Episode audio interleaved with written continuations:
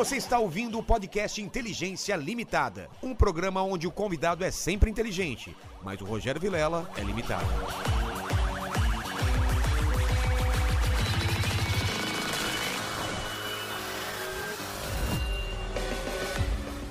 Olá, Terráqueos! Está começando mais um Inteligência Limitada, o programa onde a limitação da inteligência acontece somente por parte do apresentador que vos fala, porque eu sempre trago pessoas mais inteligentes do que eu e hoje não é diferente. Estamos aqui com o Cauê Moura! E aí, querido? E aí, mano? Belezinha? Ah, gostei do, do gritinho aí, né? Do Da diretor. E é, é, porque é o seguinte, ele, ele tá aqui, tá no YouTube desde que o YouTube era mato, cara. E a gente vai falar muitas coisas. Só que já, já deixa o like. O, o chat a gente vai ler um pouquinho agora, mas é mais no final. Então não fica enchendo o saco do diretor, porque é, é pro final, pra gente não interromper o papo, tá? Mandem superchat, porque a gente é. Que é, é- a gente é. Cara. Tem que pagar conta, Tem não que pagar importa, conta. é- E tipo, pagou mais de 100, 150, a gente anuncia você, o seu negócio e tal. E é aí, a gente tem que- Eu deixei de fazer show com a pandemia, é isso É que tá isso. pagando minhas contas. E, a- e- e eu, eu já falo, antes de começar o papo, eu sou um cara interesseiro e tenho, quero meu presente inútil. Ah, seu, mano, seu presente é um pouco mais do que inútil. É um Ah, é? presente bem legal. É um presente que tem. Eu, eu, eu- é o tenho- que eu tô pensando? É, é exatamente o que você está pensando, mas eu vou te dizer em Tá. detalhes. Tá bom. Isso aqui é, é metanfetamina do Jesse Pinkman, tá ligado? Porra! Mas assim, dele mesmo, tá ligado? É literalmente, não é. é- a, a, a metanfetamina é cenográfica. Mas. Ah, é cenográfica. Não, ela é cenográfica, mas ela tá autografada pelo Aaron Paul. Ah, vai. Esse é o auto... Depois você pode conferir, ele Você tá meio tá apagado. zoando. Ele, é- esse aqui é um saco de metanfetamina que, que eu. Tipo, eu- posso te explicar a história de como isso chegou na minha mão. Vamos tá explicar. Ó, quem, quem só tá escutando aqui é um saco é, autografado com a metafetamina. Me, como que é? Metanfetamina, Metanfetamina. é. Aquela do Breaking Bad mesmo, azulzinha. Aquela porra, lá. Do caralho. Autografada pelo Aaron Paul. O que acontece? Muitos anos atrás, isso, isso eu guardo com algum ressentimento, e até por isso eu falei: tá aí uma oportunidade legal de primeiro eu me livrar de uma, de uma parada que foi uma frustração. Ué? Calma, eu vou explicar. Ah, tá. E aí eu acho que é um presente legal pra caralho. aí Porra, você para ter. colocar no Show cenário. de bola. Então é o seguinte: acho que eu não me lembro o ano, deve ter sido 2013 ou 2014, quando o Breaking Bad tava acabando de exibir. É só a galera pesquisar, mas É, acho que é vê aí, 2013. diretor. E aí, o que acontece? Você já ouviu falar, tem uma, uma iniciativa aí, uma espécie de ONG que trabalha com celebridades nos Estados Unidos, chamada. Esqueci o nome, não sei se é Omaze, alguma coisa assim, onde eles fazem ações beneficentes que são baseadas na fama do cara. Por exemplo, eu vou te convidar pra ir pros bastidores da gravação do novo filme da Marvel, sacou? Tá. E aí lá você vai jantar com o Capitão América. Ah, tá. E aí, Ou no Walking Dead, É. uma coisa meio de zumbi e tal. isso, eles fazem uma parada de rifa. Tipo, eles, eles arrecadam doação pra caralho, porque todo mundo quer ir pro estúdio da Marvel. E aí eles revertem isso, sei lá, pra um hospital do câncer, pra alguma parada desse tipo, e sorteiam uma pessoa pra, Tem ir lá tem fazer essa- tem essa experiência. É. E, na- e quando foi aparecer, quando foi rolar o series finale de Breaking Bad lá pra 2013, eles fizeram uma campanha que era a seguinte: é, você vai, o ganhador vai voar pra Califórnia aqui, onde vai rolar uma festa da exibição do último episódio pra você assistir com o Aaron Paul e o Brian Cranston, né, o Mr. White É, e, e o o- Jesse Pinkman. E todo mundo fantasiado de vamos cozinhar. Tipo assim, se a gente fosse cozinhar metanfetamina, assistir o último episódio com os caras. E aí eu falei, pô, vou participar. E aí, sabe esse esquema de crowdfunding onde quanto mais você doa ou compra, Sei. mais tem um. Você já vai ganhando uns Um brindes. bônus, né? Então ali, ah, se você der 10 conto, você ganha uma camiseta. Se você der 30, você ganha um adesivo, tal, tal. E aí tinha o o de 500 ou coisa do tipo. Era você ganha um, um vídeo do Aaron Paul te chamando de bitch, sabe? Ah, tipo, ele, você escreve seu nome, ele vai fazer um vídeo pra você. E isso, eu falei, caralho, peraí. Por 500 mango, eu faço, eu posto esse bagulho no meu canal. Eu vou ter um É, vídeo. já valeu. Tá acabando agora Breaking Bad e o meu próximo vídeo vai subir no YouTube o Jesse Pinkman falando, Cauê, you're bitch. Eu falei, nossa, muito foda. Fora que era, tipo assim, 10 conto cada ticket lá, cada Sei. rifa. Então eu comprei 50 números e, e também ganhava um bagulho autografado do, Tá. do Jesse Pinkman. E aí eu recebi o vídeo, o vídeo era uma bosta. Por quê? Porque era, era basicamente. Ele deve ter recebido milhares de nomes, obviamente. Então ele só era só ele falando assim, Cal amor. E aí entrava um clipe de cenas do Breaking Bad falando, bitch, bitch, bitch. Aí eu vi aquele lixo, eu falei, não, não acredito. Ah, Não mano. acredito que eu paguei 500 mangos nisso. Era uma merda o vídeo, eu nem tenho esse vídeo. E aí ficou a amargura do, Puta, sa... ah, sobrou um saquinho, pô, isso não me serve. Cara, não custava nada falar Cauê Moura. Comemora, bitch. you're my bitch. Aí É, eu, puta, era só fazer um segundo, É. dois segundos a mais. Era ele assim, ó, ele tava dentro, tipo, parecia de um trailer de camarim, assim, ó, e era dois segundos de um vídeo do celular ele falando assim, ó, calma, amor. Aí entrava cenas do Breaking Bad. Bitch, bitch, eu falei, mano, isso não Cara, serve pra Imagina nada. o saco cheio de. Imagina o saco do cara o dia inteiro. Cara, e nome, o seu ainda é fácil, imagina. Russo, nome da, do Camboja, esse nome complicado de falar dia lá. inteiro. Ele-. E foi isso que eu pensei. Depois de ver o vídeo, eu falei, mano, o que, que eu esperava? O que, que eu achei que eu ia ganhar? Você achou que e aí, eu Cauê, especial? Você foi o único que doou 500 pratas. Mas ela, lógico que não, sacou? Então, eu, eu deixei isso no fundo de um baú. Até recentemente, quando eu me mudei pro novo apartamento, eu vi que o autógrafo já tá meio apagando. É. E aí você, me falou algum bagulho que você nem liga mais, que você já gostou e não É, gosta. Eu falei, quer exatamente. saber? Eu vou me livrar Cara, desse karma eu, aí, eu- mano. eu arrisco a dizer que é o melhor presente que a gente ganhou até hoje, hein? Hora, Olha só, cara, gostei. E depois a gente vai experimentar pra ver se é verdade. Boa, é, então, você é só pedrinha de aquário ou você é metanfetamina é, já pensou de se verdade? vem, s- s- é, os caras esquecem e mandam de verdade? Meu, porra. E cê- você é o cara das séries ou não? Você é... Sou muito fraco, muito fraco. Sério? Cara, assisto pouquíssima série. Eu, inclusive, eu tenho até uma, eu tenho uma tatuagem do, do BoJack Horseman. Tá. Sou muito fã. Nunca terminei de assistir. Eu tô até hoje faltando os últimos quatro ou cinco. Aquela coisa de não querer terminar. Falaram que acaba pra sempre mesmo. Ah, é? É, Eu teve vi- o final da também. parada, então... Ficou aquela coisa meio melancólica. Eu tô. eh, Recentemente assisti o quinto episódio da última temporada, e aí de dois em dois meses eu lembro de ver um. Assim, Cara, então você tá degustando aos poucos Degustando não, que pra nem não aquele terminar. vinho que É. tá acabando, assim, tá ligado? Eu sou muito Rick and devagar. Morty? Rick and Morty, gostei muito. Essa daí eu, essa daí eu assisti tudo com a minha mina também. Mas, assim, falar que eu acompanho séries, tanto as do hype, que todo mundo tem falado aí do Dark, é. WandaVision, é, o. Dark, o... Antes de você chegar, tava vendo um episódio do WandaVision. É, o Mandaloriano, não, vi viu? nada. Eu vi o primeiro Vai episódio e magoar o coração já. do cara que é viciado em Star Wars. Sabe o nome do filho dele? Luke. Sério? É. Demais, demais. Não, eu sou, eu sou fã de, de toda a saga e tal, mas eu sou muito devagar com esse- essa rotina de Netflix É, e tal. você só vive pra isso também, É, né? Eu assisto muito YouTube, consumo muito conteúdo também. de gastronomia, parada de gente de, de makers. Eu vejo mar- marceneiro trampando, Pô, fazendo uns veio o projetos. cara que não sei se você conhece, o Ricardo Cavallini. que- Porra, então, com certeza. Aliás, a gente viajou junto com o Cavalini, Não, não, mano. mas, não, o Ricardo. O Ricardo é irmão ah, do tá, Celso. irmão do Celso É, Cavalini. então, o, o Ricardo é de maker, ele, ele Ah, manja sim, de. sim. Trouxe aqui pra gente o presente dele, foi coisinha em 3D que ele, que ele Saquei. faz. Aliás, o Celso tem a, a marca de facas dele também, que são umas facas muito Não, se foda. tiver um apocalipse zumbi, velho, eu colo nele. Eu, Celso, onde você tá? Eu tô indo pra aí, levo minha família e falo, você protege o castelo. Ou então chama ele pra cá. Que aqui é meio bunker, né? Você, viu? Você desceu Animal. no subsolo. aliás, aliás, isso aqui é muito foda, Não esse é? pico. esse não, é mas, mas você tá convidado. Você e sua mulher só, não vai trazer. Sim. E Mãe e tal. Eu só posso. Eu, eu consigo dois aqui. Você fica aqui na, na sala de cinema. favor. A E o gente Cavallini? toca. O ca... Não, o Cavalini é o cara que vai ficar vigiando aqui, velho. É, não, assim, trocar, trocar cinco minutos de ideia com ele é aprender já sobre umas paradas. É muito doido. Ele já vai instruir a gente, É. porque, pô, tem espada aqui também, tem Aliás, espada. ele, ele tá com uma faca minha, uma faca amazônica minha, porque ele foi com a gente quando rolou uma expedição lá para pro Rio Negro.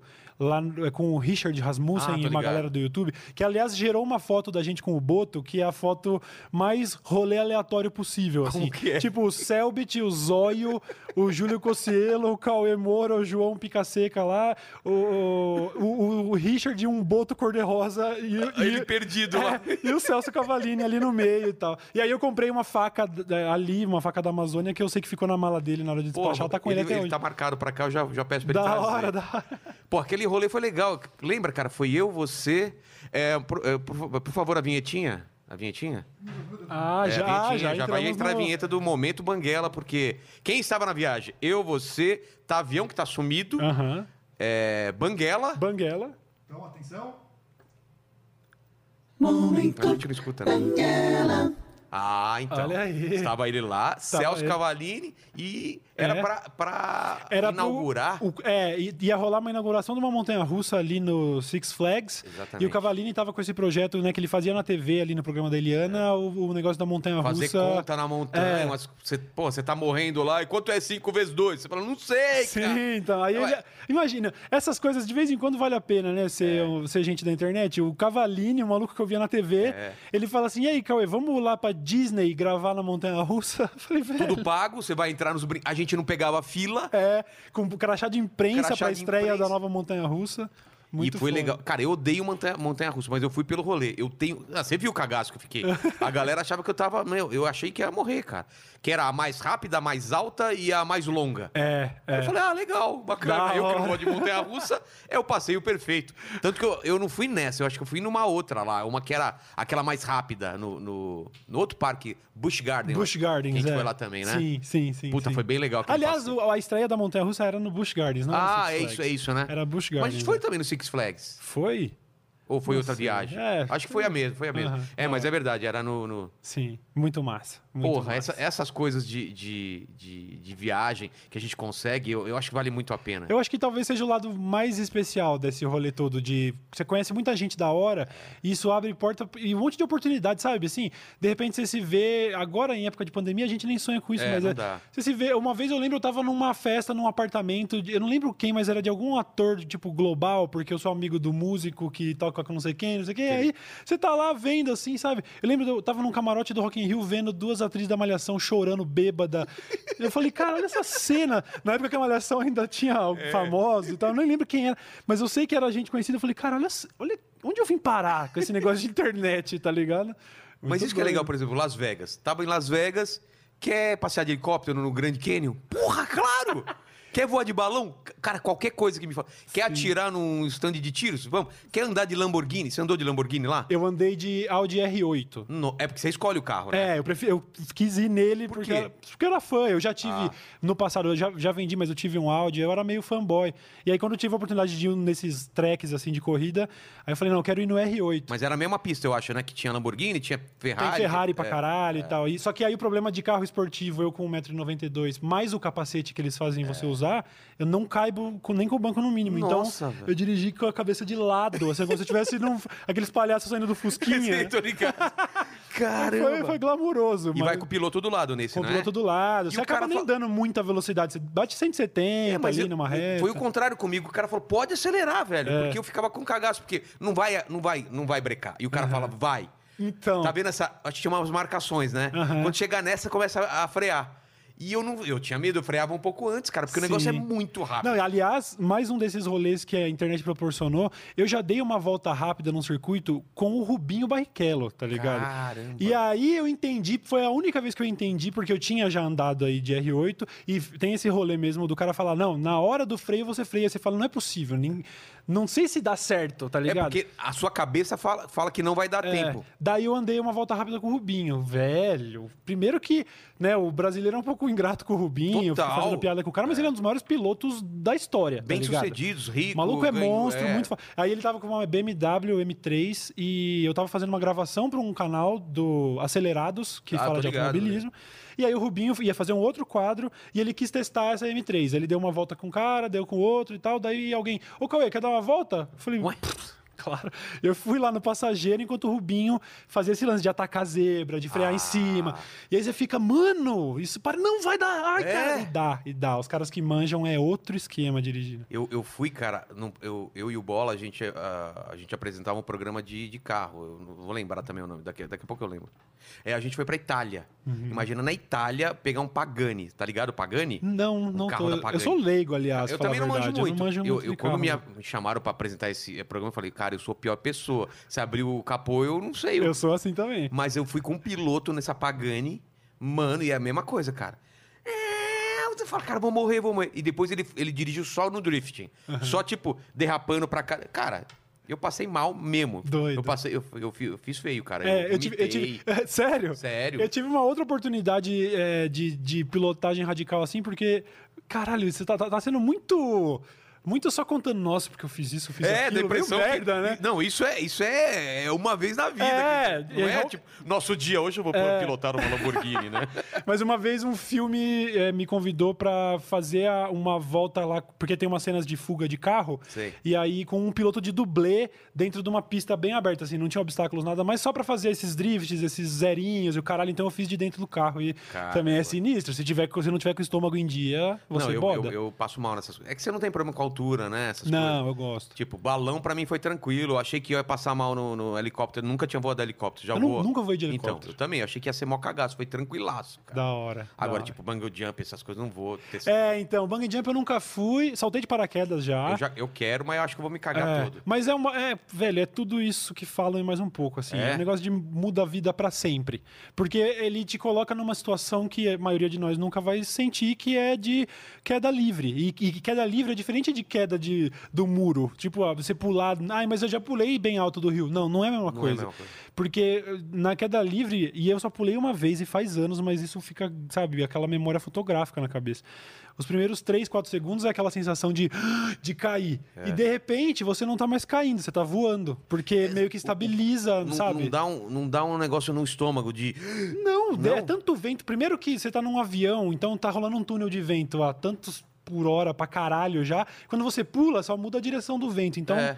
Já é um caos completo, você não fica com aquela sensação de tô caindo. A sensação de tô caindo é os três primeiros segundos que você fala, caralho, eu vou cair. Aí de repente você começa. a- O corpo meio que estabiliza, eu não sei se o labirinto ou o quê. E aí você tem 45 segundos, 50 segundos de voar, porque você não sente que tá caindo, você só sente que você tá flutuando com vento na cara. É muito foda. Muito. Assim, quem tiver oportunidade, vai. Não arrega. Eu tive. Aí depois, quando meu pai fez 60 anos, eu voltei lá pra Boituva, que é point aqui do interior de São Paulo, né? Onde todo mundo salta. E aí, chegando lá. Um brother das escolas lá de paraquedismo me reconheceu. Ô, Coisão, quis- ô, se quiser fazer um esquema aí na parceria, já salta com seu pai. E aí eu falei, não, eu já saltei uma vez, obrigado. Sério? Não é assim também, né? Não é, assim É. também, porque eu só vim dar carona pro velho. Eu não fiquei me preparando desde ontem. Do nada você me fala, quer subir agora no avião? Eu falei, não, aí Nossa, também não, aí você tá me tirando. Aí, obrigado. Eu tenho medo de arregar. Eu cara. arreguei na segunda, eu arreguei, mas de primeira eu fui e valeu a pena pra caralho. Puta, eu queria muito, cara. Essas, essas paradas. Mas, mas você não é o cara dos esportes radicais. Eu nunca fui também esse cara de esporte radical. assim. Não, nunca fui o cara dos esportes, na verdade. Ah, tive, é? tive um, um breve período de adolescente, onde eu fiz, sei lá, aulinha de basquete. É, você tem altura pra basquete. É, aí eu jogava bola, eh, futebolzinho de quadrinha de areia, de, de prédio e tal. E, e tive o parkour na minha vida durante uns bons três, três a quatro anos, Você eu fazia acho. parkour? Cara, eu tive. Eu fiz parte ali do primeiro grupo de pessoas. é, na época do Orkut, você procurava ali sobre qualquer comunidade sobre parkour, e aí tinha ali uma comunidade Le Parkour Brasil com 500 membros, assim. E a gente já combinava encontros. Eu fui viajar para lugares do Brasil, eu fui para Brasília, para Belo Horizonte, para encontro de parkour, encontro paulista de parkour e tal. E é, vivia intensamente isso. Conheci gente com quem eu mantenho amizade até hoje. Caramba. Vinha trabalhar junto e tal. O Bulbasauro, inclusive, treinava parkour comigo desde o dia 1. A primeira Nossa. vez que eu falei pra, treinar, pra gente treinar parkour, que era dezembro de 2005, se não me engano, é, era o Bulbasauro e mais dois brothers. Ô, olha esse negócio que eu descobri e a gente passou os próximos Teve anos uma da época era muito vida. famoso, né? E tal. É. E aí depois isso sumiu ainda. Meus primeiros, ter. meus primeiros vídeos no YouTube são de 2006. São vídeos de parkour. Foi os meus os primeiros uploads quebrou? que eu fiz. Eu me fudi legal, me fudi É? legal. Primeiro que eu não tinha... Eu era magro, e aí eu fui engordar muitos anos Você era depois. mais magro que agora? Eu era mais magro do que agora. Hoje eu tô com, no- eu tô, hoje eu tô com 100 quilos cravados, eu pesava 94 na época que eu treinava parkour. E só que por ser muito alto, eu era meio desengonçado, não, não tinha físico adequado para ser um atleta que escala muro e o caralho. Mas eu me fudi mesmo, foi no encontro. Essa é é a coisa mais humilhante da minha vida. Essa é a coisa mais humilhante da minha vida. Sério? Foi no final de 2008, no encontro paulista de parkour. Eu tava no Sumaré, num escadão que tem no Sumaré. E ali, ali tava rolando um- uma parte do encontro, era itinerante e tal. A gente tava nesse trecho onde, do escadão. Tinha uma garrafa d'água de plástico em cima de um muro e era um escadão lá para baixo, para onde, a gente ia descer. Tá. Então eu falei, vou mandar essa garrafa lá embaixo. Na, lá- na hora de ir embora eu pego. E eu fui bater um pênalti na garrafa de plástico. E, e eu queria mandar lá longe, foi com toda a força. Eu dei no muro. Ah, não. Eu dei com o meu pé no muro. Mano. Cara, arregaçou seu eu pé. não conseguia andar. Eu tive que. Eu ainda voltei de trem pra Jundiaí. E tipo na quina, assim? Pegou meio na quina? Pegou de, de um jeito que rolou uma torção de tornozelo. eu, eu, eu fazia faculdade na época, eu fiquei uma semana indo de muleta pra faculdade. Eu fui, destruí o pé de fazer Você nem contava a verdade. Fala, não, tô fazendo parkour. É, Fala, falei, não. Fui dar um... Fui dar um salto. É. Fui dar um salto. Eu demorei Fui muitos bater anos. um tiro É. de meta com uma garrafa de água. Não pode falar E isso. sabe o que mais dói é, é lembrar da cara de quem viu. Eu lembro até hoje, e especificamente de um brother falando: Mano, como você é burro. Por que você fez isso? E eu lá chorando de dor. Falei, não, você não tá entendendo. Acabou minha carreira no parkour porque eu chutei o um muro, mano. Cara, você poderia ser o cara mais foda de parkour e você terminou por causa disso daí. Acabei chegando a 130 quilos anos depois, tá vendo só? Tá vendo? Tá vendo? Tudo por causa de uma garrafa no, no muro. Mas o seu pé tá tranquilo, tá beleza? Ele, ou... tem, ele, ele formou uma espécie de calo de osso, assim, que quando eu torço. é, Eu, parece que eu torço o pé mais fácil hoje, porque qualquer impacto, parece que esse calo já, já gera dor ali no ligamento e tal. Então dá pra literalmente sentir, assim, um, um calinho que ficou no osso por causa dessa porrada. Mas sabe? anda normal, corre normal, normal. normal. Eu jogo bola e tal. Eu tô nessa esperando a vacina pra poder reu- reunir a galera do fute de sexta, que era Puta, isso faz falta religiosamente, uma vez por quarta. semana. É, eu, eu jogava às vezes às terças-feiras em Jundiaí, daí o pessoal daqui de, de sexta-feira, o Castanhari, o Lucas, Inutilismo e tal, a gente conseguiu ali umas parcerias de, de- Ah, o pessoal posta ali umas hashtags, sabe essa coisa Tô ligado, bem... tô ligado. E aí a gente começou a colar toda sexta-feira e já vai... Pô, tamo indo Pô, aí pra um, voltar, um me ano. chama aí. eu Vamos, não- vamos. eu joguei vamos. com vocês, a gente jogava com os comediantes, eram os caras de comédia. Sim, E sim. sua site também, né? Society, Ah, sim. tá, porque salão não, não, não curto muito, não. Mais Também perigoso. não, também não. Gosto do Society. E até, até meto gol, mesmo quando eu tava com 130 quilos, eu É até metia mesmo? gol. Assim, não conseguia. Se, se, no- se eu metesse gol, nos próximos cinco minutos eu não volto pra marcar. É, os caras têm que... mas aquele Ronaldo Corinthians ali, É, Ronaldo só, né? 2009. O time assim, jogando pra você. É, eu, meto, eu ba- bato bem na bola e bato forte. Eu gostava de fazer gol. Porra, não sabia disso ainda, cara. Nunca ia falar, pô, o Cauê futebol. Eu era goleiro quando era moleque, assim. Era goleiro de. Quando tinha fute da galera mais velha, o pessoal já de uns 18 anos, eu com 13, 14 catava no gol, já era grandão e era bom goleiro. Quando, eu- quando eu fui pra Fortaleza com 12, 13 anos, fui goleiro da, da sala de aula também. Ah, é? É. Cara, a gente deixava os, os goleiros, os caras mais gordos, mais, os maiores, porque o cara tinha, tinha né, Exatamente. cobria uma parte maior do gol, né? exatamente, exatamente. E, e isso é corintiano. Sou corintiano não praticante há alguns anos Sério? já. É muito doido, Mas cara. já te vi no estádio, já vi foto, Sim. você lá no. no- É, não, tendo a oportunidade de ir pra arena e, e ainda curtir essa festa com amigos que curtem. Eu sozinho, não, mas assim, a última vez que eu fui pra arena, eu levei meu primo que torce. Ah. Então, legal, eu ainda acho um bagulho bacana. Sabe, é um negócio de família. O meu, meu fale- meus dois falecidos avós eram corintianos. Eu tenho tio que tava lá na invasão do Maracanã de. da- Caralho, de Flu- quando foi, velho? lá do Fluminense, né? 70 e pouco, é famoso isso, É. eu sei, a invasão corintiana. Ele foi, pegou aqueles busão lotado daquelas fotos e tal. Então o Corinthians sempre teve na, na família. Na par- família por parte de pai, família por parte de mãe um pouco mais palmeirense e tal. Mas foi em 2000 e- lá para 2012, pós título do, do Corinthians na Libertadores, eu comecei a gostar muito de basquete por coincidência. Tá- Tinha lançado o PlayStation 4 na época e o primeiro jogo que eu peguei foi de basquete. E aí eu, pô, legal esse negócio de basquete, né? Eu comecei a assistir, comecei a gostar cada vez mais e literalmente substituiu. Eu só vejo basquete Ah. eu hoje. achei não- que tinha sido uma desilusão. Também, porque na Ah, Libertadores seguinte o Corinthians foi garfado pra caralho. Eu tava naquele jogo, cara. Lu- Do, do senhor Luiz Carlos Amaria. Nunca vou esquecer do Nossa, nome velho. dele. Ele Você matou. tava lá ou não? Eu não tava, mas esse jogo marca, tipo assim, acabou aí pra mim, tá eu ligado? tava lá, eu- eu e toda a torcida, a gente tava puto, puto. Chegou um ponto que a gente só ria. Que era tão descarado o negócio que falava, ah, não vai Dolorido, ganhar. Pode, dolorido. pode jogar três, quatro horas que não vai ganhar. Dolorido. Mas eu estive no ano anterior, eu estive na final Eu da também, Libertadores, eu cara. tava lá. Eu, tava paguei lá. 900 reais. Sério? É, cambista. Não consegui, eu era só torcedor, mas não consegui comprar. Saquei. E era, cara, o Pacaembu pequenininho lá, né? Não é que nem a Arena agora. Aí, cara, eu fui comprar lá não sei aonde, com medo de ser falso o negócio. Mas, cara, quando o Corinthians ganhou, eu falei, graças a Deus que eu comprei esse ingresso. E Eu valeu ia- a pena, né? Porra, eu ia- eu, eu tive meu celular roubado nesse dia. E eu daria todos os É? meus celulares pra estar lá de novo. Tipo, valeu toda a pena. Eu não, eu consegui é, ir com dois brothers que estavam lá num esquemão e tipo, Cauê, você consegue, quer, quer colar? Você consegue vir pra São Paulo? E eu tava em São Paulo no dia, de tarde.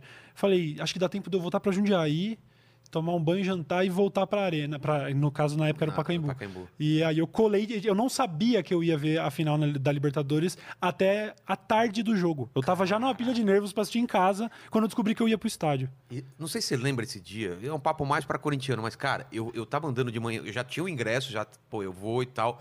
Andando no centro de São Paulo, era um clima meio. Os corintianos se olhando, aquele, Aham. só aquele cumprimento, tipo, quieto, ninguém vibrando, todo mundo meio. Sim. Era uma apreensão, mas ao mesmo tempo, eu não sei, cara, existia alguma coisa no, no ar É, ali. Eu cara, sou muito tinha pouco místico, eu sou muito pouco místico. Mas quando saiu o primeiro gol do Corinthians, parecia que eu tava simplesmente vendo, sei lá, o final É. de Star Wars, assim. Eu falei, ah, era isso que eu. Eu tô Exatamente, ligado, era isso, pra isso que eu vim aqui, tá ligado? Parece que tudo, cara, é, invicto tal, a, a- a gente sendo zoado a vida inteira, não tem. Libertadores, e de repente parecia que. Não. É o, isso. o problema foi aquele jogo lá na Argentina. Aquele foi Isso. foda. Eu Quando acho que empatou. antes, antes disso, a, foi a semifinal contra o Santos É, e teve aquele jogo com o Vasco. e teve né? com o Vasco com aquele milagre com- envolvendo Diego Souza e Cássio. Eu tava em todos os jogos. Eu tava no jogo vendo o cara escapando sozinho, todo mundo Meu aquele Deus. silêncio. E quando o Cássio tira. Cara, aquilo foi um gol. Foi um Nossa, aquilo é histórico. E é logo em maravilhoso. seguida, não demorou muito, fez o gol, eu acho. Se não me engano, posso estar Sim, falando besteira. mas eu acho que o que me tocou mesmo foi é, ter passado do Santos, do, do menino Ney naquela época. E ele fez, e fizeram primeiro. É, eu tava. Eu me lembro, eu tava assistindo no, no meu quarto em casa e ali eu chorei, mas assim, copiosamente. Quando, Sério? quando Esse ergueu- jogo? É, porque aí eu falei, mano, o Corinthians vai jogar a final da Libertadores. Ah. Sabe? Uma- nunca tinha chegado nem nisso, em- nunca tinha jogado, não tinha perdido uma final, não tinha jogado. É. Então ali, nossa, eu desmoronei, eu chorava. Não acredito. Eu era muito Corinthians. Eu tenho, eu tenho tatu do Corinthians, mano. Nossa, eu era velho, muito, como- muito. Caralho. Eu não sei como é possível alguém superar isso. Hoje, se agora chegar aqui, Silvio Santos, mas valendo um milhão de reais, me fala quatro jogadores do Corinthians. Não Você sei. tá me zoando. Eu não sei. Eu consigo dizer Cássio, Tá. Matheus Vital. Que. Não é às mais ve- Corinthians? Não, é, mas às vezes entra, às vezes não. ah, nem, é. nem é titular. Não, é, ele é titular agora, mas até um pouco tempo atrás não era. Saquei. entendeu? É, O Fagner tá no Corinthians ainda. Tá. Falta um. O Ralph. Valderrama. O Ralph, que já foi meia Não. do. Mas ele esteve O recentemente. Jô, só, talvez. Jô, É, porque é, o Jô, o voltou lendário e tal. Jô, aham. Mas tudo é novo Não mesmo. sei, cara. Não sei E mesmo. voltou agora o, o Fábio Santos. É, voltou. Fábio Santos, carecão. É, É, voltou agora. beleza, eu conheço também. Não, mas ele tava, voltou agora. Saquei. Mas é, infelizmente, porque ainda acompanho, vejo brothers como o Igão, o Lucas, você, a galera curte. É. Porra, eu queria estar nesse meio. Eu não consigo mais me engajar, não, não desperta mais nada. Mas você- nada. Pra sua saúde é bom, cara. É. Porque pergunta pro Igão. pro- A gente só passa nervoso, cara. Aham. É aquele negócio, cara, eu não vou ficar nervoso. Ele já viu, cara. Eu já fiz aquilo logo depois do Corinthians perder. Mano, eu, eu- eu- antes de começar, eu tô muito puto. Eu tô muito puto. Aí o papo foi legal. Depois eu caio na bad de novo quando eu lembro. Tava mal mesmo, tava Não é? abalado. Eu, eu fico abalado, cara. eu, Olha eu que achei que tava idiotice. fingindo, cara. Hã? Eu achei que você tava fingindo, que eu não É, eles acham que, tava ó, puto. para Eu de zoeira. Eu falei, não, velho, fica quieto. Os caras ficam me zoando. Eu falo, não, deixa eu ficar quieto. Porque não adianta ficar me zoando, eu quero ficar quieto na minha, entendeu? Aham. Não, mas eu entendo. Nossa, eu tinha envolvimento emocional profundo. Não, assim. essa goleada agora pro Palmeiras, sério mesmo, foi o único jogo do Corinthians que eu parei de assistir no meio. Nunca aconteceu isso. É, eu não- parei e falei, cara, tem que gravar à noite, eu vou parar. Vou parar. Eu, eu sei que ela aconteceu, mas eu não sei o placar, não sei quem meteu em o gol. circunstan- em, sim- em Acabou. circunstância? Mas a gente, é assim, eu, por- eu, eu, por exemplo, não era um cara. Nunca fui muito social, não tinha o. Tipo, a galera da igreja, nunca frequentei, não sei o que. O Corinthians parece que preenchia um, um bagulho. De, pare- de pertencer a uma turma. É, e o basquete veio pra trazer isso de certa forma também, sabe? É um negócio muito mais moderado. Eu torço, eu sou torcedor do, do, do Toronto Raptors. é, e Por quê? Por o videogame me influenciou no começo, mas aí é o único time canadense da NBA e isso me despertou curiosidade. Eu falava, como funciona esse negócio? Então eu comecei a acompanhar desde Ah, eu o... nem sabia que podia um time do Canadá Pois jogar. é, já, já, já teve mais de um, e aí aqui, ó, a NBA tem esse lance de ficar mudando as franquias, às vezes um time era dali, muda para outro lugar e tal. Agora só tem um, e inclusive com o Covid ele deixou, eh, nessa temporada ele saiu do Canadá e agora se instalou ali na Flórida para poder facilitar um pouquinho as Até coisas. ter e tal. torcida e tal. É, mas e aí, eu, eu acompanhei o Toronto Raptors desde a, de ter largado o Corinthians ali, passaram-se uns aninhos, sempre muito mais casual, nunca foi fanatismo. Mas aí o Toronto Raptors começou a ser um time relevante e aí no, na última temporada, penúltima temporada, chegou na final da NBA pela primeira vez, então eu revivi tudo isso de torcer pro Corinthians, só que dessa vez sozinho. Na verdade, eu tenho dois primos, um deles morou no, morou no Canadá, então ele e o irmão também são torcedores do Raptors, isso é surreal, assim. Eu tenho dentro da minha família mais dois torcedores É. do Toronto Raptors. Sem, Meu sem ser influenciado por você? Sem ser influenciado. Ele trabalhou de voluntário em jogo lá na, na arena que a galera chama de Jurassic Park. Cara. E Lá, porque meu primo morou lá em Toronto e tal. Então, a gente assistiu um, algum outro jogo junto, mas assim, a grande final eu assisti sozinho porque eu sabia que o negócio ia ser emocional e quando ganhou eu chorei também. É Aquela coisa de, porra, olha só, é, foi quase de. Eu praticamente lembrei do Corinthians. Eu falei, caralho, olha só, por causa de um esporte que eu não tenho nenhum controle e que, sabe, eu só escolhi torcer. e aí o bagulho gera uma uma emoção. emoção, é, né? muito doido. É, a galera que não gosta de futebol, que nem o Ale aqui, cara, não consegue entender isso. O quanto você fica mal, mas recompensa do, do quanto você fica bem, quanto te dá isso. Te liga Aham. teu pai, a teu, a teu avô e, e traz a lembrança. Eu tenho lembrança do meu pai, é, a gente comemorando a saída da fila, sabe? De 77. Sim, sim, a sim. gente em cima do chevette do meu pai, com a bandeira, sabe? É umas coisas muito malucas, cara. Sim, muitas e meu filho, boas. eu tenho certeza que eu vou passar isso pra ele. Não tem como não passar essa Uhum. paixão, entendeu? E o basquete, é, você acha que é assim também? Eu acho que é um pouco mais difícil, primeiro porque eu. Tipo, não. Tá, não, eu, eu não teria nem a pretensão de tentar comparar o que é torcer Mas pra futebol. se tivesse com o um é- filho, por exemplo, você, você acha que se eu, se eu vou tentar pelo menos fazer ele gostar? Ah, eu Sabe acho... aquele negócio? Vamos ver, Aham. é. Eu acho que pode ser, eu acho que pode ser, porque é um negócio muito legal. E assim, torcer pra futebol é uma experiência mais intensa. Eu não consigo, É? nunca consegui me engajar tanto assim com basquete, mas eu acho, aí já vai farpar foi de futebol, mas futebol, tô aqui tirando chapéu, eu sou corintiano de alma ainda, mano. Eu, eu amo futebol, acho do caralho e adoro jogar. Mas quando você põe lado a lado, o basquete, ele é um esporte mais desenvolvido. Ele, as regras elas trabalham melhor para entretenimento. O VAR chegou agora, mano. O basquete tá anos Sempre luz teve? disso. O basquete tem, o basquete multa o jogador que cava falta. Tipo, não Como tem assim? cava falta. Cavar falta é parte da regra do basquete. Primeiro, você pode se colocar numa situação de falta para receber Tá. um impacto e tal. Agora, fingir uma falta, fingir uma lesão, Se o cara que o encostou. cara bateu- Ah, se a comissão lá da NBA julgar, não, esse cara tava. Isso aqui foi exagero, toma uma multinha de 10 mil dólares, de 15 Ah, mil é? dólares, não presta atenção. Então é um esporte livre de cai-cai. O, o esporte com relógio parado não tem catimba. É, não tem como. Então é tudo muito leal, mano. É um esporte tão leve de assistir. O futebol ah, gera É. revolta, bagulho de juiz comprado e violência e regra. As regras são, sabe? Ah, o É, impedimento é difícil mão, de ver. É, bola na mão é, pênalti, não é? Às vezes é. Às vezes Isso é- eu acho bizarro esse negócio do pênalti, porque 1 a 0 decide uma partida. E aí, de repente, uma bola cruzada decide uma Não, o partida. impedimento a regra... decide uma... O Aham. impedimento, cara, pode decidir uma partida. O basquete é tabelada, a expulsão é tabelada por número de faltas também. Você, você tem seis faltas pra fazer. Eu não importa se é idiota. leve. É assim- é é, não importa se for uma fa- falta leve ou uma falta estratégica. Na sexta falta sai. Não tem julgamento do. do- Tem também, tem, as Tem? faltas técnicas do árbitro. Ele pode te dar uma falta técnica Ah. 1 lá, que é tipo um amarelo, ou ele pode te dar uma falta técnica já de expulsão. Mas sacou? o cara xingar o juiz é uma falta técnica. Sim, e, e rola Ah, técnica. tá. Daí o juiz já dá o sinal na hora, o time adversário ganha um lance livre e a posse da bola, e dependendo da gravidade, o jogador é expulso. É muito mais. É um esporte. Cara, é muito mais parece que você tá jogando um videogame. Tá. Ah, Você espera que vá- o que vai acontecer e as coisas acontecem. Ganha sempre o melhor. É isso que eu ia perguntar. Ganha o melhor, não tem co- como que alguém vai vai cagado, eu fiz aqui 128 pontos em cima dos 126 do Lakers. Não dá. Você tem que ter um time com uma defesa sólida, um Não ataque tem sólido. Fora- sexta contra. não, é raríssimo, mas acontece. É? Ah, às vezes num rebote, alguma Ah, tá. coisa. Mas assim, é um esporte muito. onde as figuras são muito mais importantes, porque são só cinco. É. Então, o, o LeBron James, por exemplo, o time onde ele entra, nos últimos 10 anos, o LeBron jogou nove finais. Só que por três times diferentes. Onde o Mano pisa, ele leva o time pra final. É, é- ele, sabe, um jogador muda- muda... a história do time. Então, o basquete, como entretenimento casual, tem mu- primeiro que tem muito jogo. Uma temporada da NBA tem mais de 80 jogos. Isso é bom ou é ruim? É ótimo. Pra quem gosta. É ótimo, porque você tem jogo bom toda noite, sacou? Hoje eu tô assistindo o jogo do Lakers, amanhã do Raptors, Ah. amanhã do Clippers, outro do Brooklyn. Tem E o basquete, ele tem o nível técnico, é surreal. É tipo, é como se o trigésimo time da NBA ainda fosse melhor do que qualquer outro time do resto do mundo, mundo. sabe? Assim, então... É foda, o basquete é, é, é, é um entretenimento de muita qualidade. O futebol é visceral, o futebol é amor, paixão e é explosão, a galera se mata e morre, e uma vitória é choro e o caralho. O basquete, é, para mim, é outra vibe, é muito mais saudável e mais leve. É, e os caras aqui do Futirinhas estão falando que, cara, o futebol que a gente conhece, não o futebol americano, tá crescendo pra caralho nos Estados Unidos agora. Tá ficando Eles- gigante, é Eles falaram verdade. assim, meu, espera que daqui a um tempo a, gente vai se surpreender com os caras. Os caras não estão brincando não lá, cara. Uhum. É, é. Já, já, é estádio lotado já. Sim. assistir. Cara, a, a- política de esportes dos Estados Unidos é, um- é muito. Isso é, é de se tirar o chapéu, espetáculo, assim. né? Sem viralatismo nenhum. O que os caras fazem com o esporte, o entretenimento, assim.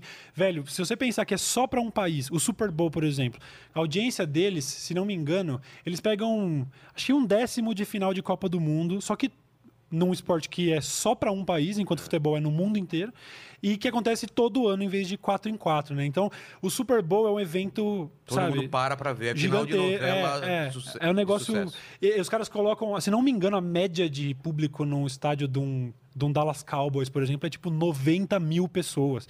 E o universitário dos caras, a final do universitário do basquete, eles tiram da arena de basquete e montam uma quadra de basquete num estádio de futebol para caber todos os estudantes e fãs que querem assistir. Nossa, Vai rolar um UCLA na final, que é uma faculdade gigante, dá 60 mil pessoas num jogo de basquete. Universitário. Universitário. É, esse é o nível. O esporte americano, esse lance de colocar o, o- o estudante para jogar em troca de bolsa das grandes faculdades gera um nível também é, Intelectual. intelectual do, do- você pega na NBA a maioria dos caras tem ensino superior É. porque teve que ter para poder ser draftado que é o lance de ser selecionado Ah, o cara não tal. adianta, n- não pode simplesmente estar lá, ele tem que ter nota boa também, senão ele cai fora. É, isso é lógico que deve rolar uma vista grossa. Quem, que professor É. de ciências vai dar quatro pro LeBron James, tá ligado?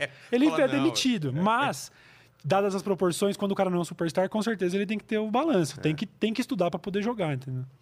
E- muito e- doido. Mas você já foi ver lá em loco, já foi, foi Já na- fui, já fui. Eu, eu tive de basquete. Essa é, velho. Alguma, essas oportunidades aí, essas daí são de marcar, assim, de valer a pena pra caralho. Eu já vi. Eu sou fanboy do LeBron, pra caralho. Já tô citando o nome dele acho que pela terceira É. vez em cinco minutos. Eu torço, acho que talvez eu torço antes de torcer pro Raptors, eu torço pro, pro time que o LeBron tiver e É onde- com quem ele jogar, eu tô torcendo. Eu sou fanboy mesmo. Então eu tive a oportunidade de ver ele quando ele jogou contra, contra o time do New York Knicks, a Arena de Nova York, que é a- é a eles chamam de meca do basquete, é o Madison Square Garden. Onde a galera, os, a galera do stand-up. É, faz show lá, Kevin é Hart, maiores, Lo- né? é, então. Então eu vi o, Le- tipo, o LeBron James na época que ele tava no, no Cleveland Cavaliers jogando no Madison Square Garden, sabe? Nossa, é Nossa. coisa que. Velho, é. Puta, é, é muito incrível. Eu você tá fui- lá longe, você tá vendo um bonequinho desse tamanho, mas ainda vale a pena. Você posta uma foto, a galera fala, pô, você nem viu o jogo. Não, mano. É o clima que deve ter. A vibe aqui é exatamente. Eu é. fui no jogo que não valia nada também, que eu ganhei lá em, em- Orlando, já foi do caralho. Orlando versus, sei lá, Miami e tal. É, o Orlando Magic é o time que mais tem torcedores brasileiros, justamente por causa desse intercâmbio é, Disneylândia, viagem e tal. Não, e aí, intervalo entre as minas para dançar, entra o- o bonequinho com uma pistola jogando camisa e não sei o quê, tá passando no seu. Cara, É muito foda. Eu fui num, num- também de um Miami Heat em Miami com mais. Eu tava num grupo de quatro pessoas, mas eu era o único fã de basquete. Os outros três estavam, ah, vamos ver essa festa. E todo mundo curtiu, todo ba- é mundo. bom pra caralho. Vai, acabou o jogo, todo mundo, ah, acabou já. Eu falei, caralho, olha, os caras nem sabem a regra direito, mas.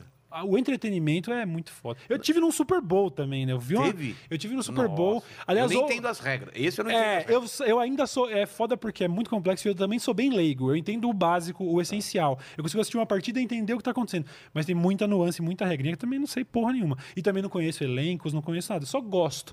Mas eu tive a oportunidade de ir lá com a ESPN pro Super Bowl em Houston.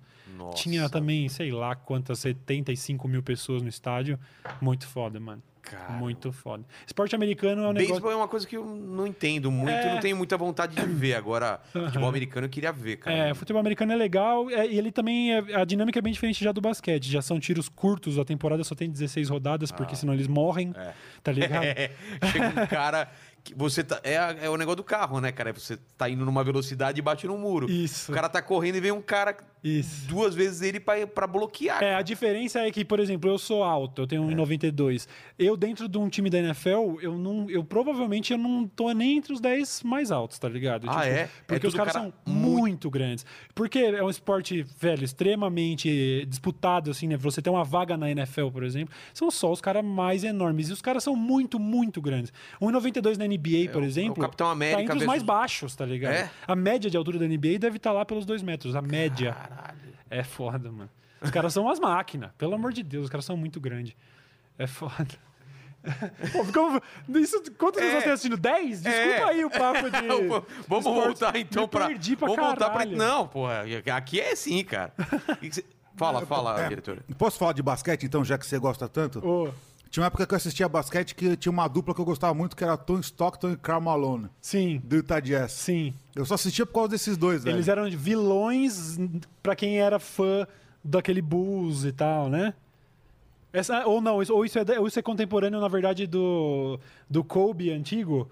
Era, era da época Faz de. muito tempo isso aí. É, eu, Não não, eu tô mais, ligado não. de Karl Malone e John Stockton, mas eu não, eu sou fã mais recente. Eu sou fã de 2013 pra frente, quando eu comecei a jogar videogame. Você, você gosta de, de, de basquete também? Não. Meu pai gostava bastante. Mas era a época do Magic Johnson. aí do- Sim, sim. Assistia uma coisa ou outra. O único esporte que eu gosto é o paintball. Bom demais. E aí, antes da gente mudar de assunto, aí tem alguém, alguma pergunta aí que você quer, que queira jogar, diretor? Tem, a gente recebeu o superchat. Você já quer ler superchat é, gordo ou não? Vamos, vamos, vamos os dois ou três aí. Você tá preparado, Cauê? Nasci pronto. Já não tenho mais Cauê, expectativa de um nenhuma. assunto aqui, hein? Muito Pode falar, aqui, não tem problema nenhum. Estão querendo polêmica aqui, hein? Fica à vontade. Que é PC já? Já estão mandando aqui. PC, eu, eu, eu tenho pra falar ele, porque o PC, eu tava conversando com ele, foi meu funcionário antes. Ele, ele tava tabião. Aham. Pode falar, pode falar, sem problema. Mas já agora? Não, vamos segurar pra depois, né? É, É, é polêmico. polêmica, a gente Tem que ter o cliffhanger, tem É, que ter o... exatamente. Então vamos lá, vou mandar dois superchats aqui, Tá, tá? bom, tá bom. É, vamos lá, o primeiro aqui é do Giovanni Ravagnani. Pessoal reclama que você lê tudo errado aí, né? Cara, olha, tá escrito Ravagnani. Tá bom. Tá? Então é Giovanni Ravagnani. Ele fala: Oi, Vilela, Ele- vim é, aqui anunciar Ontem meu... teve um cara que falou, é o nome dele aqui, Cozinho Marrom e Bonito. é trouxa, ele leu. Não, eu, velho, os caras reclamam que eu não leio literalmente o que tá escrito, velho. Tá bom, então. Olha lá, vou ler aqui, do Giovanni Ravagnani. Oi, Vilela, vim aqui anunciar meu restaurante 100% digital e online. Panquecas de Irene. Ó. Uma panquecaria. Chegamos em São Paulo depois de 25 anos em Sorocaba. Estamos em todos os aplicativos. iFood, Uber, Hype, não sei o quê. É, panquecas de Irene. Então esse aqui foi o primeiro. Tá, ele mandou um superchat bem gordo aqui. Tá bom, bem-vindo. Tipo, ao contrário do Cauê, que tá todo mundo falando que ele tá magro. Tá magro pra caralho. Tô perguntando se você usou crack ou se você fez bariátrica, inclusive. Nenhum dos dois, nenhum dos dois. Você não fez bariátrica? Não fiz, não fiz. Porra, esse daí é roots, hein? Porque o Banguela fez, o, o- o Morgado fez, todos os caras que eu conheço. o- É, eu, eu, eu respondi que ele fez os dois aqui. Ele fez bariátrica e crack, eu falei. Outro aqui, ó. E o Rock Tattoo, hein? Também mandou um superchat gordo. Ele, salve Cauê, Vilela e Ale. Convidamos vocês para vir aqui no estúdio e mandar uma arte na pele. Eu já, vou, eu já marquei com ele, eu vou fazer. É. vou- É o mesmo? É o me- Eu acho que é o me mesmo. Se é o cara que me chamou no Instagram, eu quero fazer o- uns loguinhos aí. Ó, e pra quem curte tatu, a gente vai disponibilizar 30% off para todos que tirarem print desse chat com o Cauê e nos enviarem na DM. Ó, Show. Então o nosso Instagram aqui, ó, urock.tatu. Na Fechou. rua Augusto, em SP. Ó. Então pra gente ele tá dando de graça, eu tenho uma tatuagem grande pra cobrir. Eu tô querendo, tá, tô querendo, tô eu, querendo. tenho, eu queria fazer três, três coisinhas que fazem parte da minha vida, né? Que é Ah. o logo do Mundo Canibal, fábrica de quadrinhos e agora do, do Inteligência Bom Limitada. demais. Ô, A granadinha. confirma a hora Bom pra demais. galera aí que estão falando que o superchat é combinado, que é tudo 8 mentira. e 52 no meu relógio, Repita. né? É, Repita. 8,52. 8 e 52. É. Vamos falar desse, desse seu peso aí que você perdeu. que Eu te conheci barbudaço. Sim, sim. Muito mais gordo. É, o lance é, eu, eu, eu tentei emagrecer durante muitos anos, né? Eu lancei até projeto de YouTube, coisa de uma década atrás. Era um Não é projeto. fácil que nem o pessoal fala, né? Não é nada fácil, sacou? E eu também até to- tomo cuidado porque depois que a gente consegue, a gente não pode se esquecer do trampo que é, porque eu, eu acho muito triste. Sei lá, a galera tentar ser coach de umas paradas e às vezes. Não, é só força de vontade. É. Não, calma. Calma, mano. Tem que- você tem que ter Esse tempo pra comer Acredite bem. nos seus sonhos. Você consegue, mano. de to- Tem muita gente que acredita nos próprios sonhos. 1% consegue, tá ligado? Mas é, eu finalmente consegui quando foi, foi eu recebi praticamente um ultimato da saúde. É. E aí Muita gente acontece É. isso. Tenta. Aí, tipo, você vai morrer se você É. não emagrecer. É agora, Cauêzão, sacou? Então, começou a dar uns leves piripaques que começaram a ser assustadores Tipo e que- tal. Problemas de intestino. Dor, dor, dor, dor. E aí, eu falei, caralho, é dor no... Porra, e aí, né? Você já começa Dor a pensar... de, tipo, fudida, Dor, cólica. dor, coisas. cólica, dor, dor, dor. Eu falei, caralho, o que acontece? Ou alguma coisa séria, um câncer aí. Intestino. Parte, Intestino. parte alta, assim, ó. Estilo apêndice. Ah, tô ligado. Região do apendicite. Eu achei que era apendicite até. É. Esse era o tipo de dor com que eu comecei. E aí fui descobrindo que existem algumas condições de que podem ser desenvolvidas por causa de intolerância alimentar, por causa de estresse, por causa de um monte de coisa que podem te levar a ter uma, uma doença crônica de intestino. Mas foi isso? Você foi no E- médico ele falou então, isso? na verdade, eu fiz consulta com, com um gastro, fiz consulta com dois nutricionistas e o- a hipótese do que a gente estava trabalhando, chamada síndrome do intestino irritável, ela é uma parada assim, o diagnóstico, na verdade, é quando você vai eliminando todos os outros. Então, fez ali o exame de sangue, não tem alteração hormonal, não deve estar com câncer, não deve... ah, ah, o seu sintoma é isso. Como que é o seu hábito intestinal é isso. As fezes é isso, é isso. É, provavelmente você tem síndrome do intestino irritável. É um problema de dor crônica que você pode manter controlado durante períodos que podem durar anos e você nunca Sei. mais nem lembra. Mas tem relato de gente que está sentindo dor há cinco anos E é isso aí, mano. Tomar. Tem gente que é, toma ansiolítico ou antidepressivo porque dizem. A galera fala que o intestino é como se fosse o segundo cérebro. Sério? O seu emocional tá totalmente ligado. Cara, é- dá pra dar um exemplo básico. Todo Ah. mundo, quando a gente fala, tá se cagando de medo, ou então quando você tá É. nervoso, dá uma caganeira. Ou mija de. É. Isso, é, é, isso acontece até com outros animais. É o Você vê o cachorro né? que toma um susto e mija. Isso está totalmente associado. Então, quando você fica longos períodos exposto a estresse a, ou, ou algum evento traumático pode desencadear, e aí você começa a ter problema de processar alimento, começa a ser tudo mais difícil e começa a causar dor. E aí eu falei, mano, quer saber? Eu preciso mudar totalmente de vida. Do momento que eu comecei a sentir dor, que foi em agosto de 2020, Desde agosto, eu nunca mais tomei uma gota de refrigerante, nunca mais comi um McDonald's, nunca mais comi um nugget, nunca mais comi nada que Processado. fosse ultraprocessado, nunca mais, cara, açúcar refinado, raramente se for em, em algum bolinho, sei lá. Eu fui reintegrando as- os alimentos aos poucos. Hoje, a única coisa que eu não como é farinha branca, por, por conveniência e também porque ela também Isso me dá azia pra o caralho. glúten, ah, ele pode ser mais difícil de, de digerir quando você tá mal de intestino e tal, então eu tirei. E só. Mas eu só como comida de verdade, mano. Eu não peço um iFood há oito meses, eu não peço Caramba. delivery, eu não vou no restaurante. Eu só como comida de verdade. Se for pedir, beleza, pediria uma marmita de arroz com frango e tal. Mas como bem, como comida gostosa, tá ligado? Faço até minhas sobremesas ali, mas assim, as minhas sobremesas hoje, eu aprendi, depois de oito meses, reeducando a minha alimentação. E é muito importante o termo mesmo, reeducação alimentar. Não adianta radicalizar, mano. O rebote é maior e eu já, já estive lá. Eu já fiz coisa de comer só atum e, É, alface. não dá. adianta. Fiz dieta de fisiculturista de comer tilápia e batata doce. E tirando o sal pra ver se diminui a retenção de líquido por causa do sódio pra, pra secar mais. E aí o que acontece? Você perde 3, 4 quilos em 3 dias, depois você ganha tudo de volta, fica frustrado e tal. Então, eu demorei esses meses todos pra chegar num ponto onde o meu paladar já não gosta mais de açúcar. Eu, mano, quando eu ia sentar na frente de um pote de jujuba, Isso, assim. isso daí, se você colocar, vai. Não, eu não tenho vontade. Não tem vontade? Zero. Sabe o que eu tava comendo antes disso aí? Castanha do Pará. Com, tipo, eu jogo um lemon Chocolatão, pepper. nada. Cara, eu não tenho. O meu chocolate hoje, é, eu como muito mel misturado com outras coisas que dão uma sobremesa legal. Por exemplo, se você misturar. Essa é a dica foda pra quem quer ser um pouquinho mais fit. Se você misturar mel com pasta de amendoim, manteiga de amendoim, Minha mulher faz isso. mano, mistura bem misturado, vira uma Nutella de amendoim. Mas, mas, assim. mas o amendoim não é punk? De, Não, de- não, amendoim é tipo. Gordura, sei o- lá. Oleaginosas em geral são bem calóricas, gordurosas, mas eu não tenho problema com alimentos naturais. Ah, eu posso tá. comer. Hoje eu almocei linguiça, por exemplo. Ah. Tipo, eu- o que eu não como são ultraprocessados, apesar da linguiça ser embutido e tal, beleza. Eu não como comida ultraprocessada, tipo nugget, salsicha. Essas coisas que são muito industrializadas, eu tirei. O que eu não consegui ler no cardápio no- de ingredientes, assim, o que eu não consegui ler. E no se tem acidulante emulsificante, estrolurante, eu não como. Entendeu? Se tiver. Agora, como- a pasta de amendoim, você entra, olha a embalagem dela, é amendoim torrado e. É, integral. É, é só- é amendoim integral, só isso. Eu, por exemplo, parei de tomar refri. Eu tenho aquelas garrafas ali de suco de uva. Você vai ler Ah, atrás. ligado. Suco de uva integral. Mano, eu só vivo comendo comida natural, mas gostosa. E eu tô mantendo peso. Eu subi na balança hoje de manhã, eu tô com 100 quilos. Eu tô com 100 quilos, já vai fazer dois Cara, meses. vou tentar isso, porque eu não, Mano. ra- coisa radical eu não consigo. Não, mas é um processo, mano. Você tem que passar pelo processo da desintoxicação. Tem uma pessoa, o pessoal aí mais acha absurdo quando você compara açúcar com, com droga, por exemplo. Ah, A fala, é, não é cara. isso, não é Pra isso. mim- A minha experiência pessoal, você vai me desculpar. A Também. minha compulsão, eu como, como ganjaman, eu posso te falar que eu consigo parar de fumar maconha, mas eu não consigo parar de comer açúcar na época que eu tava. É.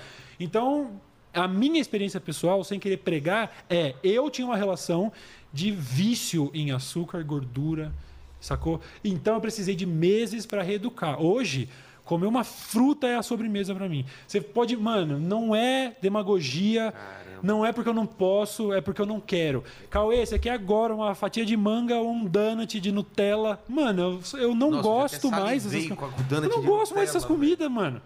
Passou. Mas eu, eu sei que você tá falando porque eu fiz uma promessa quando o meu filho tava pra nascer, pra não ter problema nenhum. Eu fiquei, sei lá, seis meses sem comer chocolate. Uhum. Quando eu voltei a comer, eu achei doce pra cá. O negócio, claro que depois da terceira vez eu já vou. eu- Parece que a memória volta e Sim, voltei. Mas claro, a primeira com vez que eu certeza. coloquei, falei, nossa, que coisa doce. E falei, não quero. Aí depois você vai, vai, vai comendo, vai, Vai voltando. Mas o cérebro é muito. Cara, hoje eu não, eu não tenho nem curiosidade de saber o que, que ia ser a sensação, o bagulho sensorial mesmo de tomar um copo de Coca Zero, que eu gostava Café. muito. Café Café você eu tomo. Eu Sem parei. eu- eu- com adoçante, é. Ah, tá. Mas isso sempre foi. É, mas eu parei um período porque a síndrome do intestino irritável, você- alguns alimentos te fazem mal, mesmo os naturais. Foi cruel, mano. Foi cruel pra caralho. Então, cafeína, por exemplo, como ela é estimulante, ela é praticamente laxativa, ela estimula e tal, e ela causa aquela osmose e tal de. De reter líquido e o caralho, mexe com o intestino. Eu passei meses sem tomar café também. Aí só quando eu consegui controlar as crises de dor, a primeira coisa que eu reintegrei foi café. E aí estamos de volta. Mas é isso aí. Jejum, você não chegou a fazer o jejum intermitente. Fiz, tô- eu fiz tô nessa. longos jejuns. Eu fiz longos jejuns por medo de comer, por medo de sentir dor.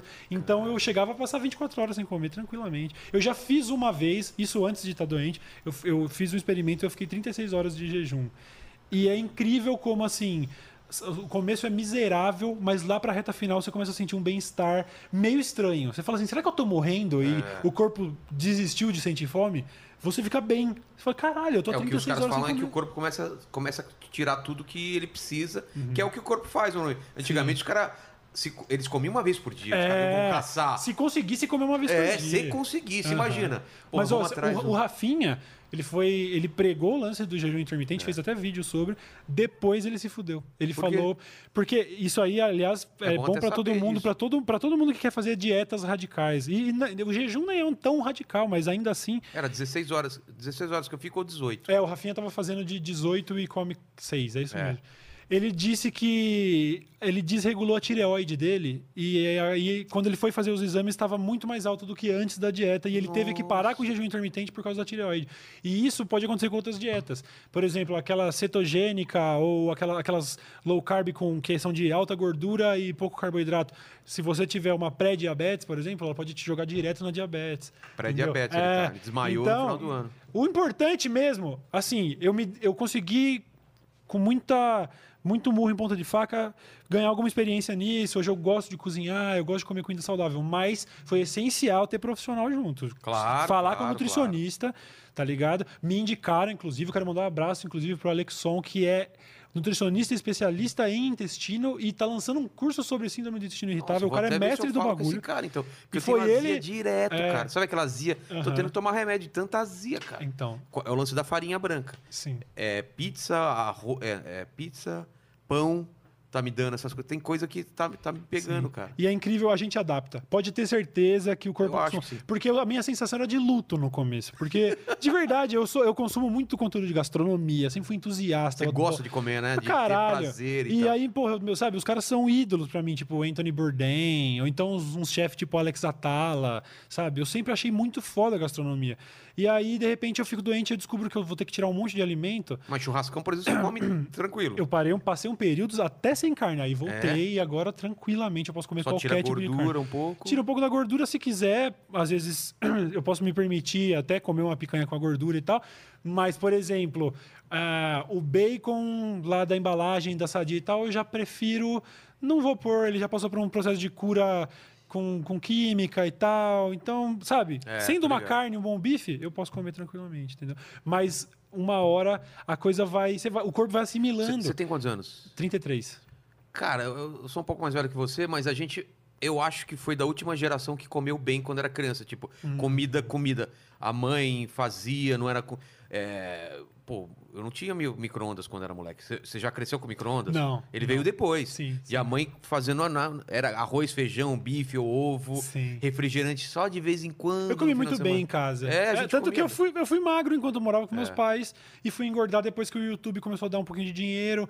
E aí era um outback ali, um delivery aqui. Que morar sozinho, É. com um pouquinho de grana, você se fode, né, sim, cara? sim. É. Porra, não tinha preocupação nem. Tinha, mal tinha talheres em casa. Sabe, É. um lixo. Você tem um lixo que enche e não fede, porque só tem embalagem, É. não tem nada de orgânico. Hoje o meu lixo é nojento, porque tá cheio de banana apodrecendo, né? Resto de banana, Sei, sei. resto de frango, e resto de coisa. Então é outra, outro rolê. Eu- minha, minha vida teve que mudar de cabeça para baixo. E, e ficou muito da hora. Hoje eu sou apaixonado por rango de novo, só que os mais simples. Influenciado inclusive pelo Alex Atala, que fica a dica para quem gosta de gastronomia. Ele tem um canal no YouTube e ele, sendo o maior chefe do Brasil, ele poderia fazer uns negócios mega sofisticados. Ele fala assim: Bom, hoje eu vou ensinar a fazer uma farofa de alho. Hoje eu vou ensinar a fazer uma banana frita. Hoje eu vou ensinar a fazer um ovo ou não sei o quê. E é isso que eu como hoje. E, e ficou muito da hora. Eu fiz esses dias ali uma cartola. Sabe o que é uma cartola? Não. É um prato ali da, da região norte e nordeste do Brasil, acho que mais famoso no Pernambuco, que é uma banana da terra, um queijo coalho. No caso deles, eles usam queijo manteiga, mas aqui é mais acessível. Pega uma banana normal, um queijo, você frita isso bem fritinho numa manteiga ou num óleozinho ali. E quando tiver bem douradinho, você joga por cima ali alguma coisa doce, pode ser um mel, eles fazem com Nossa, açúcar. velho. Mano, é queijo, banana e mel. E falando assim, eu tenho certeza que tem muita gente torcendo o nariz. Porque Não, eu postei não. no Insta e muita gente torceu. É, não, minha mulher- Falou, que merda é essa? Queijo com mel. Do Velho, caralho. Dá uma chance. É. O povo da, se tem uma coisa que o povo lá de cima do Brasil manja é gastronomia. Total. Eles são, eles estão anos luz da gastronomia de daqui de coisas, baixo. é. E a cartola, mano, banana, Não, queijo e doce. Vou falar pra minha mulher ver isso, porque ela, ela tem um canal só de comida fit. Ah, olha só, era olha pra eu, eu já ter entrado na linha. Porque ela só come. Não, ela tem o dia do lixo dela e tal, Uhum. porque ela treina pra caramba. Mas, cara, ela, ela tem. Ela manja desses. Ela vai adorar essa receita aí, cara. Cara, muito bom. Eu tô comendo tapioca. Agora eu tô, tô pra encomendar ali uma cuscuzeira pra fazer o cuscuz É que você gosta de cozinhar, eu odeio cozinhar. É, então, mas eu, eu, eu sempre opto pelo que é fácil de cozinhar. Eu não me, eu não gosto de sofisticar. Eu nunca fiz um estrogonofe em casa, por- porque eu prefiro fazer o arroz, o frango e aí já adiciono ali uma farofa e um molho ali, uma salada. Eu gosto de comidona, sacou? E aí isso eu cozinho. Faço um frango, uso Mas- muito air mas fryer. Em quantidade diminuiu também? É prato de pedreiro ou ainda. Não, é, diminuir as porções pra caralho também. As- nossa, as marmitas. Eu comia pra caralho. Eu comia pra É, eu caralho. lembro não tem nos como. Estados Unidos. É, velho, não tem como você manter um shape de 130 quilos e dizer, ah, é só meu metabolismo. Não é só seu metabolismo. O metabolismo também ajuda. Agora eu tô lembrando das paradas falando dos seus intestinos. A gente foi naquele que era o franguinho que tinha ah, os níveis de pimenta, lembra? Aham. Você vai, vou pegar essa. Você foi na quase, não sei se foi na top, mas foi na Sim. mais apimentada. É, era- tem- é aquele Buffalo Wild Wings. É, tem, exatamente. tipo, 15 níveis de pimenta. Eu vou até. Eu ia. Ia, né? Agora não. É, agora não. Eu ia até 12, 13, assim. E eu Nossa. sempre fui muito louco por pimenta também. Pimenta é da hora. Pimenta é muito Mas doido. isso também tem que diminuir ou não tem nada a ver? Quando você está em períodos de crise, se você tiver com o intestino doendo, você tira até. Mano, tem, tem alguns legumes que vão te fazer mal. Caralho. Porque são. são é, é foda, isso é um papo chato, mas é legal pra galera saber, porque, É. porque infelizmente é muito frequente, assim. Acho que 2% da população tem síndrome do intestino irritável. É gente pra caralho. É. E muita gente acaba não sabendo, tem quadros mais leves. Quando eu falei sobre isso no YouTube, eu recebi centenas, centenas não, mas várias mensagens, gente falando, nossa, eu tô com uma dor assim faz um tempo. Pode ver, ver. e às vezes é isso. E aí tem grupos alimentares que eles, eles são de um pouco mais difícil de digestão e causam gases. Por exemplo, feijão. Todo mundo sabe, comeu feijão, É. peida. Come repolho, peida. Qu- Quem tem o intestino doente não pode ter gases, porque gases causa distensão, distensão é dor para quem está com o intestino Sei. irritado. Então eu tive que tirar tudo. Eu não como o feijão mesmo, apesar de eu não ter mais sintoma, eu fiquei tanto tempo sem comer feijão que agora eu cozinho e feijão dá trabalho, panela de pressão. Eu não como mais feijão há oito meses, mano. Eu larguei o Aí feijão. é uma coisa difícil de eu- de eu conseguir É, largar, viu? Mas eu nem recomendo, porque feijão é bom pra caralho, Feijoada. é nutritivo, é saudável. Mas eu parei. Meu bagulho é um arroz branco, uma proteína animal, muito ovo pra caralho, muita banana, muita manga, tá ligado? Muita comida. E isso me, é, é o tesão da minha vida, é temperar bem um É que, frango, é que a gente tá não faz porque ligado? dá trabalho, tem que fazer feira, tem que sempre estar com as coisas fresquinhas, é, é foda. É chato, é É chato. chato, mas, mas, mas é que tá, eu não tenho nem desculpa porque minha mulher faz isso pra ela, então pra mim é só pegar o, o que sobra, entendeu? Fica mais fácil, fica mais fácil. E aí é- é- é, muda tudo, a energia, a disposição. As caminhadas que eu tentava fazer ali, sabe, era uma caminhadinha leve que eu fazia e eu pegava. Hoje eu pego as mesmas subidas, as mesmas escadarias. E não é a sensação de que eu sou mega vigoroso, é a sensação de. Não vou morrer. Era pro meu fôlego ter acabado. Você fala, caralho, era pro meu fôlego ter acabado nesse degrau, nessa altura. Eu tô andando há 45 minutos e ainda não tô cansado, sabe? É, nessas, eu não tive como provar isso no fute, por exemplo. Eu, eu meti a gol com 130 quilos, eu tô com 100. Eu devo estar Pô, voando. é. Eu não sei, tá ligado? Mas a caminhadinha do dia a dia, eu, eu moro quase no vigésimo andar do meu prédio. Às vezes eu termino a caminhada E eu falo, puta, mas não pegou o cardio o suficiente. Eu vou subir a pé. E aí eu subo 20 andares de escada. Nossa. Eu não tô mega é, saudável, porque ainda tem dia que eu não treino, eu não tô fazendo musculação. Mas a caminhadinha e a comidinha boa, mano, eu me apaixonei por isso. E não tem, não tem trabalho nenhum fazer isso, manter o peso e tal, porque é o que eu mais gosto de fazer hoje, sacou? E, e o problema da gente de, de horário bagunçado, você já resolveu isso ou não? É, eu resolvi. A pandemia me colocou um pouquinho de disciplina nesse negócio dos horários. Inclusive, eu desandei pra caralho e tava acordando que nem velho, tipo, indo dormir nove e meia da noite, acordando quatro da manhã. Nossa. Todos os dias assistindo o Hora 1 da Globo lá, todos os dias. Mas por quê? Porque você queria Porque ou... a, a pandemia foi me colocando nesse ritmo de, porra, só fazer um 10 e meia da noite eu já tava pescando, não queria ficar na madrugada até muito tarde na internet e tal. Então, acabou virando uma vida saudável e. Beleza, eu sou o tiozão que acorda pra lavar calçada. Hoje. Não, hoje não. Hoje eu tô. Hoje tá o quê? 8 e, 8 e meia da manhã sem despertador todo dia. Ia, dorme... Durmo pouco. Eu durmo uma e meia da manhã. Eu durmo menos de, de 6 a 7 horas por noite. Nunca- o dia que eu meter 8 horas, eu vou soltar o rojão. Não consigo. E a tua, a tua rotina, vai de gravar os vídeos. Você acorda oito... Você, você- grava quantas vezes por semana? Eu hoje eu tô gravando 3. Final de ano eu tava gravando 5. Mas agora eu tô gravando Então 3. agora vai três. Você acordou oito e meia da manhã, o que É. você vai fazer? Aí é, é notícia, internet, principalmente Reddit, sabe? Pra ver tudo que tá acontecendo no, no- de mais importante. Que, tipo assim, quais são os trending topics do mundo, tá ligado? E aí é muito Twitter, Reddit, tal, tal, tal. É, o cafezão da manhã é a minha refeição que eu faço questão de fazer da hora, então sempre tem pelo menos um ovo ou alguma coisinha. Isso né? depois de já tá es- esse, esse rolê pelas notícias ou é... Ou é... Né, o da notícia é só um copo de café e eu fico de jejum pelas próximas três horas, praticamente. Ah. Eu acordo às quatro, eu vou comer às oito, Tá. sacou? Mas aí é um cafezão, tal, tal, tal, e aí já começa a, a trabalhar no vídeo de hoje, se for o dia do vídeo. Então, 10 da manhã, 10 e meia, eu já tô lá no computador tentando selecionar qual que vai ser a pautinha de hoje. Ultimamente, às vezes, é vídeo de entretenimento mais leve, tô falando de BBB, por exemplo. É só, só esse trabalho de Twitter e Reddit, eu já tô, às vezes, pronto. Aí, Bulbasauro, vamos lá então? Às vezes a gente grava 11 e meia da manhã, às vezes a gente grava 1 e meia da tarde. Sempre nesse horário. É pouco antes do almoço ou pouco depois do, do almoço. Mas o- cara vai até onde você tá. Você É. grava na sua casa. Não, não, não. Eu tenho Ah. um estúdio lá em Jundiaí. A gente aluga um espaço, uma salinha comercial só para estúdio. Era onde a gente trampava presencialmente. Depois da pandemia, cada um para sua casa. O Buba cola lá de máscara e fica sentado ali à distância. Eu venho, gravo, a gente vai embora. Ele edita, eu Na faço, é, eu faço o thumbnail. E aí eu tinha uma rotina de streaming de jogos que tomava mais um- várias horas, agora eu não estou fazendo. Então hoje eu tô hum, privilegiado, assim. Eu trampo três vezes por semana, três horas por dia trampado, sacou? E uma coisa que eu, te- eu nunca perguntei isso pra você, até é legal, deve ter mais gente que, que deve ter dúvida.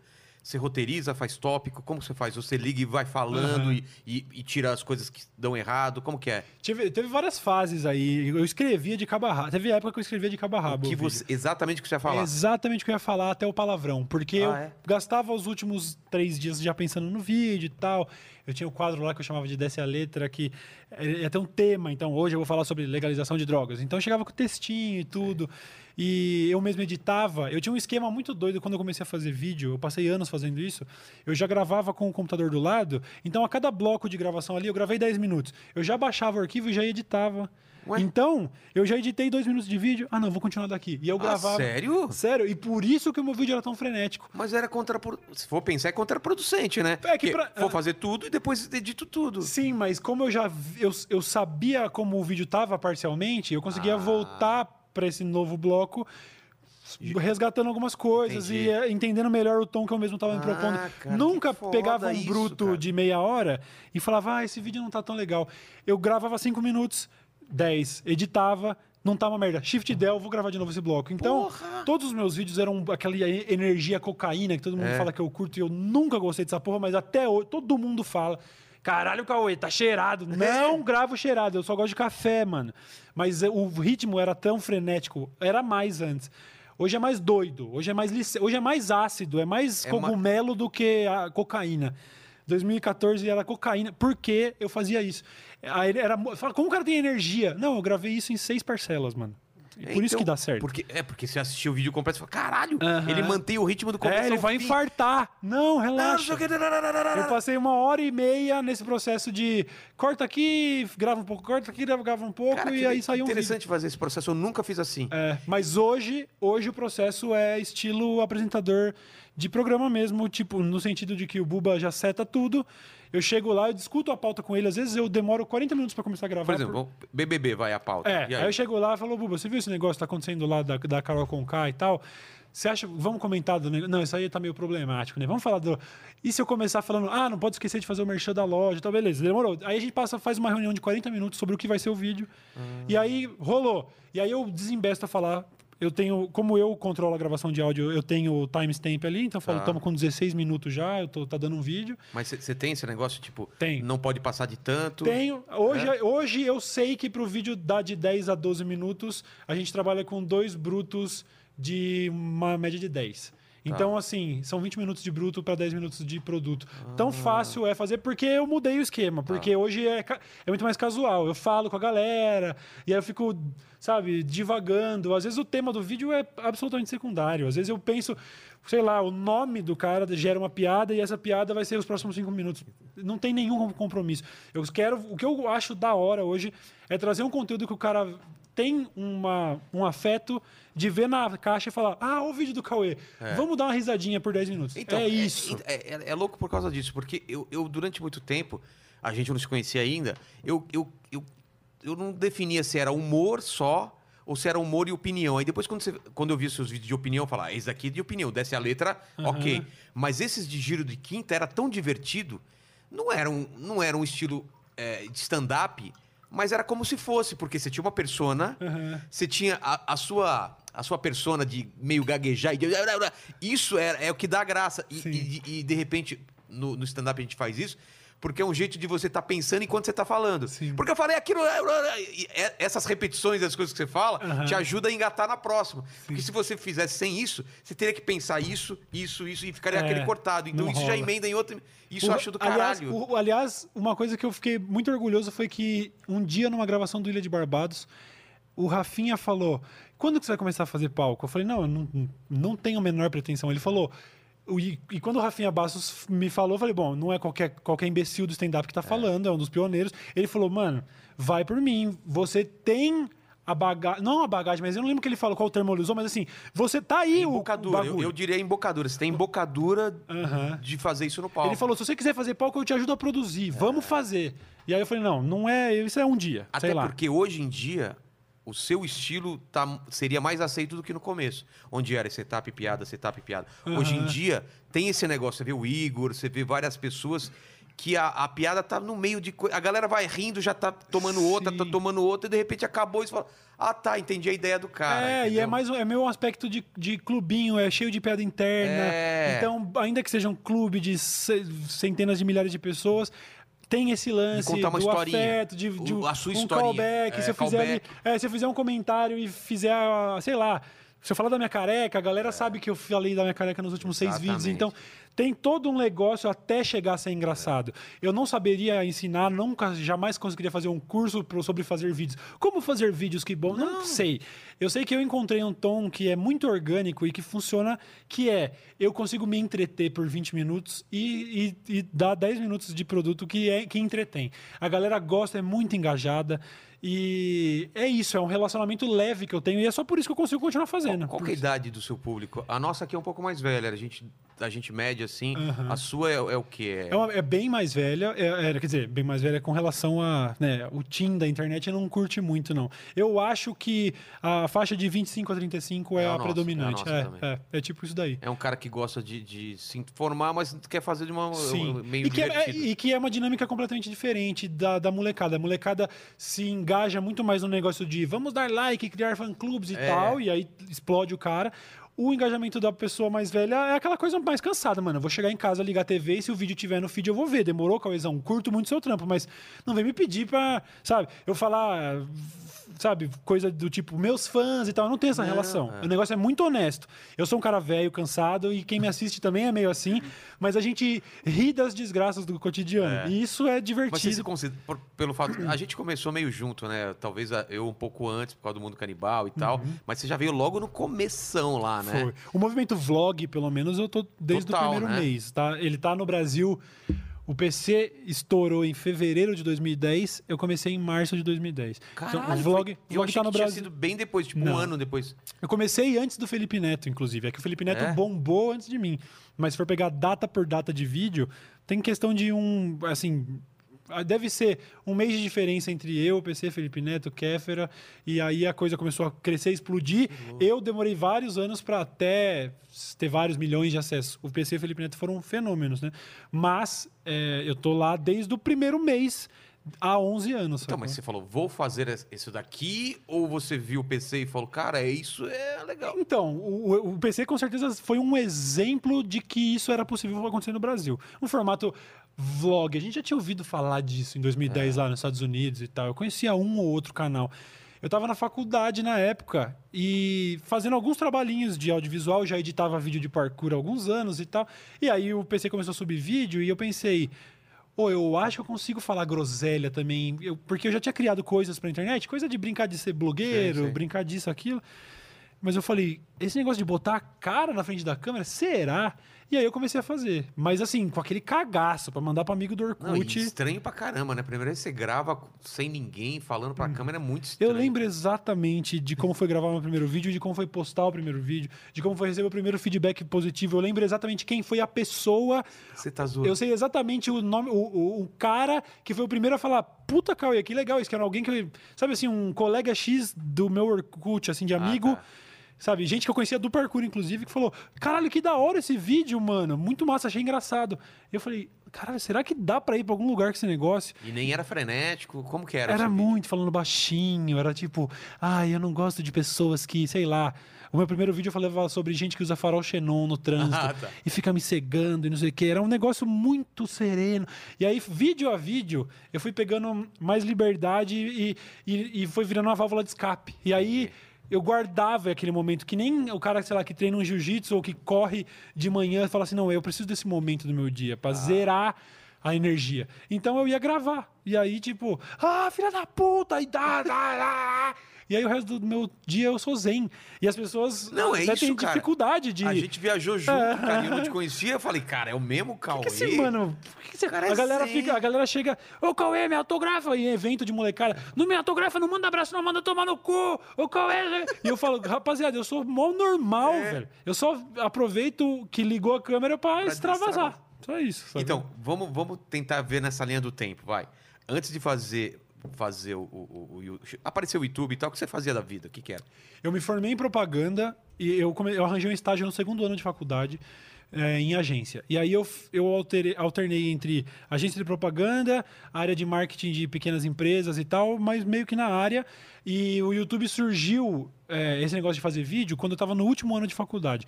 Então, eu comecei a ganhar uma grana com o YouTube. Eu apresentei o TCC, mas eu nunca eh, colei grau, nem peguei diploma. Tipo, eu terminei a faculdade, mas não tenho diploma superior, sacou?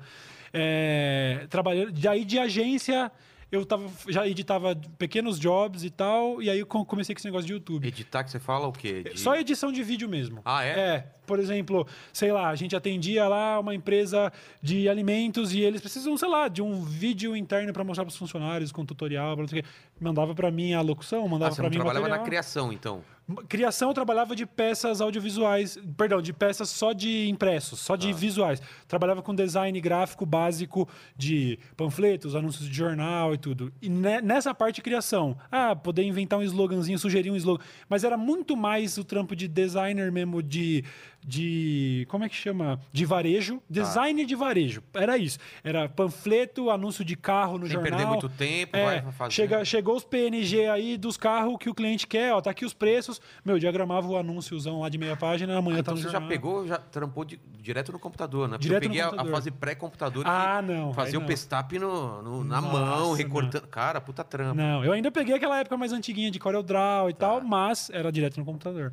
E aí o YouTube surgiu, eu conciliei durante pouco tempo, até que foi virando mais o YouTube. E aí eu fa- falei pra agência, Mas você não- rapaziada, obrigado, e larguei. Você não queria ser o cara famoso, tipo, eu quero aparecer. O lance é de falar suas, suas paradas. O, meu- o lance de ficar famoso só surgiu depois do primeiro vídeo que eu fiz. E aí eu pensei, tá, se eu for fazer. Se eu quiser ter algum sucesso com esse projeto, sucesso significa quando você tá criando conteúdo assim, Tem audiovisual. muita gente tem vendo. gente vendo.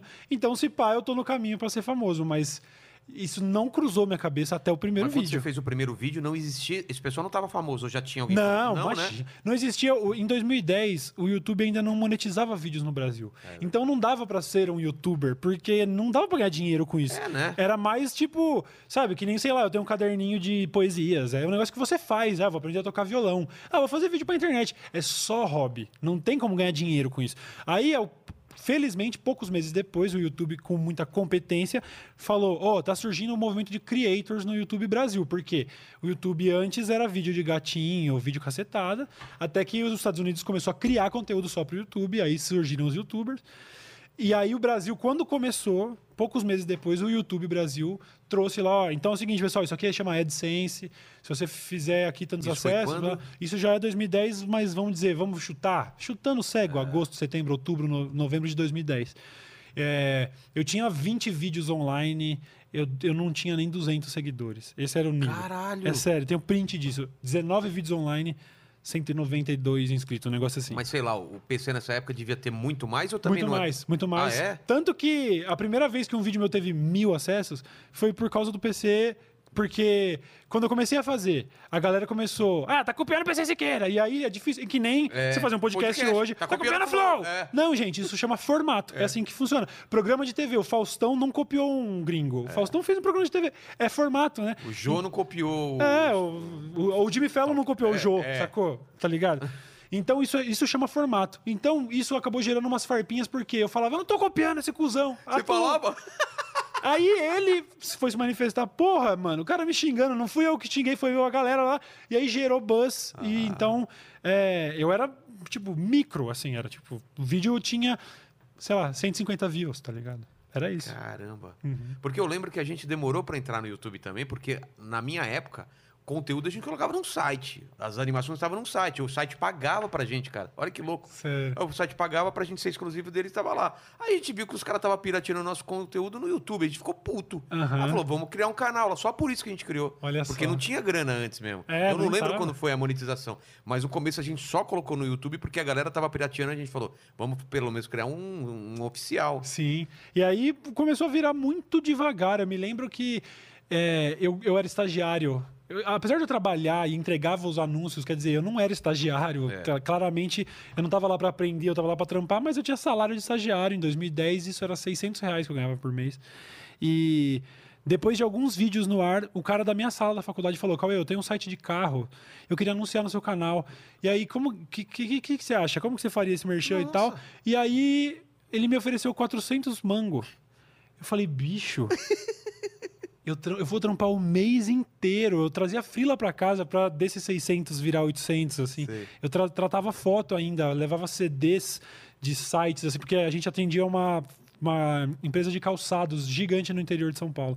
Então eu tratava fotos, ah, ah ganhava 3 reais pra tirar o fundo dessa foto, sabe assim? Sei. Então eu fazia mó frila pra no final do mês tirar 800 conto. E eu falei, e eu vou mandar um salve pro site do carro e ele vai me dar 400 reais? Caralho. E aí que eu falei, beleza, esse pá tem um potencial aqui, mano. E aí corta pra 2021, eu, eu tirei a barba com o patrocínio da Gillette. É, surreal, mano. É surreal. doido, né? Surreal, completamente surreal. Então, mas nesse começo, é, que- 2000 e... 10. Cara, quando que começou a virar trampo mesmo? Tipo, Foi. vou ter que chamar uma pessoa pra... pra... Não tô dando conta aqui. Ah, tem- não. O, o problema é que daria conta, mas assim, quando eu quis me dar o luxo de, É. porra, vou expandir, ter uma equipe e tal, eu acho que daí já passa um. Não, a- o Bulbasauro começou a trabalhar comigo lá pra 2016, eu acho. Eu passei. Pô, foi bastante tempo. É, eu passei os primeiros cinco, talvez. Os primeiros cinco ou seis anos eu mesmo gravava e editava, não precisava, entendeu? Tudo na E a- marginalidade e nessa época a produção era quanto? Dois vídeos por semana? Quanto- Ah, então, nessa época não tinha muita cobrança, o hábito de ver vídeo era um evento. Era muito diferente do que é hoje. Ah. verdade. hoje, até por isso, se eu fizesse o conteúdo que eu faço hoje, em 2010, a galera ia falar que eu sou preguiçoso, que eu sou vagabundo. Que merda de vídeo é esse? O cara fica falando. Não, gente, é porque mudou o conceito. Hoje a galera precisa de conteúdo mesmo, porque a gente consome essa porra. É. Incessantemente. Então, se eu subir 10 vídeos, todo mundo vai ver os 10. Se eu subir um, Você entendeu? tá falando que antigamente você tinha que colocar muito mais efeito, E ter uma antigamente mais era mais assim, eu, eu ficava 15 dias sem postar um vídeo, porque não, eu tô preparando um vídeo legal aí. Ah. O próximo vídeo vai ser sobre tretas de família, vocês vão ver, vai ser mó legal. E aí, se esse vídeo rendia, sabe? né? Era um negócio. Era muito diferente a dinâmica. O YouTube antigo tinha uma dinâmica muito diferente da, da home lá, É. né? Ele, ele dava, uma, dava até medalhinhas, assim, você ficava com uma medalhinha assim: parabéns, hoje o seu vídeo foi o 12 segundo mais visto em América Latina. E aí. Então, era muito mais relevante um vídeo em alta. Um like, quando, quando eu dava um like num vídeo em 2012, aparecia na home assim, ó, o Cauê curtiu esse vídeo. E o vídeo tinha 50 mil acessos porque eu dei like. Sim, a gente Era- um clube de likes. Você É, tava no clube? não, Eu, mas eu sei que- Castanhari, então- o Whindersson, uma galera, a gente Era trocava outro like. esquema. E, Hoje cara, um- crescia muito com isso, só com Aham. like. Hoje um vídeo, ele é muito mais casual, é muito mais leve. Eu prefiro mil vezes a, a situação atual. É mesmo? É, porque é quase como fazer um story. Hoje eu não preciso pensar duas vezes sobre o tema de um vídeo, porque o de hoje foi ruim, o de amanhã vai ser bom, relaxa. É mais um vídeo. E a galera entende esse conteúdo. Deixou de ser um vou jantar no Outback, passou a ser um arroz e feijão e frango Mas no é almoço, mano. por exemplo, do Castanhari. Castanhari Ah, não. é- ainda é um Isso. evento. Não, do Cassari é outro É, rolê. é. O Cassari fica três meses trampando num vídeo de duas horas, ele contrata o consultor de geografia ou de história. Gasta dois o editor- milhões. Mano, se você soubesse a cifra que esse idiota gastou pra fazer a série do. Netflix, mano. Imagina isso, Netflix. Eu, não- eu, lógico que eu não vou explanar, mas imagina isso. Netflix chega com um caminhão de dinheiro e fala, faz a série. E o moleque é tão perfeccionista que ele fala assim: obrigado pelo caminhão de dinheiro, eu vou gastar mais dois do meu bolso pra ficar do jeito que eu quero. Se é nós, a gente pega esse dinheiro e fala, cara, dá pra Meu fazer Deus. duas, duas temporadas, é nós, cara. Acabou, esquece. Não, o Castanhari é meio doente. Mas eu, eu admiro também esse Claro, lado. porra. O Castanhari, o Lucas também, que fez umas produções assim, de ficar um mês trampando num vídeo. A minha relação. Eu, por isso que eu acho muito doido o movimento youtuber, o movimento criador de internet. É como, ah, vamos dizer, a música. Você não pode dizer. Quer dizer, você pode até dizer que a Anitta e o James Hetfield do Metallica são colegas de profissão. Eles são músicos. Mas eles não fazem a mesma coisa. Quase entendeu? o esporte totalmente diferente. É são- outro rolê. Então, eu sou um creator, eu sou youtuber que nem o Castanhari, mas a gente não faz a mesma coisa. O Castanhari faz produções, umas paradas que é praticamente um longa-metragem. Eu quero saber sobre a história das Copas do Mundo, eu vou reservar duas horas do meu dia. É um evento. E isso coloca ele também num patamar, num status diferente. Eu quero, pra mim. A minha relação com o meu trabalho e com o público é daquele brother que faz o conteúdo casual, leve, Você tá, tá ligado? almoçando, coloca o, É. o, o celularzinho aqui, Sim, tô comendo o e tô tanto vendo. de mensagem que eu recebo, tipo, cadê a. Ca- Calizão, já é 9 horas, eu tô querendo jantar. Cadê o vídeo? Cara, Muita eu gente faço fala muito isso. isso, de esperar um, um Aham. vídeo, preparar em- o vídeo é. pra comer. Ou então, puta, você soltou o sábado, abriu o cu muito cedo, eu vou trombar minha namorada mais tarde. Se eu assistir sozinho, ela me mata, porque tem um ritual. Então é essa a posição que eu quero ocupar. Eu não tenho nenhuma pretensão de se esses caras não teriam capacidade, não teriam competência e não teria disposição.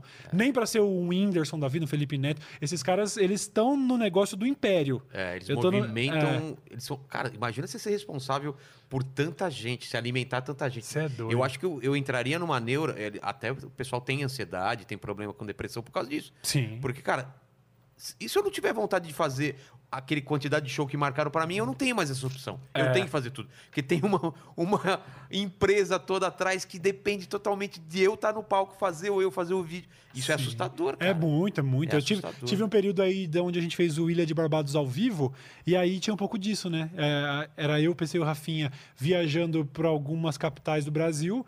E aí tem toda a equipe do teatro, É. a produção e tudo, você tem que cumprir horários e tudo. Eu cheguei a perder um voo num dia lá e foi uma angústia foda, porque eu falei, caralho, uma pessoa perdeu um voo aqui em Viracopos, lá em Belo Horizonte um show não pode começar. A gente colocou 2.500 pessoas no Sesc de Efeito BH. borboleta, cara. Sabe?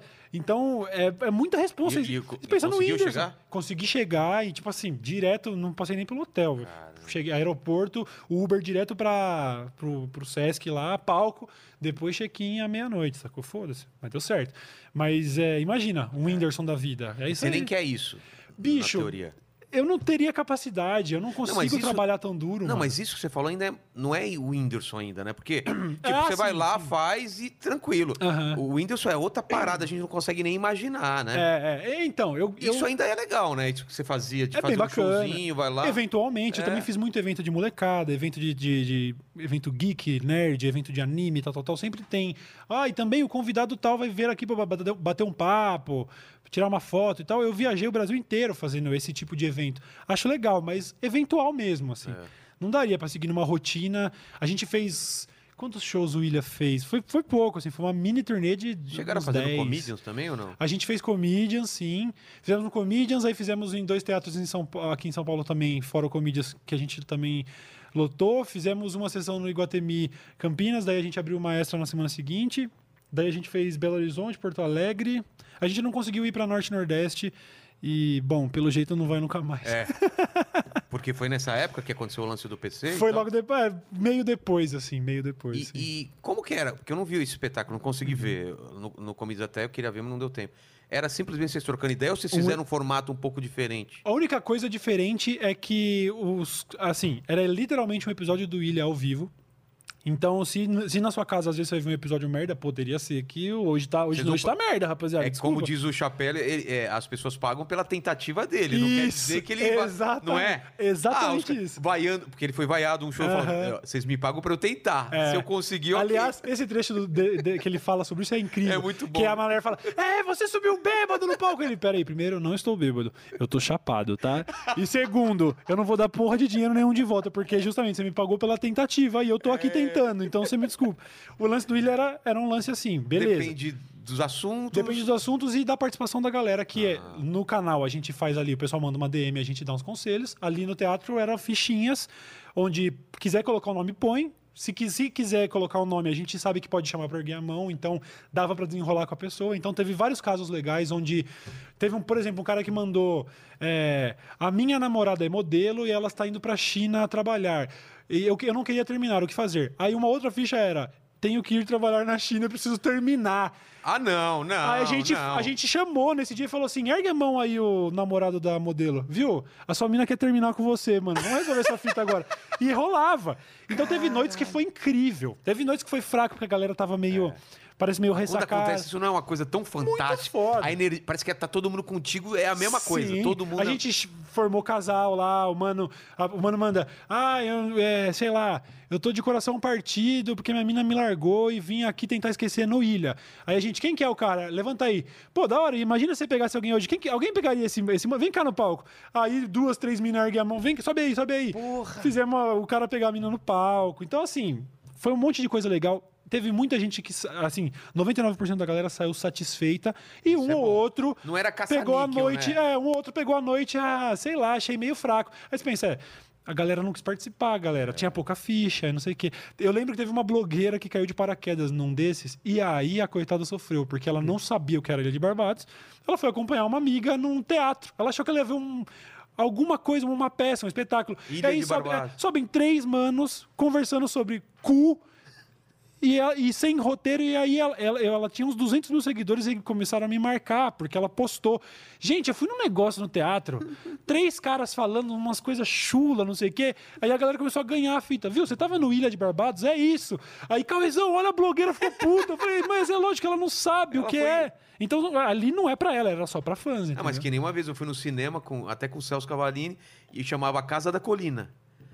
Não sei se você viu esse filme, é um terrorzão de cortar cabeça e sangue pra caralho. E claramente a velhinha do lado viu Casa da Colina, é um filme romântico e tal, e ela saiu com 20 minutos do filme assustadaça. É, não ela dá. não leu nada. A Casa da Colina, vou ver. Aham. né? O problema tal é, isso. É calibrar a expectativa. Ilha de Barbados, nossa, deve ser. Hum, nossa. deve ser um negócio sobre, sei lá, o universo masculino. É. E aí tá todo mundo lá, o que que foi? Você não consegue dar o cu quando você sabe? É tipo, o quê? Que merda é essa? É, cara. Mas no foda. Geral foi muito legal, foi uma experiência foda. Ah, dá pra fazer de novo, né? Mesmo sem o, sem o PC, de É. repente com um convidado local. Sim, um cara sim. meio a gente relevante, né? A gente chegou a considerar isso até enquanto estávamos nós três, tipo, ô, quando a gente for pra tal lugar, vamos chamar legal, um influenciador do local. Então daria pra fazer. O problema, o único problema é que a gente já teve essa experiência, a gente já gravou uma série do novo Ilha, né? Vai Sei. voltar o Ilha de Barbados.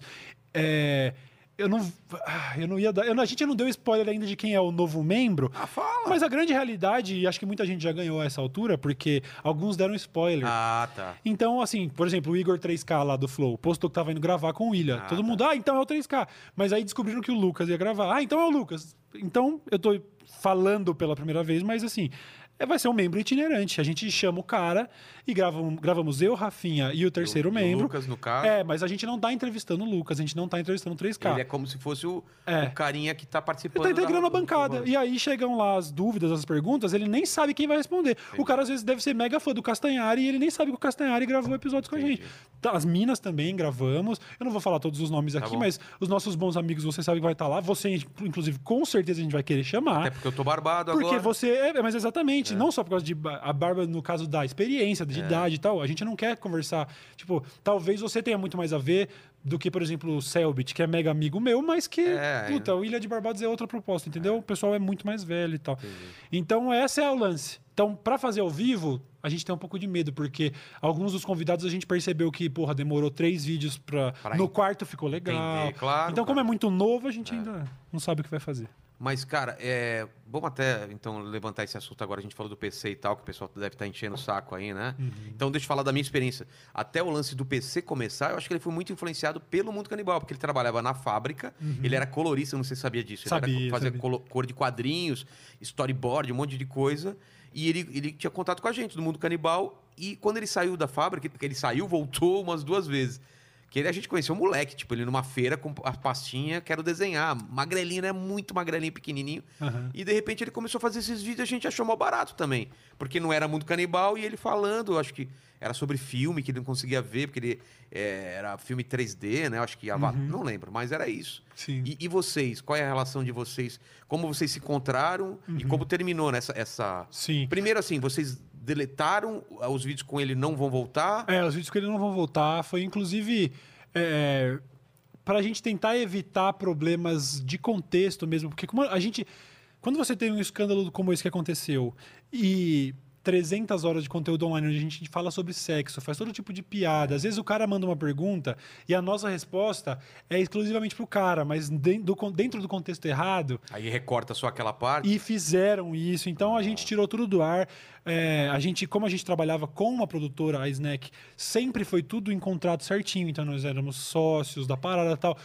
Foi Ah, saído de contrato. da- Sim, Ah, sim. acho- Então, assim, fizemos o distrato contratual. E o novo Ilha é uma empresa do zero. Tá. O conteúdo antigo, inclusive, é, não tem uma sensação de animosidade, uma briga. A sensação é de que, beleza, as, as coisas aconteceram, o que aconteceram, a gente se separou.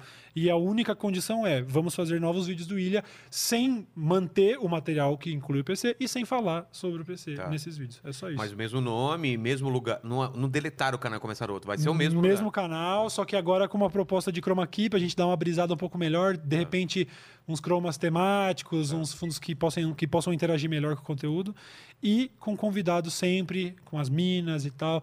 Então, a gente já gravou, para cada convidado a gente gravou pelo menos meia dúzia de episódios, já gravamos com meia dúzia de convidados, a gente já tem mais de 30 vídeos Tá. pra sair do Novo Ilha. Então, mas como que foi o convite? quem, quem criou o projeto e como reuniram vocês? Vocês três falaram, vamos fazer alguma coisa ou a, a Snack chegou e. Começou, começou com. Primeiro que, antes dessa, dessa história toda com o que aconteceu com o PC, eu, o PC e o Rafinha já éramos próximos. Esse próximo, assim. A gente pode até passar um mês sem se falar, mas é aquele brother que quando trombar, a gente vai ficar as próximas três horas conversando, Entendi. atualizando assunto. E aí, eventualmente, manda um zap, ô, tô aqui na padoca na madruga, vamos ali tomar um café e conversar durante a madrugada inteira, sabe? Então, sempre fomos brothers. E aí, é, a gente teve a ideia de fazer um collab pela primeira vez. Eu já tinha feito vídeo com o PC, já tinha feito vídeo, acho que não sei se tinha feito com o Rafinha, mas, pô, os três juntos ia ser um negócio legal, né? Vamos fazer. E aí a gente se reuniu uma vez. E dessa primeira reunião que foi feita, acho que quem organizou essa primeira reunião foi o próprio PC. Ah, é? Dessa Foi primeira. Snack? Não, não, não tinha nada de produtora. Foi Ah. uma reunião casual para um collab, tipo, um vídeo pro meu canal, um pro do Rafinha Tá. e um pro do PC, se não me engano. Vamos ah, se ajudar cada um É. a- a- E aí, o público pilhou na hora. Falou: Isso deu muito certo, hein, rapaziada? Vocês precisam fazer mais disso. Façam um canal. E aí foi massivo. Ah, e é? o canal do PC, o Rafinho e o Cauê, vai sair quando? Porque ficou muito legal aquele vídeo. E aí a gente, nossa, legal, né? Mas, pra falar a verdade, qual que é a viabilidade de bater três agendas, principalmente do Rafinha que ainda tava em show e o caralho, fazendo Netflix e o cara. Qual que é a probabilidade da gente ter um canal? Mano, fazer mais um collab aqui e ali, beleza, um canal? Não tem como. Não tem como. Fazer vídeo pra sempre, assim, pra, É. manter. Aí o PC que tinha essa, essa parceria com a Snack, produtora, que aliás produz alguns outros, né? Eu acho que talvez o trampo mais conhecido da Snack hoje, pra quem não sabe, aquele canal de Guaraná Antártica que fazem com o Lucas, o Canela, o caralho, é o mesmo estúdio do Eu Ilha de Barbados, Não sei se inclusive. o, o Cortez ainda tá com eles. Ah, o Cortez lá, a Gabriela Pugliese, uma galera. Tem canal de futebol saindo Eu aí falei do com eles Albani. também uma época. E aí o PC já tinha ali, já fazia o PC na, no PC. Na TV. O PC na TV era da Ah, MTV. é verdade, né? verdade, verdade. E aí ele deu esse pitch, assim, ele jogou a ideia e falou, ó, um canal nós três, se fosse só pra chegar e gravar, vocês cuidassem de tudo, porque, obviamente, ah, gravou o vídeo, qual dos três edita? Ah, Você, não, mano, e aí a Snack adorou. Falou, nossa, porra, três nomes da hora, fazer um canal Não, pra e- falar de e- assuntos adultos e, E as tal. pessoas totalmente diferentes, né? É, e se completavam pra caralho, assim. E falou, falou, vamos fazer. Então quem fez o contato foi o PC. E aí, vamos, vamos fazer uma reunião com os caras. Fizemos a reunião lá com o Nelsinho e tal, com os sócios e tal. Que e é o- aí, é o filho do Nelson Rubens, é. né? E aí, mano, vamos fazer? Vamos fazer. Então, assim, a primeira reunião foi na casa do PC e a primeira, primeira proposta de viabilizar o projeto também veio dele com, com a Snack. E aí a gente se reuniu e aí o resto é história, entendeu? Nome, é eles que deram, vocês. Hum, Rolou. formato. Meu, aí começou a criar grupo de zap, 30, 30 não, vai, mas umas 12 cabeças pensando ali já junto, pessoal de produção, pessoal de câmera, áudio, direção. O Matheus, que faz a direção do Ilha de Barbados, fazia a direção do Rolê Gourmet ali do PC, Ah. então já é um mano que a gente já conhecia e tal. Então foi feito a várias pessoas. Eu não sei exatamente nem de onde saiu o nome Ilha de Barbados. Mas tudo, desde a da, da arte, a, a edição e tudo, foi tudo feito em parceria. Snack e nós três. E aí começamos a jogar no ar só por causa desse esquema. É duas diárias a cada três meses. Porra, Velho, duas diárias só? Em uma diária a gente saía, às vezes, com 12 vídeos. Como? Porque é muito casual. É só senta e grava. É, tipo, né? é tipo, vamos então. É que nem a gente tá aqui, já teria saído o quê? Uns cinco vídeos? Cara, é, vídeos? é o corte, é, o- é quase o, sabe, o tipo cortes de podcast? Ah. Cada vídeo do Ilha é praticamente isso. Caralho. É a gente no estúdio durante quatro horas gravando. E aí saem vídeos. Então, os temas, pra você ter ideia, às vezes a gente até vai falar sobre um tema e aí a primeira frase do Rafinha, por exemplo, é, a gente combinou um tema mó denso, vamos falar sobre, sei lá, cultura do estupro.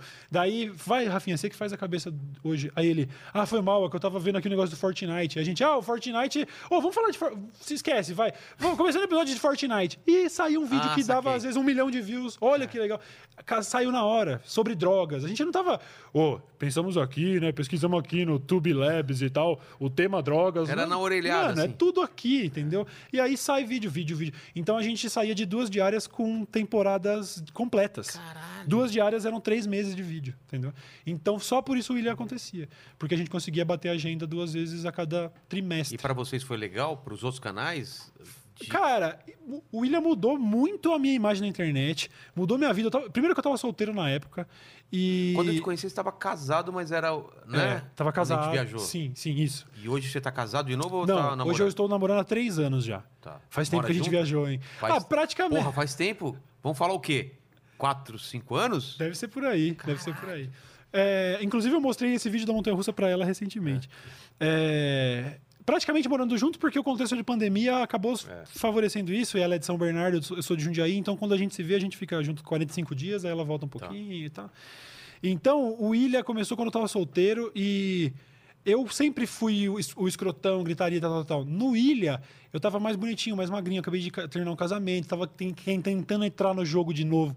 E foi um baque, porque depois de todos esses anos fazendo internet, eu comecei a chamar a atenção de mina, por exemplo. Começou a. Por que no seu canal não tinha as minas? Ah, primeiro, vá. casado e, e deliberadamente escrotão. O Mas, gordão mas- gritaria. mas Não eu- eu teve, entendo mano, isso não desperta libido de ninguém, mano. Mesmo? Ninguém. Foi no Ilha de Barbados.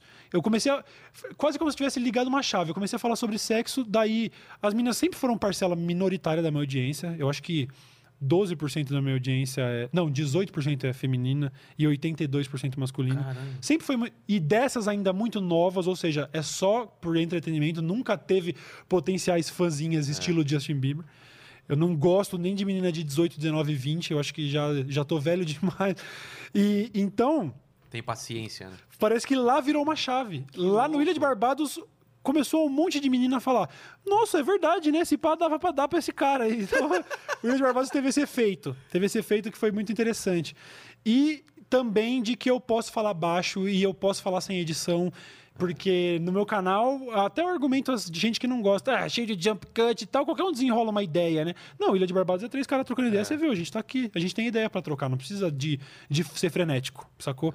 Então, Ilha mudou muito, amadureceu muito a minha imagem na, na internet e, no geral, o saldo é positivo. Independente do, do escândalo todo, o saldo. Mano, o Ilha foi um projeto do qual eu me orgulhei muito, tá ligado?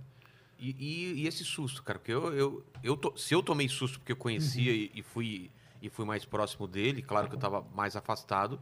Cê- mas vocês não conviviam também muito. Então, era só pra gravar. Como eu disse, é isso. Ou era tipo, É. e aí, como você tá toda hora? Não era? Não, trocar? jamais. E não falo isso pra tentar me afastar agora que é conveniente me afastar. Não, o PC sempre foi meu amigo ao longo dos anos. Dos mais próximos da internet. Mas ainda assim, eu moro em Jundiaí, ele mora na Higienópolis. E a gente se tromba em dias de gravação, eventos e eventualmente rolê, assim, ô, vai ter um Rock in Rio, vai ter um não sei o quê. Mas era um cara com quem eu trocava muita ideia, sem dúvida. E foi um choque foda. Esse, é o termo que você usou é esse. Foi um É. choque, mano. É, um- é traumático lembrar do momento. É, porque- Eu lembro exatamente onde eu tava em pé na minha sala quando eu abri o Twitter. Foi à noite? Foi à noite, não foi? Foi no meio da tarde. À Eu- noite eu- o bicho tava explodindo. É, eu, eu descobri à noite. É, mas- Caralho, o que, que é? O que, que é isso? Foi no meio da tarde, eu tava em pé na minha sala quando eu vi PC Siqueira nos Trending Topics do Twitter. Eu comecei a ler e aí começou a descer um frio na minha espinha É de ver o que tava sensação- acontecendo. É aquela sensação, tipo, caralho, o que, que é, né? É. Eu também. E eu chamando minha mina na hora, falei, Tamires, olha isso.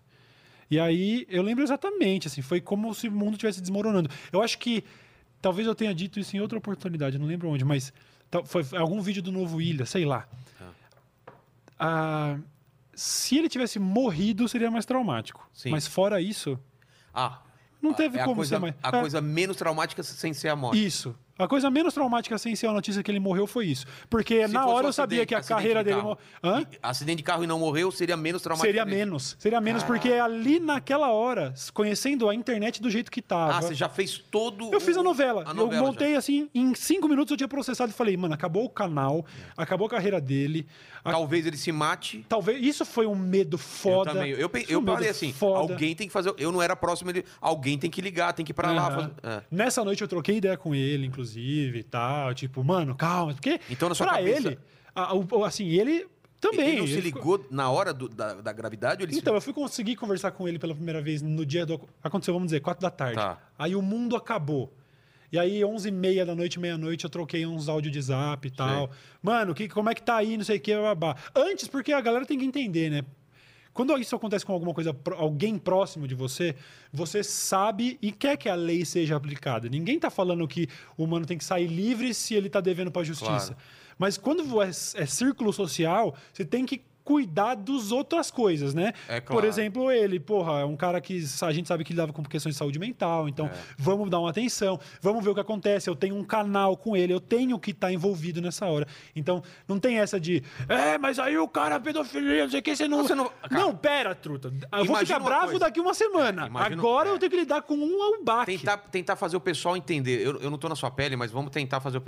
Imagina um primo seu que você não. Que é um primo que você gosta, mas não é um primo. Não é ser irmão, vai. Aham. Seu primo, você vai querer saber. E aí, o que tá rolando? É. O que aconteceu? Que Aí fita depois é eu Pelo xingo ele de, filho da puta, Isso. vai tomar no cu. Mas na Isso. hora você quer saber o que, que tá acontecendo. Primeiro, você precisa de alguma coisa, não é? É, é. E todo o ressentimento teve lá. É, eu- hoje, passados esses meses todos, mano, aconteceu em agosto, que foi quando deu meu piripaque. Ah, é? Tá. É. Foi em agosto isso? Não, não foi literal. Não, puta, não lembro. Foi antes, eu, também não- acho. eu acho que foi antes, Foi cara. junho, julho. É.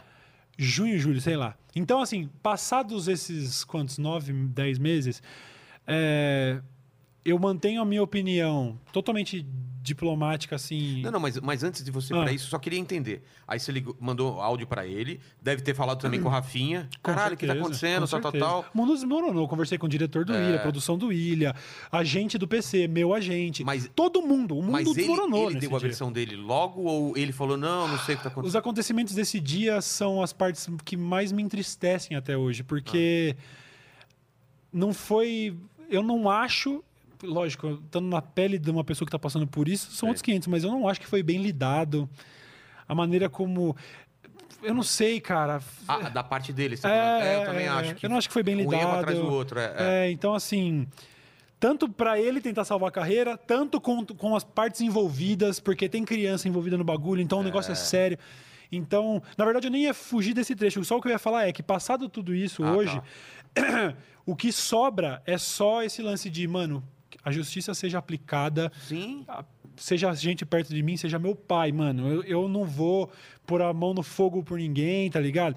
Por uma coisa tão grave, não é roubou um relógio, é isso. porra. Eu tenho muita dó de todo mundo que foi envolvido, principalmente menor de idade, o caralho, etc, etc, etc.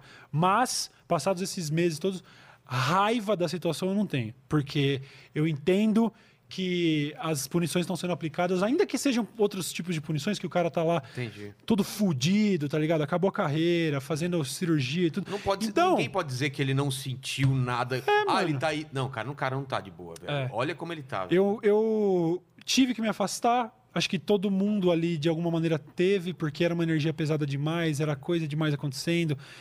Eu, eu sei que o Rafinha ainda deve ter trocado alguma mensagem nos últimos meses, mas eu, desde o acontecimento, caralho, eu nem, não tô nem caindo minha ficha agora, o tanto de tempo que faz já. Porque se foi junho e julho, nós estamos entrando em março. É? Isso são nove meses. Eu nunca mais falei com ele, nunca mais. Nunca mais troquei uma Mas mensagem. você falou que não tem raiva, é, é Ah, simplesmente... mano, é... isso, sabe? Eu entendo que ficou completamente ah, inviável tentar resgatar qualquer coisa porque a história toda é pesada demais e realmente, sabe? Eu não sei até onde. O problema é esse. Como, por não ter conversado e não saber, até porque fui pego totalmente de surpresa, é uma coisa que, por mais íntimo que você seja do seu amigo, você não conversa no almoço sobre seus hábitos do Pornhub.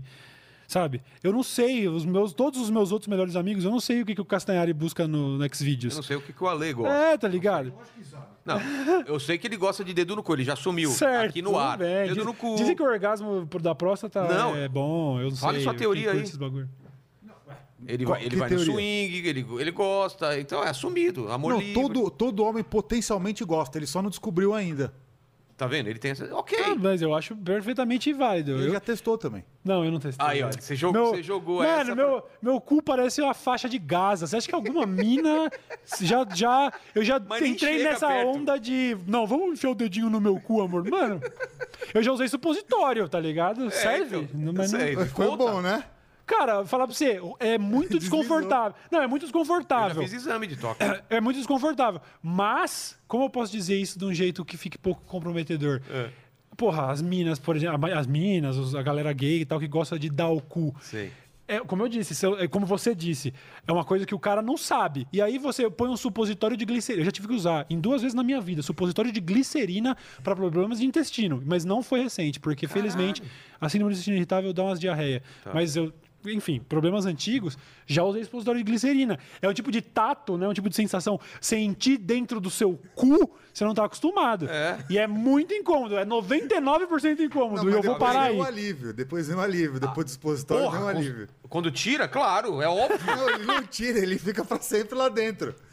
Ah, não, É, fica pra sempre. Não, o supositório de glicerina ele é feito pra derreter em pouco Ah, tempo pra soltar o seu intestino, entendeu? Ah, não sabia, não sabia. Pois é, pra quem tem constipação extrema, talvez você precise fazer ou lavagem intestinal ou tentar resolver se o laxante. Tem gente que tem constipação extrema onde o laxante já não faz mais efeito. Caramba. Porque, tipo assim, você forma ali um, um bolo fecal de tijolo e aí, irmão, você ti- você tira ou na, na, na lavagem ou você. Enfiar medidas um negócio extremas. pra lavar mesmo lá. É, você vai num médico mesmo que vai enfiar um cano de água quente no seu cu, mano. É isso eu não fiz, isso eu não cheguei. porra. O Jackass, os É, caras fizeram isso. pra tirar o É, carrinho. é o can- do- can- Aquele carrinho que era parecido. É, eu não cheguei a fazer isso, mas o último recurso era o supositório de glicerina. Se não funcionar e você não cagar, mano, eu já tava com. Isso eu devia ter 19 anos.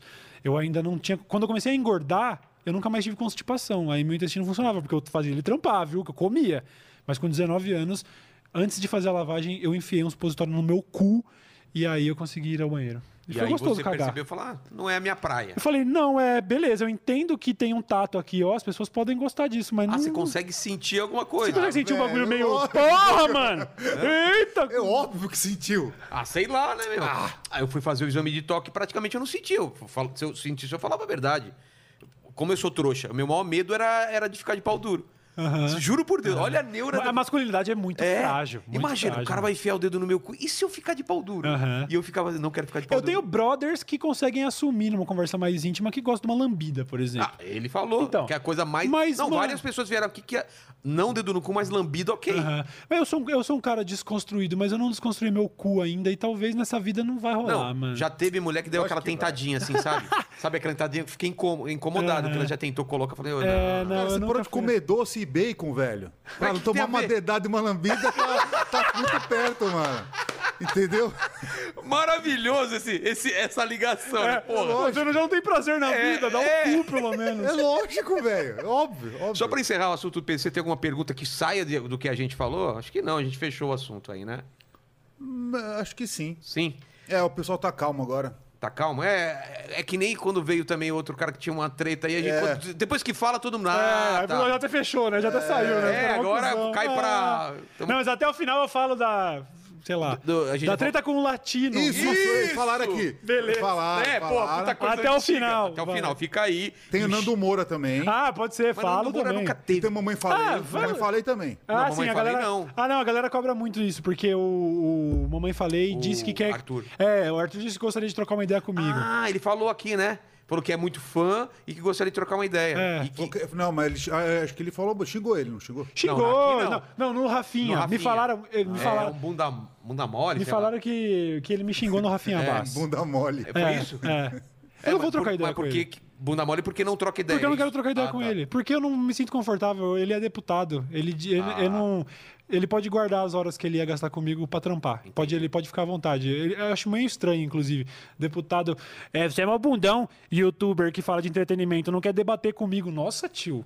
Olha o país que você é deputado, mano. Você tem trampo pra fazer, vai tomar no seu cu, cuida da sua vida. Eu não gosto dele. E o problema é pessoal mesmo. Eu não tenho problema nenhum com pessoas que dialogam com, com, com discordantes, tá? Tá. Isso daí eu acho que, inclusive, o que o Rafinha faz de receber, porra, o É, o Rafinha- espectro todo. A ideia aqui é a É, mesma, cara. é, mas a eu acho do tá, caralho. A gente tá tentando bolos, né? Tá tentando o bolo, tanto o bolos quanto o, O Covas. O, Covas, cara. Acho e, do- e quem quiser vir, a gente vai falar. Eu acho do caralho, eu acho que o, o legado que o Flow colocou na internet também de, mano, os caras abriram a porta até pra racista. É, isso é, que é aquele, aquela, Tudo aquele bem, limite. até onde a gente é. vai, tudo bem. E eu consigo me ver. Você não teve ontem aqui com o Kim Kataguiri? Não, o Kim é amanhã. Ah, ele vai estar aqui amanhã. O Kim Kataguiri, ele representa exatamente a mesma coisa que o Arthur na política brasileira, na minha opinião, que, que eu da Tá qual eu, espectro, né? da qual eu sou des- discordante, Tá. mas o Kim Kataguiri nunca partiu para ataques pessoais. Entendi. O Arthur já colocou insinuação em vídeo dele de que eu era racista, coisa do tipo. Sério? Eu não um, eu não vejo. A questão é, eu não vejo o vídeo. Nunca vi um vídeo de gente falando de mim, Tá. seja do Nando Moura, seja do Arthur. Nem trechos que tipo, Eu, eu te já vi trechos de vídeos do Nando Moura, já Ah, vi tá. trechos de vídeos do Arthur falando merda do Racionais, por exemplo. Ah. Mas quando é o, o Arthur falou de você, eu não vou ver, eu não vejo. Mas pela saúde mental. É, porque eu não quero, eu não vou tretar, eu não vou responder, Ah. então eu não vou consumir, não tem por que ver.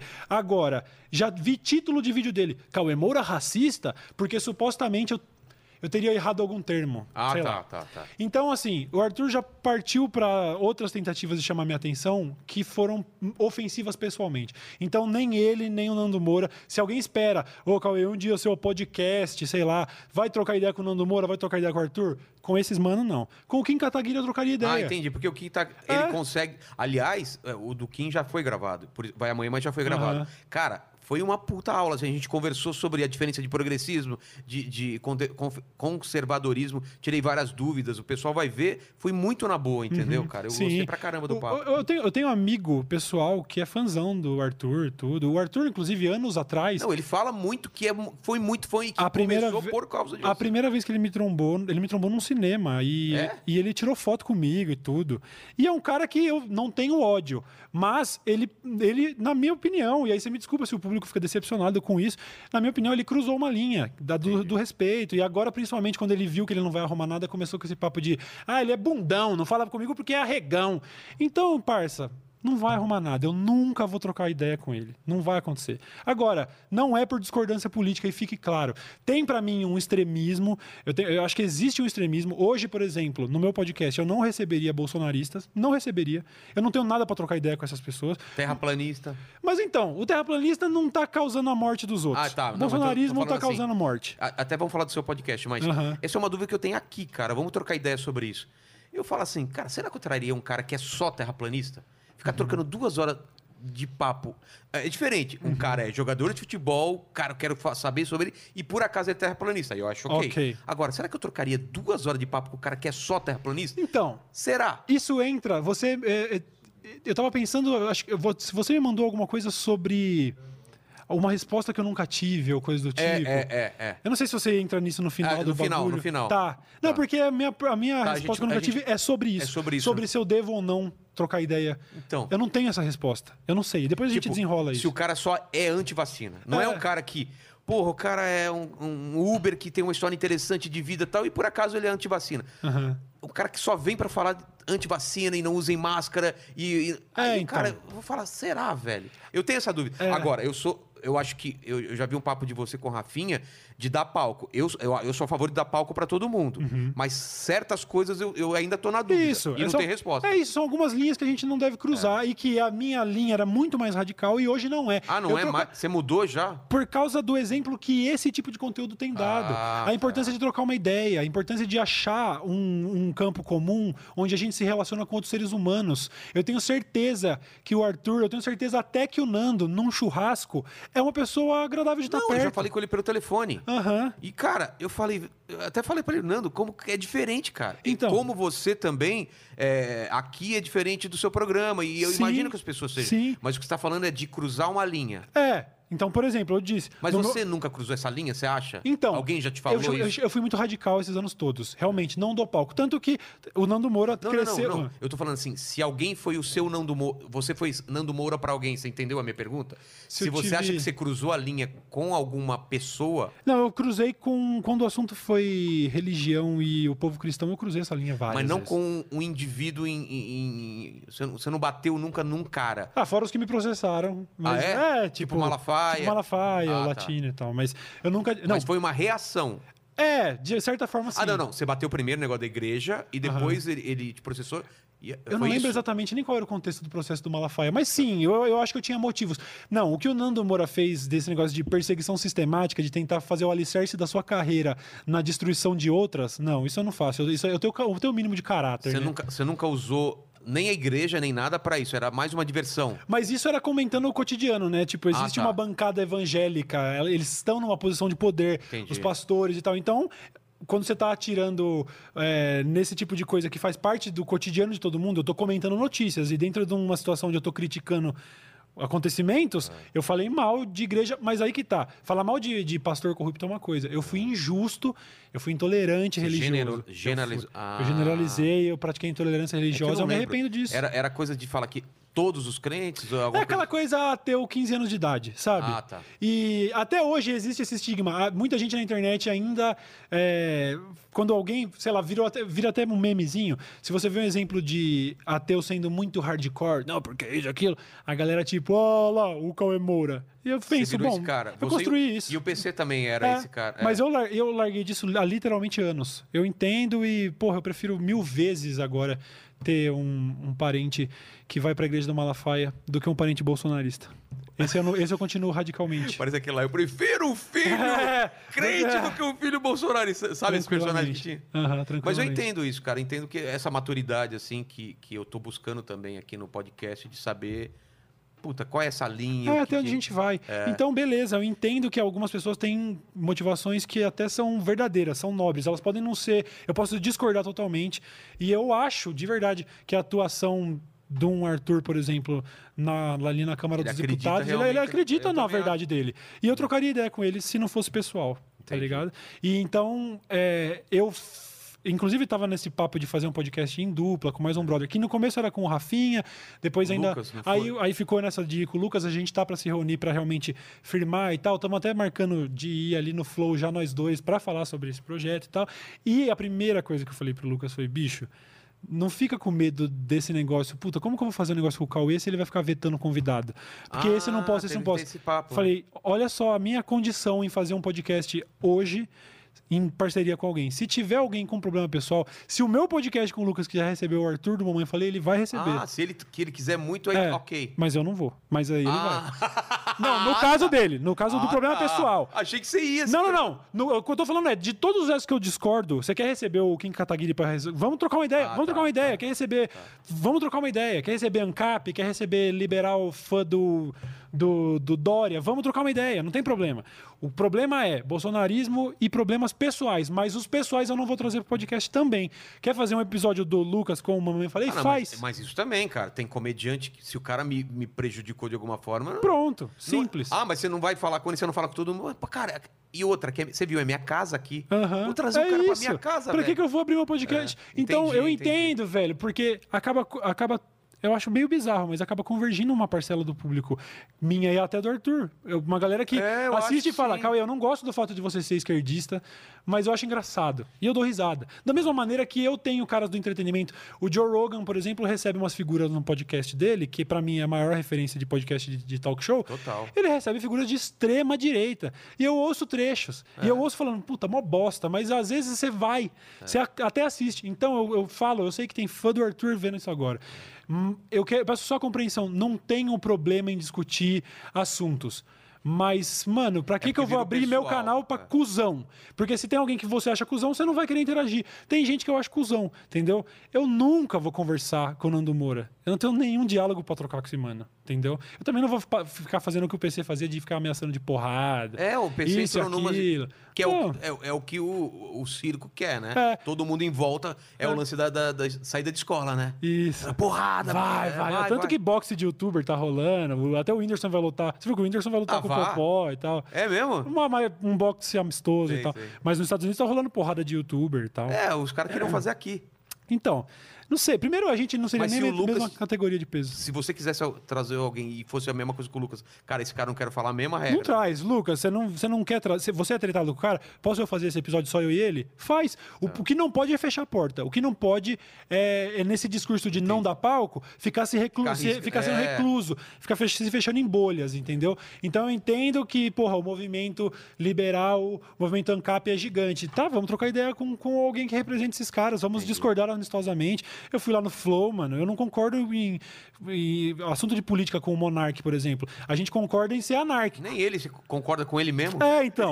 Mas a gente concorda em ser anárquico. É. Eu, ser- eu, eu seria anárquico, só que seria um anarquismo meio socialista, talvez, e ele, ele meio... Entendeu? Então, dá pra conversar e não tro- dá pra trocar uma ideia e discordar. Mas você não acha que o- o- esse movimento de, de, de podcast ajuda muito o diálogo? Porque a gente tava numa guerra de Twitter, que é um número X de palavras. E aqui a gente tem duas, três horas, e a galera vai falar, cara, cara, eu, eu não gosto do, do Cauê, mas, cara, eu assisti o programa inteiro. Velho, ele fala com a paixão sobre basquete, ele, ele tem família. O, cara Aham. entende você. Ele é mais do que um esquerdista. Exatamente. O- e assim como o Arthur é Exatamente. mais do que um cara de direita. É, isso. É isso. O diálogo traz as pessoas a, a voltarem a pensar no que é se relacionar com o ser humano, tá claro que tem gente que, quando você tá aqui e tem o- já o Kim logo em seguida, tem gente falando, não vou nem ver. Eu acho isso, cara, dá uma chance. Claro, se é uma pessoa que vai muito contra o que você acredita, ok, mas, cara, dá uma chance, velho. Sim, Você sim. já deu, né? Que você falou com os radicais de direita lá do Joe Rogan. Eu também, cara. Sim. Tipo, o Boulos também ele fala muita, mas muita coisa que eu não concordo. Adoraria conversar com ele. Uhum. Adoraria. Porque eu quero aqui. Primeira coisa que eu falar, velho, depois você vai embora daqui e tal. Sim, Tem que fazer uma sim. piada, né? Aqui é minha Sim. casa e tal. Mas eu queria trocar ideia com É ele. isso. Até porque você vê, a gente tá conversando, a gente nem entrou em, É. nisso aqui, a gente tá há horas conversando e não, É. não, preci, não precisa ser o que pauta os relacionamentos. Exatamente. Sacou? Você falou, você discorda de muita coisa do Boulos. O Boulos é meu candidato a presidente. É, eu imagino que sim. É isso aí, eu gosto pra caralho dele. É. A gente não precisa concordar nisso, tá tudo bem. O problema é que desde lá do que algumas pessoas chamariam do golpe e outras chamariam de impeachment, desde o que aquilo Ah, é- aconteceu. É um antes, hein? Aquilo. Não, aquilo já foi é o pico, é, Aquilo aquilo foi, foi quando pico. saturou, quando É. quebrou. Foi um momento de ruptura. Mas esse movimento todo, ele trouxe essa animosidade. Não dá contra conversar. eles, é. E agora. Não era assim, é, cara. e o extremismo, infelizmente, o extremismo ele lev- levou. E aí eu, eu vou até passar um pano, não vou passar um pano para bolsonarista, mas eu vou até dizer que ele não tá sozinho nessa e, e, assim, eu acho que o extremista de esquerda muitas vezes também se perde. E aí você tem é foda, porque tem linhas de esquerda que são você só pode ser extremista. Não tem como você ser um marxista moderado, por exemplo. Não. E eu, e eu sou fã de marxistas, mas eu não consigo ir até lá. Você não consegue dialogar total com os É, caras. mas não é desses extremistas. Esses extremistas marxistas eu ainda admiro. Eu tô falando de gente que pegou o que acha que é ser desconstruído, o que acha que é ser progressista e transformou em chatíssima. Ah, tô ligado. E aí ficou insuportável. A ponto de eu ficar me censurando lá. Por exemplo, o Big Brother tem um cara lá, o Nego Di. O Nego Di é um humorista gaúcho que, na minha opinião, tá mandando mal. Ele tá sendo. A galera falou, estão chamando ele de, inclusive, de Nego 17. Esse é o. Ah, Porque é? ele é, é, é essa vibe mesmo, é essas ideias mesmo. E aí a galera começou a chamar ele de Branco Di, inclusive. E aí eu fui falar disso no meu último vídeo, eu já tô, ai, mas será que a militância vai problematizar o fato de eu chamar o cara de branco de? O que, eu quero dizer com É. isso? Eu estou, eu estou reivindicando a negritude dele, eu estou dizendo que por ser racista ele é. Ou, ou- ou eu estou chamando ele de racista, mas eu, na posição de branco, posso falar É, que. cara. Eu não posso mais discutir, porque a galera é tão chata, mano. Tão chata que não dá. Se você usar um pronome errado, É. sabe? Não pode. Igual o Fiuk no, no, no- no BBB falando, não é todos nem todas, é todes. Ah, você fala assim, ah, irmão, na Eu fiz um sabe? sobre isso. Tem tanta briga, tanta, tanta luta que, né? Tem gente morrendo É. por ser homossexual. Tem, cara, cara, tem tanta coisa, tanta coisa Aham. pra brigar antes do pronome. Esque... É, Cara, cara, E eu nem tô falando que não deve haver pronome neutro, eu só tô falando que, exatamente, É, a gente tem- tem... coisa no prato que tá muito pior. E isso afasta é o, é todo país, mundo da- É o país da que mais coisa. mata trans no mundo. E aí o fato do cara errar, às vezes, eu não sei a diferença na terminologia. Eu fui falar travesti, eu falei... É, não- é, os caras Fa- eu era trans, mas É. na verdade não é. Ca- Gente, antes de você cancelar esse ser humano que agora pegou raiva desse tema, É. vamos entender que nós estamos assassinando essas pessoas e talvez não ser chato é a primeira coisa para conquistar uma é a pessoa. mesma coisa. tá a mulher apanha, é, tem violência doméstica. Isso é importante pra caralho, entendeu? Então não fica é, brigando com as outras mulheres que acham que é um exagero algumas coisas. E, cara, foca no negócio. Uhum. Sim, sim, sim. O problema é esse. O problema é que, às vezes, tá todo mundo que no coração fazendo na melhor das intenções. Tanto o bolsonarista também. Ele tá na melhor das intenções. Eu não acho que esses caras são tipo o vilão do Power Ranger, uns, uns robôs de argila que É não que só, pensa. só pensa em mal. Eles têm a motivação deles, eles amam a família deles, eles, eles querem tudo de bom e do melhor para É. os deles. Eles são seres humanos, no fim das contas. Mas a radicalização, ela mata, mano, a cabeça. A radicalização é, é É, tem uma triste, frase, quem que falou triste. aqui? Todo opressor é um oprimido também. É. Pro cara ser opressor, ele tem que estar oprimido por alguma coisa. É. Já foi falado aqui, é isso. É, Ele- o- alguma coisa tá afetando Sim. esse cara. Isso está mostrando, o Big Brother está sendo um exemplo Quem de, diria, de que a opressão pode partir de outros lugares, entendeu? Hoje você tem a Carol Conká lá, que é uma mulher preta e que se- seria a vítima é, clássica É. de um assédio e que está lá praticando assédio. Para a gente mostrar que, veja só, às vezes é- é a, a- a relação de, de poder ela fala muito mais do que essa coisinha de livro de Twitter, assim, do tipo, olha, homem, não encosta no braço da mulher que é assédio. É. Hum, Tá bom, beleza. É, eu tô aqui na festa, eu tô com medo de falar oi pra uma Não, mulher mas- É. que podia, ela podia ser o amor da minha vida. Olha só, efeito borboleta. Acabou de ir embora. Porque eu tô com medo de cutucar ela no ombro porque ela vai me cancelar. Sabe assim? Não, tá a- muito extremo e aí não dá pra conviver desse jeito, A mano. sensação que eu tenho, que talvez seja a sua também de ser homem branco, é. Tipo, decidem e me fala, então. É, que que eu só, pergunto? Só que cada pessoa fala uma coisa e você fala, ah, velho, não É, eu dá. falo assim, eu sei que fica, eu tô fazendo mais pergunta do que agindo. Numa- e aí exemplo, fica, isso mata, uma amiga mata minha- entretenimento, uma amiga- mata piada. Amiga minha comediante, ela, ela agora quer ser chamada pelo nome, é, um nome masculino, porque ela fez operação e tal. E eu falei, e, e ela ficava brava porque a gente ainda colocava o pronome na frente errado. Era, era a Bubis, por exemplo. É, ou Bubis, e agora até mudou, é Gabriel. Mas durante muito tempo a gente esquecia de falar, ah, Bubis. É difícil de assimilar. Aí ela tipo, falou, não, é o Bubis. Eu falo, calma, eu acabei de Aham. descobrir. E agora é Gabriel. Então a gente Sim. às vezes chama de Bubis e fala, não, é Gabriel. Eu falo, calma, eu tô É. aprendendo. Quando eu erro o seu pronome É. ou seu novo nome, não tô saindo numa posição de alguém que odeia pessoas trans. Exatamente. Eu só sou leigo, eu sou ignorante. O problema é isso. No Twitter, não pode ser ignorante, viu? Na internet, no YouTube, não tem, ninguém tem direito de ser ignorante, não. Errou, eu- errou o tratamento. Ué, Cauê, você falou, por exemplo, homossexualismo em vez de homossexualidade. Você é homofóbico. Não, eu só sou ignorante. Ta- exatamente. E deixa eu ser, me ensina em vez de ser cuzão. E, e isso é chato. E falar, mano. olha como ele é. É, isso é muito Cara, chato, mano. isso é muito velho. chato, Mas, mano. cara, foi muito bom, de certa forma, o que tá acontecendo no BBB. Eu nem acompanho, mas tô vendo a repercussão da galera lacradora e que é só esse de apontar o dedo e falar: epa, É. será que eu não tô sendo esse cara também? Sim, parece que o Boninho, de verdade, seria uma conspiração, um tal- talvez meio terraplanismo aqui É. da minha parte, mas parece que foi selecionado a dedo, tipo assim, ó. Ah, mas essa é Essa, parada não, sim, mas assim, parece que um critério foi. Essa mina ela é até lacradora, a gente precisa de uma mais ainda. A gente precisa expor o fato de que Ah. um exagero do progressista também é chato pra caralho. E aí colocaram lá a tal da Lumena, que é uma mulher preta baiana, e que eu, inclusive, sendo um cara que também tá super. Tipo, ouvindo essas pautas dessa galerinha progressista e tal, eu vejo isso e já falo, pô, que da hora. Colocaram uma mulher preta baiana lá, porque realmente essas pessoas ocupam poucas posições de, de destaque no programa do Horário Nobre. Só que ela chegou lá e ela mostrou que, apesar disso, dá pra ser chato pra caralho também. Dá pra ser insuportável. Dá pra, dá pra oprimir os outros com lacração. É. Sacou? Enquanto, isso, isso, é, isso isso não- é a muito não chato, A mano. galera não sabia disso, que você pode oprimir pensando em fazer a coisa certa. Uhum. Não, eu quero bem pro mundo. Eu quero que as pessoas. Tá, mas mesmo assim você pode fazer a coisa Sim. errada. Eu vi, é, mas essa é uma frase só pra quem acompanhou os dois últimos BBB, que foram os dois últimos que eu realmente acompanhei, os de youtubers. Aí eu comecei É. a ver. A Lumena mirou no Jean Willis e acertou na Eve, que foi a mina que a galera chamava ela até de meio nazi, assim, que Ah, foi do é? último BBB aí. Puta, Eu sou totalmente por Quer fora. dizer, ela é, a, a Lumena ela é como se fosse uma, uma Eve de esquerda, sacou? É isso que tá Não, acontecendo. e a galera deve ter entrado nesse BBB, tipo, eu vou lacrar porque eu quero ser a pessoa amada por todo mundo. Eu acho que todo mundo entrou com essa cabeça, né? Aí, o, o Fiuk e tal, eu, eu tenho que falar Sim. tudo certo. Imagina a cabeça desse... Imagina que merda, você tá lá... Se, você, se a gente já fica com medo, o que, que eu vou escrever no Twitter, imagina lá. Nossa você é vigiado Senhora. 24 horas. Eu fico pensando, os caras têm que ter técnica pra peidar lá, pra não É. virar meme, sabe? Igual a VTube virou meme peidando e fazendo quadradinho. Ah, é? você tá vendendo sua priva- privacidade, é, cara. é, então, assim, eu, eu. Vendo agora o que tá acontecendo, até falei isso no meu vídeo. Vendo o BBB 20, eu ainda pensava, mano, eu não me sub- sub- submeteria a isso porque é muito arriscado.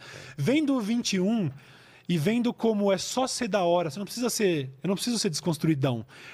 Os agroboys do 21 lá, que é o Caio, Caio Caloteiro, Eles falam... é, o sertanejo. São os mais da hora do programa, porque, olha só, gente, eu não preciso vir agradar nenhuma tribo aqui, eu só preciso ser gente boa. É. Agora, com o exemplo do 21, eu sei que eu não sou um lacrador chato pra caralho, que nem a Carol Conká e a Lumena. Você nunca foi esse cara? Não. Eu, pelo menos, nunca vi. Eu já posso ter sido em algum ambiente muito específico, sei lá, no grupo do FUT alguém precisa falar que pornô de revanche é errado e não fica mandando vídeo de print de Facebook da mina e seguida de um vidinho dela pagando boquete, isso é, isso é escroto. Aí todo mundo no FUT vai falar, e ela tem que ter o comunista pra ser desconstruído. não, gente, isso é errado. Então sim, quando precisa ser chato, eu sou chato. Agora, numa casa onde você pode encher a cara, fazer umas provinhas lá pra ganhar carro, eu não preciso levar a desconstrução pra dentro. Eu não preciso ser, sabe, o militante. Não, eu, desculpa, eu errei seu pronome. É todes. Ah, vai tomar no cu, mano. Eu- a gente precisa ser desculpa por divertido. ser homem. É, Nunca a gente precisa entendi esse ser divertido antes de ser militante, sacou? A militância tem, seu, tem que ter contexto, tá ligado? É, o próprio, o próprio lugar de fala é uma coisa complicada pra caramba, porque você entende por que, que ele foi criado e como ele é usado é só pra calar as pessoas. É, Cala a é. boca, você é homem branco. Tipo, é, que se você tá nesse topo de, de cadeia alimentar do jeito que o pessoal coloca, você não pode dar opinião pra nada, cara. Isso. E é isso, esse é um fenômeno que o BBB tá mostrando que é Vira um bizarro. joquepô, não parece um É, joquepô? porque Tesoura agora- ganha de papel, que papel perde de... de- Aham. Então a mulher, ela Isso. ganha do homem, mas perde do homossexual, que Aham. ganha... É um jogo de joquepô, É, cara. E aí agora você tem a grande vilã do Big Brother era uma, é uma mulher negra. E tá todo Tá mundo vendo? tiltado, falando, velho, como que eu vou falar pra essa mina que ela tá errada? Sacou? Porque a gente criou tanto esse, É. esse, esse bagulho de. Eu não sei. Eu não sei se ah, o cara que tá lá dentro agora, o agroboy, não sabe se ele pode falar.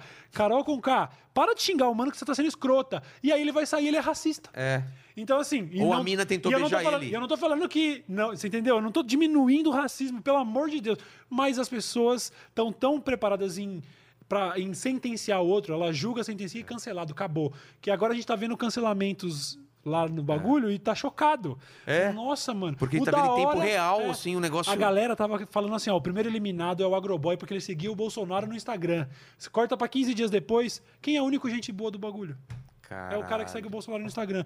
E, as, e a mamacita fala, vagabundo, eu baixaram, não sei. A, a deusa, ela, ela é mó cuzona do caralho. Pra você ver que dá pra ser cuzão também. Então, assim, é, eu acho, tô achando um exemplo muito interessante desse Big Brother. É, trabalhando até aí, porque viu? naquele grupo que a gente tem de youtubers, acho que você ainda tá, né? Que tá o Rafinha, tá todo mundo lá também de Uhum. youtubers, o Cossiaro e todo mundo. Cara, lá no passado, mas muito no passado, eu lembro que levantaram essa coisa assim.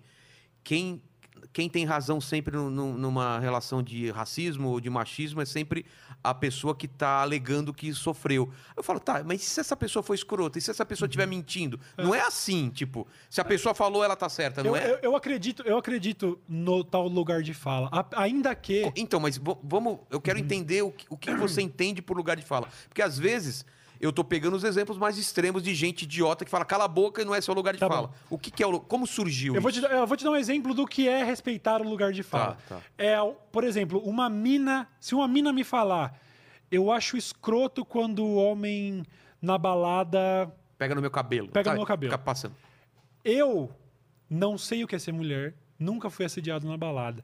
Portanto, o, o que eu dou de crédito para o lugar de fala para ela nesse momento é.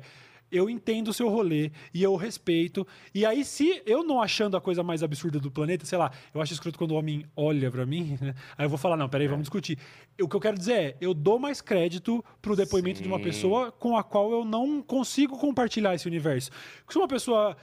Via de regra, quando uma pessoa preta falar que sofreu racismo, eu vou ouvir. E eu vou falar, mano, eu não sei se é ou não. A não ser, é claro, que a gente te- esteja cruzando as tais linhas do bom senso, sacou? O cara falou que eu sou racista, sei lá, porque eu não gosto da comida tal. Eu falo, não, peraí, eu- eu- seu exagero. exemplo- Seu exemplo é assim: o cara, o cara é, é, foi racismo porque aconteceu isso, isso, isso. Na minha cabeça, repente, cara, foi racismo isso. Então, a Eu vou única- dar crédito pra esse cara porque ele sofreu. Eu, para mim, eu vou dar um exemplo básico. A, a Mel veio aqui Uhum. e falou uma coisa que eu nunca tinha pensado e mudou minha cabeça. Aí, aí eu, eu acho que entra nesse lugar de fala que você falou. Ela falou, Vilela, você já percebeu que é sempre uma mulher no elenco só? Vocês nunca chamam duas e eu nunca encontro minhas amigas? Pra mim, na minha cabeça, fala, cara, não vamos colocar duas mulheres, né? Porque, porra, uma mulher já, já Então, fica... você vê. E aí, Por nunca, quê? Porque, a gente ela é ma- sem ter. Então, porque a gente é machista. Não, não é porque a gente é machista, é porque a gente não tá na pele dela. Não, então, mas o que eu quero dizer com Não, isso. mas eu não sou machista porque eu chamava uma mulher só, você entende? Aham, eu entendo. Eu, sou, eu, eu, eu só cometi um ato, sei lá, de machismo, ou fui é, sem noção, porque nunca uma mulher chegou pra mim e falou, Vilela, chama mais outra. Eu falei, mas por quê? Uma mulher já. Tem poucas mulheres. Uhum. Ela falou, não, porque eu quero encontrar minhas amigas. Eu falei, porra, entendi. Tá vendo? Porque. Mas eu não assim, acho que eu fui machista, você entendeu eu a diferença? Não, mas eu não tô falando assim, você foi machista no sentido de apontar o dedo. Ah. Eu tô falando que nós somos machistas, assim. a- a- não passa. Se a gente nasce assim, não passa pela nossa cabeça esse negócio de. Sabe, tratar com naturalidade. Muitas vezes a naturalidade que você trataria qualquer brother, você tratar qualquer mina. Hoje, por outros motivos, hoje porque a gente está sendo ensinado a É. tomar cuidado, mas porque a gente nasce assim. Então, eu, eu, eu, por exemplo, lá no Poucas, eu, eu fiz quase 100 episódios. Deve ter tido 15 minas, sacou? Eu não sei. É.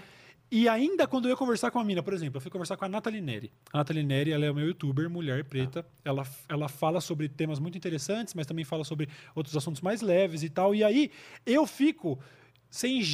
Eu não sei nem como abordar, porque eu quero falar. Eu quero. Vou, receber então a Nathalie Neri para falar então sobre como é ser uma mulher, como é sofrer racismo na internet. E aí eu pensei, tá, então eu tô limitando, eu tô sentenciando que a participação dela no meu podcast é pra É falar sobre, sobre isso. isso, é. Eu não posso receber a Natália Neri e perguntar sobre Game of Thrones ou BBB pra ela. Então. A gente não consegue tratar com naturalidade porque a gente é sim não, machista. porque eu- a gente não, porque Não, assim é a sociedade. Mas As coisas con- são assim. Eu tá consigo. Esse exemplo que você falou, eu consigo. Aham. A última coisa que eu quero saber é, é- A última coisa que eu quero fazer é, é encaminhar o nosso. No caso do podcast, eu tô falando. Sim. Ela vem falar e a gente vai ver se no processo vai rolar esse papo. É, eu, como eu tava dentro do UOL e eu tava praticamente conduzindo entrevistas, ah, tá ligado? você tinha que. É, eu não tinha abertura pra ter uma conversa casual com o Maurício de Souza, por Ah, exemplo. Que é o meu, um dos meus sonhos. Com ele é na pautinha, é na pautinha. Isso, a Mônica e o caralho. Mas, por vou- exemplo, se ele vier aqui e vai vir, se Deus quiser, porque eu quero muito falar com ele, Aham. é, eu prefiro não preparar nada, porque ele faz tanto parte da minha vida que eu Sim. quero dividir a emoção e ver o que, que rola, Sim. entendeu? Então, mas aí quando eu tava naquela situação, naquela pressão, É, eu eu, tenho o chefe, eu eu tenho a sei. produção, a direção e tudo. Aqui eu não preciso Eu conta pra recebo, ninguém. eu vou receber, eu recebi a Negrali, por exemplo. Velho, eu vou chegar com uma pautinha legal. Entendi. Eu não quero arriscar é, que o programa não saia exatamente como o quer. Então é, tinha que ser na Mas, pautinha. mas vamos pegar aquele fio da, da Tá. meada pra gente não se perder. Eu entendi exatamente o que você falou. Ok. Concordo com você que isso é o lugar de fala e eu respeito. Agora, daí pra frente de falar, cala a boca, você não é mulher, você não tem útero sem Então. opinião. Cara, Não, não, eu também acho é a mesma que- coisa que você falar pra um médico, que ele não um médico que, que faz parto, que ele não entende nada do corpo de mulher. Uhum. Entende, cara. Ele entende da dor da mulher como uma mulher. Não. A mulher, o que ela sente quando toma anestesia, não. Mas ele entende. É. Eu posso. eu- Tem, tem uma piada que eu sempre esqueço aqui, eu preciso até ver se é do Bill Burr ou do, do Louis C.K. Eu acho que é do, do, do Bill Burr. Que quando um, um, um preto. Até não sei agora se é preto ou, ou negro. Não, eu, tra- eu trato com naturalidade pelo termo preto, porque. É, porque é- falaram que é. Eu Eu, sigo- sigo- sempre. eu- Eu, eu, fui criado pra não falar preto. Você não era criança? E isso foi tabu já. Né? Sim, sim, Não isso foi pode tabu. falar preto, é Sim. negro. Aham, Que aham. louco, né? É, não, mas eu, eu acho que não. Eu, Não, isso tenho, não- tenho a convicção, não acho, não. Eu tenho a convicção de que não tem problema nenhum Tá. usar esse tratamento. Eu- Eu sou branco, o cara é preto. Tá. E não tem problema. Isso não é dito de maneira pejorativa. Então nenhuma, vamos lá. Tá ligado? É, a piada do cara é o seguinte: que quando falam pra ele, porra, mas você é branco, cara. Você. Ele, inclusive, tem olho claro, ele é ruivo e tal. O que, que você tá falando sobre preto? Ele falou, cara, eu só tô querendo te ajudar. Sabe por quê? Quando eu tô numa reunião com brancos e você tá nela, quando você sai, sou eu que fico e escuto quando os caras estão sendo racistas com você. Então eu sei como pensa esse cara. Então deixa eu te ajudar, porque eu sei como pensa o pessoal. Então, assim, a gente, quando quer ajudar numa luta de mulher, gay, ou- cara, escuta pelo menos que a gente. A gente pode estar falando a maior besteira do mundo, mas não cala a gente antes de escutar. Porque o foda é você parar a, a, a- a discussão ou o debate. Não vou falar nem discussão, debate mesmo. Só porque. Eu venho de uma raça, eu venho de um, eu tenho uma cor, eu tenho um Sim. time, uma religião. Sim. Ah, você é crente, eu não vou ouvir é, uma opinião de uma pessoa que é crente. Calma, Aham. cara. Não é louco? Eu Mas acho- você entendeu a diferença? Eu São entendo. extremos, né? Eu O que você entendo. Uhum. falou, ok. Só uma mulher pode se saber realmente umas coisas de Sim. mulher. Mas. O problema é que o tal do lugar de fala é usado pra oprimir. É. E a aí, palavra é essa. É, e aí, o, o- problema aí que eu vejo Mas ele- qual seria a palavra? Em vez de oprimir, ele deveria ser para educar. educar. Educar, porque exatamente. daí o lugar de fala é um negócio que tem que partir de quem tá ouvindo. E até a galera tem fala- tentando cunhar aí é, o novo termo, que seria o lugar de escuta. Aí vamos Ah. falar, ô velho, só ouve. Boa, Você boa, vai poder boa. falar Boa, também. Ninguém quer censurar sua opinião, mas ouve Entendi. mais. Se o caso é de racismo, ouve mais uma pessoa preta. Aí eu acho muito. O termo fica É, muito mais. Se o caso é de assédio, Você ouve a sofre. mina. Ah, também, Claro. também falam de que. Ah, não é seu lugar de fala Claro, mesmo você. Claro. É? Fala assim, velho, mas o problema aí é. A gente tem os, esses povos oprimidos, eu tenho a plena certeza que gostaria de mudar isso. Sim. A gente, é, sabe, a gente quer que essas pessoas Há saiam. um problema. É, a gente, há um todo mundo problema. sabe que tem um problema. Todos. Aí, Brancos, negros, isso. todos, todos Aí você tá assumindo, você tá partindo de um ponto onde você sabe que o homem branco, hétero, de, de cargos Cis, sociais e tal, é, tal, é. ele ocupa uma posição de privilégio na sociedade. Ele teria, então, por teoria aí, por ligação lógica, ele teria a maior capacidade de causar essas grandes mudanças. E você tá afastando ele? É, você você tá tá oprimindo ele do- Você tá censurando ele? Não me parece produtivo, é só isso. É. É, eu não tô. Eu jamais vou tentar ensinar uma pessoa preta como falar sobre racismo, uma mulher como falar sobre assédio, sabe? Um homossexual pra, como falar sobre homofobia. A violência que as pessoas trans sofrem, eu, só- eu jamais vou conseguir sentir. Mas quando a desconstrução vira opressão, e aí o cara erra um pronome e não pode mais.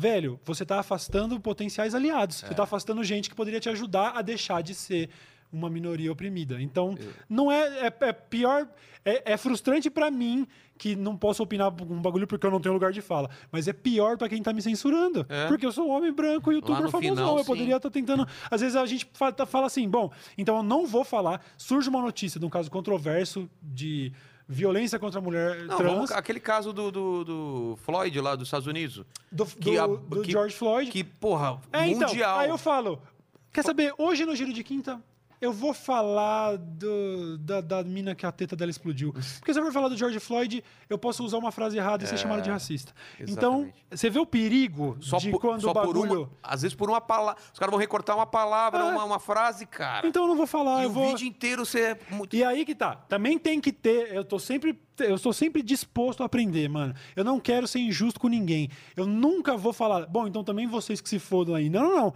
Até o fim, mano. Se for pra levando patada Mas de. você faz. Você faria, então, nesse, nesse exemplo. Se você tem uma coisa que você quer falar, você faria faz. e vou fazer o meu vídeo falando sobre essa angústia ainda. E vou Ah. falar, rapaziada, eu tô com medo de falar por causa disso. Mas eu não vou poder deixar de comentar. Ah, mas o meu entendi. medo é que.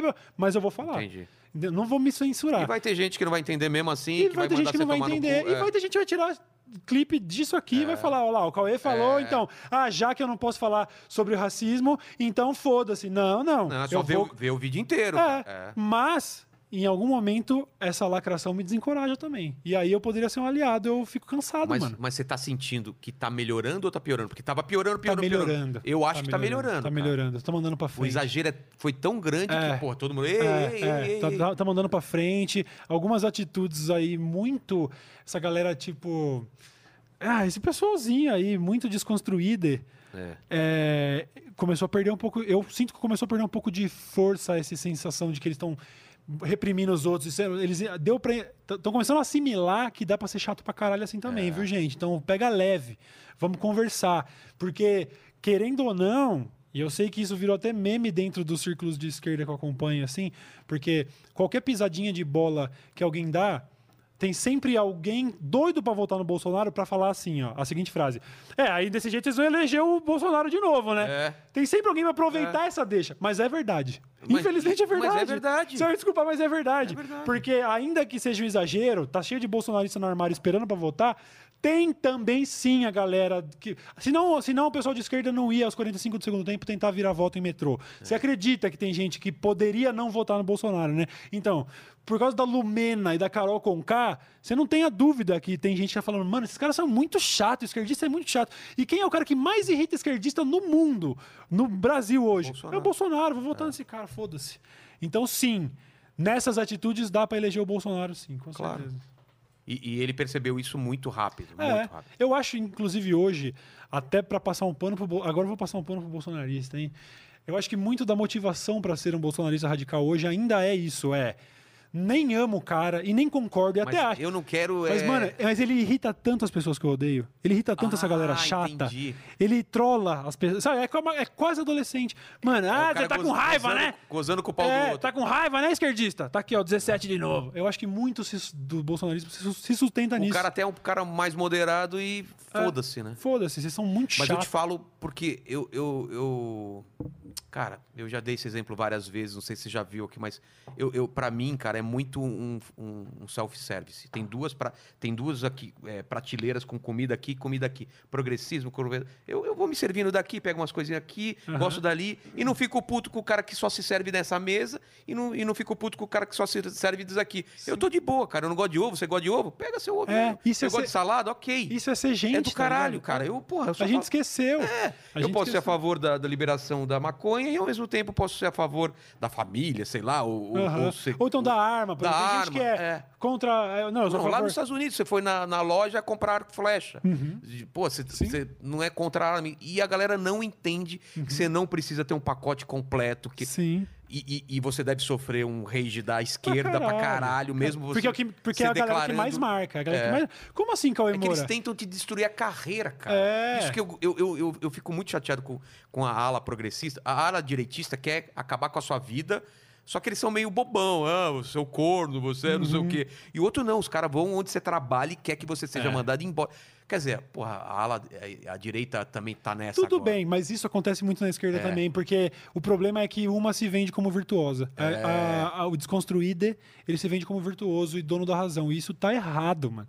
Então, realmente, a- a- Não pode ser quem não pensa como eu é fascista. Não pode ser assim. É, então, sabe, tem, tem pautas, tem pautas da, da- da- que são mega populares na esquerda que eu acho meio absurdo às vezes. Eu não consigo entender, não consigo entender, sei lá, quando vem acusar o outro de apropriação cultural. É. Eu não entrei nessa onda, não, Também não entendo. não consigo A entender. coisa mais legal pra uma cultura é que ela seja assimilada É, pelas outras. eu criei um bagulho foda, eu quero que todo mundo faça. Cara, porra, eu não Você posso. acha que, cara, que não- você acha que a, a, a cultura pro, pro japonês não é legal? Ele saber que a galera tá se É. vestindo com os personagens do- Cancela, cancela a Alessandra Negrini porque ela se vestiu de índio pro carnaval. índio não é fantasia. Tá, cara, mas é, um- é Ah, uma é- parada peculiar. É uma minoria na nossa sociedade e aí alguém quer homenagear numa festa. É. Foda-se, irmão.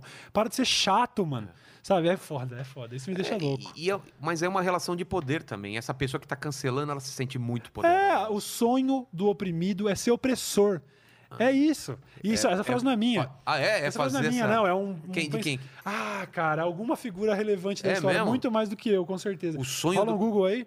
Vê aí, vê aí. Não é o sonho, mas é como se fosse assim. como- É a so- revanche. é sobre essa armadilha. Inclusive, pô, se for citar o Maquiavel lá, você quer destruir um homem, dá poder pra Dá ele. poder pra ele. Você coloca a, a pessoa na posição de dizer pro outro se ele merece ou não continuar trampando, se ele merece ou não ser cancelado.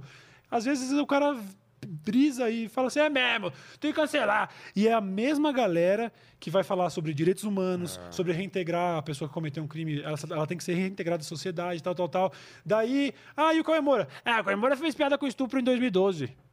Caralho, vamos reintegrar gente que fez 157 É. e vamos cancelar pra sempre o cara que fez um tweet que você não gostou?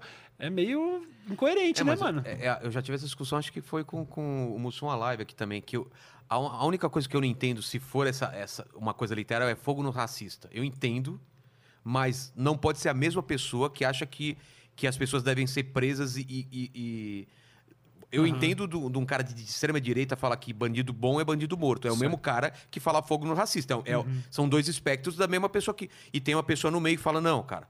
O cara cometeu um crime e tem que pagar por isso, entendeu? Sim, E eu às, às vezes as pessoas não entendem Aham. isso. A minha leitura A, a é- não a- ser ah. que fogo nos racistas seja uma coisa metafórica, aí ok. No- Mas se o cara, não, esse cara tem que ser morto mesmo, bom botar fogo no cara. É perigoso isso. É, eu acho, primeiro, um pouco. Você entendeu, né? Não, eu entendo, eu entendo, eu entendo. Isso foi um peido? Top? que foi isso? Da hora, da hora, da hora. Vocês querem saber da frase? Qual- qual- Ah, fala, fala aí. É. Então, a frase é do Paulo Freire, é o que tu indica aqui. Pode ser Eu, fake. tá vendo? Eu sou fã. Tem Pode- gente aí que já não vai ser. Mas, Mas eu ele sou é- muito é, você acha que é dele mesmo? Deve Não ser, sei, né? mas É, que é? cara, achei bastante coisa aqui, ó. Mas é, é que é diferente. A frase inteira é o Quando a seguinte. educação. Vai, manda aí. favor. Exatamente. Quando a Ah. educação não é libertadora, o sonho do oprimido é ser o opressor. Paulo Isso. Freire. Repete, repete. Quando a educação não Quando a é... educação não é libertadora, Tá. o, sonho do oprimido é ser o opressor. Sim, uma pessoa mal orientada sai facilmente da posição de oprimido para oprimir os outros, porque, ela não entende. Ela, é, ela porque só, ela, ela só, ela só conheceu aquilo. é, ela conheceu aquilo, ela foi motivada, sei lá, por, não sei, vingança. Mas nem tanto, viu? ou- Tem aquele experimento, acho que é de Stanford, sei lá, aquela coisa onde a- a- o trabalho, posso estar falando besteira, é um outro experimento, algum experimento que fizeram com alguns alunos, que era dado o poder para ele dar choque numa outra pessoa. Sei, Cara, sei.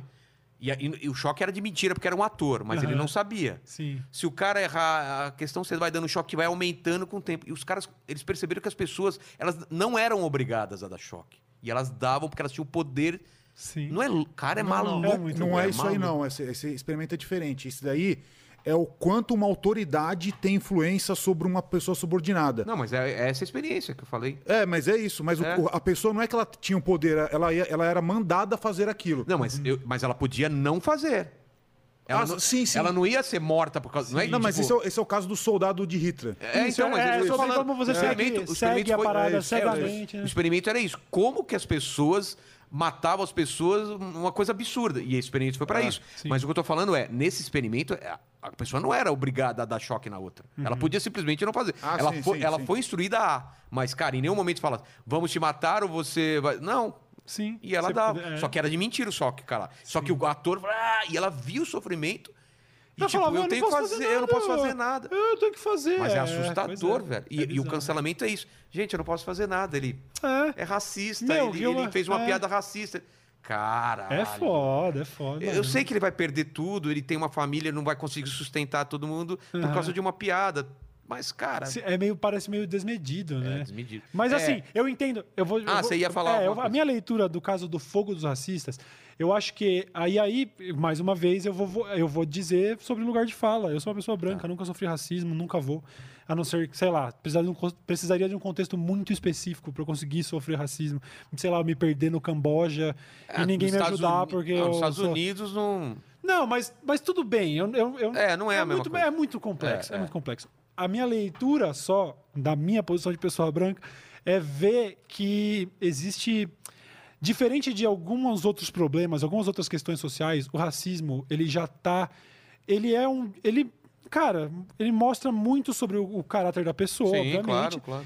E a- a- o povo preto está profundamente é, cheio de, de- de- do- dos traumas, vivem até hoje na sombra de tudo que foi feito ao longo da história, a escravidão, toda a questão social, depois da escravidão, as leis do Jim Crow nos Estados Unidos, aí depois o preto não conseguia crédito no banco para poder alugar uma casa, teve que ir para a periferia, prender. e aí ficou mais sub... Então, existe um- uma mazela tão profunda que eu eu consigo eu só consigo imaginar.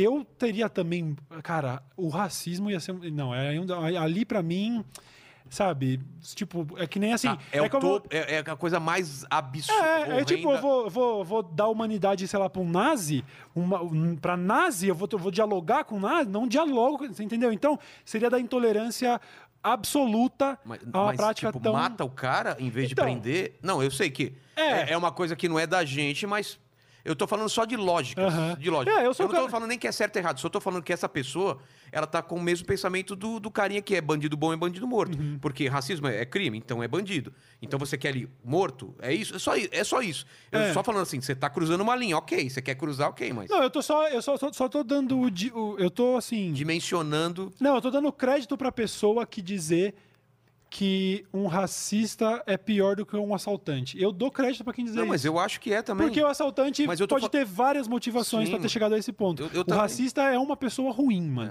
É. uma pessoa do mal mesmo, tá ligado? Não mas existe que motivo. pode ser consertada.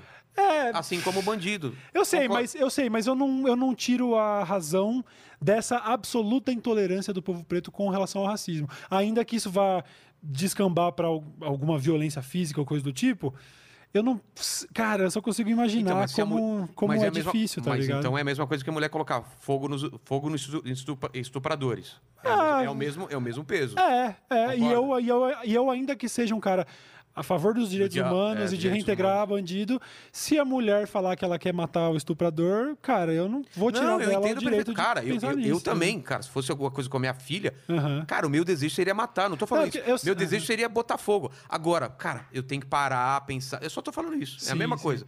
É, porque a pessoa. Eu, mano, eu só é- tô. É, é, é- é uma coisa mais de ideias, entendeu? Sim, não, eu entendo. Eu entendo o cara, porra, o fogo no racismo eu entendo, velho. Entendo como eu tenho. Uhum. Eu tenho vontade de, porra, mata um estuprador. Agora, é o lance do discurso. Peraí. Então você não pode, você que tá falando fogo no racista, falar que o cara do bandido bom e bandido morto é muito diferente na forma de. Sim, de- nesse sentido. É, nesse você entendeu? É sentido, só isso. Tudo bem, nesse aspecto dá pra dizer, pô, f- falar sobre matar alguém cruza a linha do- dos direitos humanos É. e isso não condiz com Quantas o vezes- que você defende. É, quantas Beleza. vezes você viu um, um- um, sei lá, tal cara. Aconteceu aqui no Brasil, né? O pai matou o cara que estuprou a filha e tá preso. Aham. E você fala, cara, será que eu não faria a mesma coisa? Então- Porque a gente não, a gente não consegue se colocar no Então, lugar. e é disso que eu tô é? falando. Eu não sou a favor. Não sou a favor de matar ninguém, eu não acho que a- nem a polícia nem o Estado tem o direito de tirar a É. vida de alguém, mas se eu ficar sabendo que um, um Tá. cara com uma suástica tatuada apanhou até morrer de dois, de dois caras pretos que se sentiram ofendidos com isso e Você tal, não vai, não vai perder eu vou falar, é, pô, antes ele do que É. eu, né? Um CPF a menos Exatamente. aí pra ser racista. Exatamente. Então, é isso, sabe? Aquela a famosa. Entendi, a é. gente pega assim, nessas horas a gente pega o livrinho de direitos humanos e, e baixa assim, de, de cabeça pra baixo, assim, e fala: é, que fita que aconteceu, hein? Mataram o racista, hein? Caralho, hein? Sabe? Vou fazer o quê? É. Não entendi, entendi. Mas você entendeu o que eu falei, né? A gente tá falando mais ou Sim, menos na sim, mesma. sim. Não, mas eu mesma- entendo, eu entendo perfeitamente. Fale, alguma coisa sobre isso? Deve ter pra caralho. Não, é que eu queria fazer uma pergunta sobre esse tema. É, por exemplo, é, recentemente começaram a explanar sobre termos que eram racistas e a gente não sabia. É, denegrir. Tipo, sei lá, criado mudo. É, Vamos que- pegar um exemplo. Não, de denegrir pra buraco negro e pra Black Friday. cara. É, tipo, tem Coisas que não tem nem isso. a. Não teve nem o. Porque Criado Mudo tem uma história para. Agora, é, é, Black Friday me explicaram, pelo menos, que é outra coisa que não tem nada a ver, né? Eu com- não sei qual que é a associação que Não. fizeram com Ah, Black eu não vou Friday. saber explicar também. Alguém se souber a história do porquê que é Black Friday, mas. Ou por que, que acharam problemático. É, assim. não, problemático então, é, acharam, então, mas né? por qual seria o motivo específico? Eu não sei. Por usar a palavra, a palavra Aham. black, né? Então, é, eu entendo sobre o criado mudo, sobre você usar a, gíria, usar a gíria, o feito nas coxas também é problemático. Ah, era, era negócio do. do- era Porque feito. escravos as telhas, faziam telhas nas é. coxas, então falar que foi feito nas coxas é como se um Mas escravo ele quer, incompetente. ele e quer tal. opinião sobre Não, é porque, coisas. assim, tem muito termo que quando eu era criança eu ouvia e eu não, não tinha ideia do que significava. Por, exemplo, Judiar. mudo. É, judi- judiar, tudo bem. É, é, tá- já é o próprio nome que tá ali, né? Mas, sei lá, é cor do, cor do pecado, que é aquele negócio da pele morena. Eu estava lendo outro dia é, algumas questões de Minas, por exemplo, que, que os, os escravos é, iam é, tirar ouro, iam minerar lá para os ingleses. Os ingleses falam why, why, e virou why che. Tipo, porque era. o- o- Tá ligado? Ah, é? Esse negócio do, do why- why so, sei lá, sei. che, sei lá, qualquer que os caras falam. o Che é do, do gaúcho. É, o Ai que é então. do- Why Aí- so, é, why so. Ah, é, why so, why ah. so, é. É que era o why sir. Ah. Why sir, entendeu? Que os eram os escravos que não conseguiam falar o Why inglês so? dos caras. Ah, então, assim, entendi. eu- essa, esse termo que é super comum, se você pegar a história, vira um termo racista. Então, assim, como é que você lida com uma informação que às vezes você nem sabia que era É, então. e você tratava de forma natural? Porque daí eu falo, porra, mas você falava criado mudo, você era um racista. Tudo bem se responder enquanto Tipo, eu vou no banheiro. Eu tô escutando Claro, o tá claro, eu- claro, eu bebi muito. Eu acho o seguinte, é, em primeiro lugar, até sugeri pro Vilela que quando receber uma pessoa preta aqui falar um pouco sobre esse tipo de assunto, eu sempre fico muito. Domingo, eu sempre fico muito desconfortável de, de, de tentar falar pelos outros, mas eu acho que não tem problema nenhum a gente se educar. É legal aprender sobre isso, aprender que esse termo ele é inadequado por causa disso, por causa disso. A gente já tirou tantos, tantas palavras do vocabulário, tantas coisas que a gente aprendeu a falar. Eu, por exemplo, se você for pegar vídeo meu de 2011, 2012, eu usava bicha como xingamento. A gente aprende que, ah, tá, pô, não tem nada a ver falar que querer usar de maneira pejorativa falar que o cara é homossexual. O problema, isso não é problema nenhum, etc, etc. Legal você aprender. O problema é justamente a pessoa que vai te pegar usando, falando ali um, um nas coxas e falar, é, o cara é racista. Parça, se a gente tem que entender o que é ignorância e o que é maldade. A gente tem que diferenciar o que é racismo estrutural e o que é uma prática ativa de racismo, etc, etc.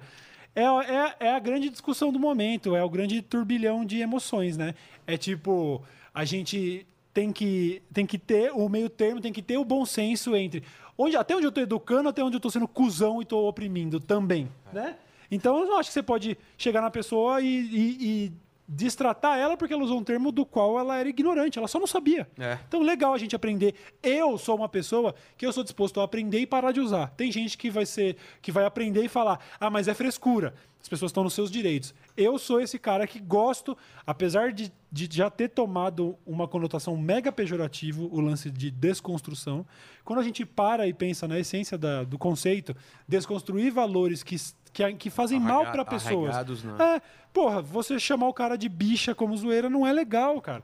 Então eu posso parar? Vai me fazer muita falta falar isso? Não, não vai.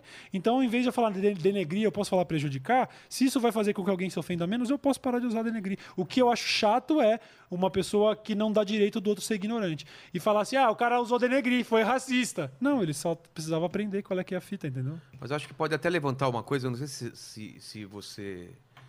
Tem- Tem mais alguma pergunta ou não? É, Não, é, tem só um comentário aqui Ah, então, que- não, falando que parece que o Matheus Henrique disse que você não entendeu a história, tipo, que tá querendo comparar o nazista com um bandido Ué, ou com outras pessoas. Eu não sei. que- que- que a gente tá- Eu não sei, acho que alguma coisa que você estava falando e o cara não concordou aqui. Não, não sei exatamente qual ponto Na- que não, era. mas nazismo a gente está falando do experimento. E, e em, que, em que outro momento que a gente falou sobre nazismo? Ah, não sei. Não, eu falei sobre fogo nos racistas, não nazistas. Não, eu É isso sei que eles- disso. É. Ah, mas Não, acho que o é a cara- mesma É, coisa. pra nazista eu não queria nem fogo, eu queria câmara de gás pra, pra responder na mesma. Pra ser Será que é justo. isso? Não, não sei, cara. A galera tem que escrever melhor aqui, depois ficam falando que eu que É. não sei ler superchat. É, mas é, é, uma- é um pouco dos dois, né? Não, não. Eu, eu só tenho dificuldade em ler nomes Ah, tá, é verdade. é e verdade. cidades. E, coisa relacionada a futebol. Então, isso, pronto. Então vai, eu- eu- manda outra. Vou aproveitar que a gente fez uma pausa. Tá, então vamos. Quer o banheiro? Não. coisa? Tá. Ah, posso aproveitar Vai, vai lá, vai lá que aí eu vou. Eu acho que você consegue escutar, mas eu, com a coisa eu te. Manda as outras aí. Não, porque aí aqui, ó, É aqui no final, ó. é, te- teve um superchat que é interessante. Você já tomou é, kombucha? Já. Minha que mulher faz direto. Ela faz aqui? Ah, é um negócio que fermenta e tal, supernatural e tal. É É. isso mesmo. Porque o Fernando Gradim, ele mandou um, um superchat daqueles gordos, né? E ele falou o seguinte, que ele, ele teve um problema é, de intestino, que é igual o, né, do- o, o do- o- o nosso Cauê? amigo teve. É. Ele, ele mora na, na montanha, no Vale do Matutu, Tá. tá vendo? Ele falou que teve um problema sério no intestino que ele se curou com a ajuda de probióticos, certo? É, o kombu, o- é kombucha. É. é, e aí ele falou que ele produz desde 2007 essas bebidas probióticas. Então ele, ele mandou aqui o, o Instagram dele, Qual que é o que Instagram? chama Kombucha da Terra. Arro, arroba. Arroba Kombucha da Terra. Kombucha é com CH, né? Kombucha. Kombucha. Tá. Exatamente. Que é o Fernando Gradim. Então, Boa. é um negócio legal. Eu até queria complementar um negócio do intestino, é, comentar uma curiosidade. O intestino, ele tem sim neurônios mesmo. Ah, no é? intestino, tem. Ele tem... é, Como neur- neurônio é só na cabeça, não é? Não, não. Tem dentro do intestino. vá. Se tirou essa informação da onde? Da bunda, Não, não. né? Tem... Então eu tô falando sério. Foi boa, boa, gostei. Escutou essa, cara?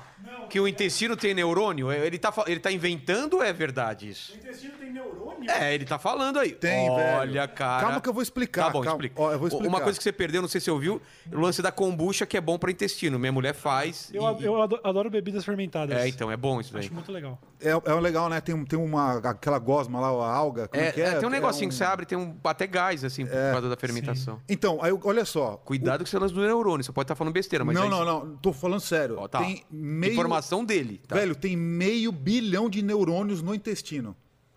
Meio bilhão. Cara, se você tá falando. Tá, fa... não, beleza. Eu, Eu não tô sei. falando sério. Sério mesmo. É, eu não tô. Eu, eu, Eu também- E É. aí eu, vou explicar pra vocês, olha Ó. só.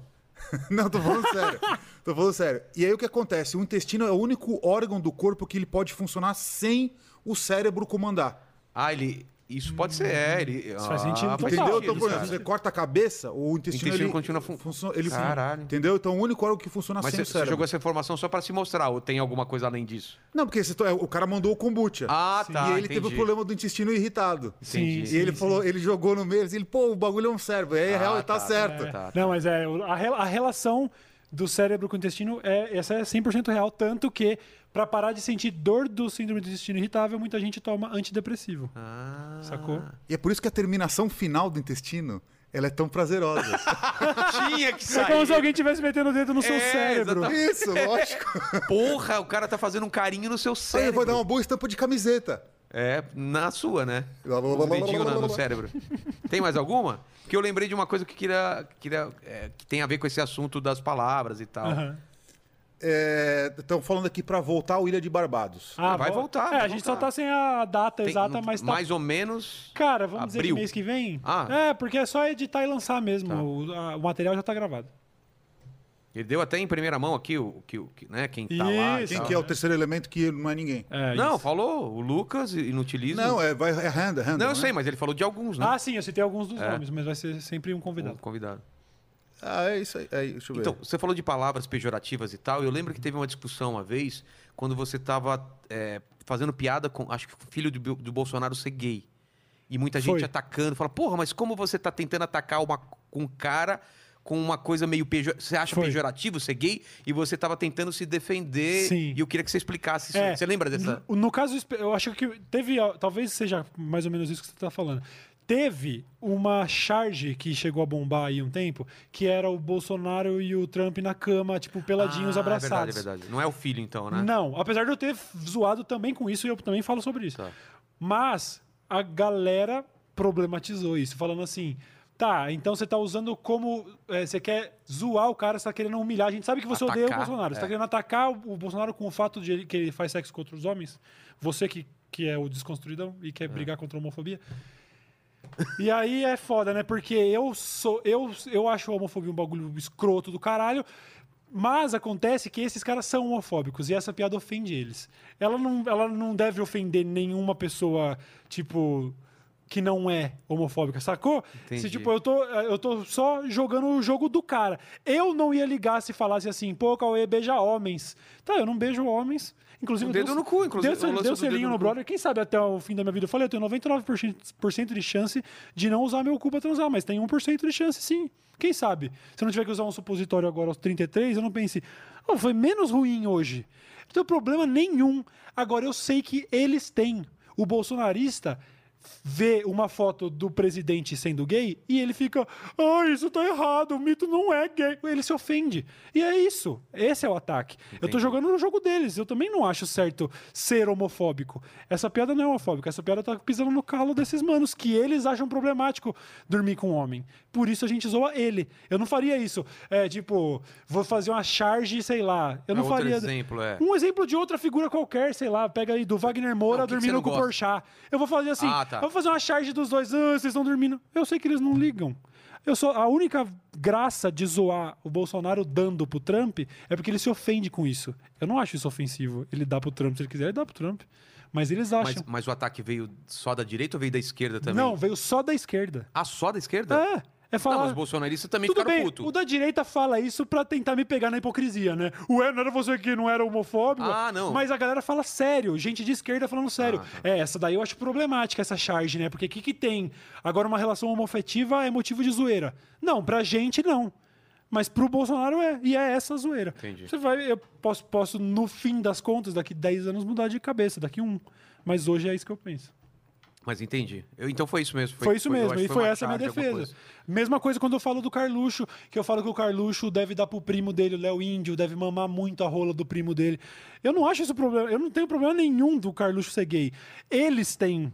E é só por isso que eu usou. Ah, então, então eu vou dar outro exemplo é, em relação a mim, por exemplo. Hum. É, a Dilma. Fiz muita piada com a Dilma. Uhum. E fui taxado de machista.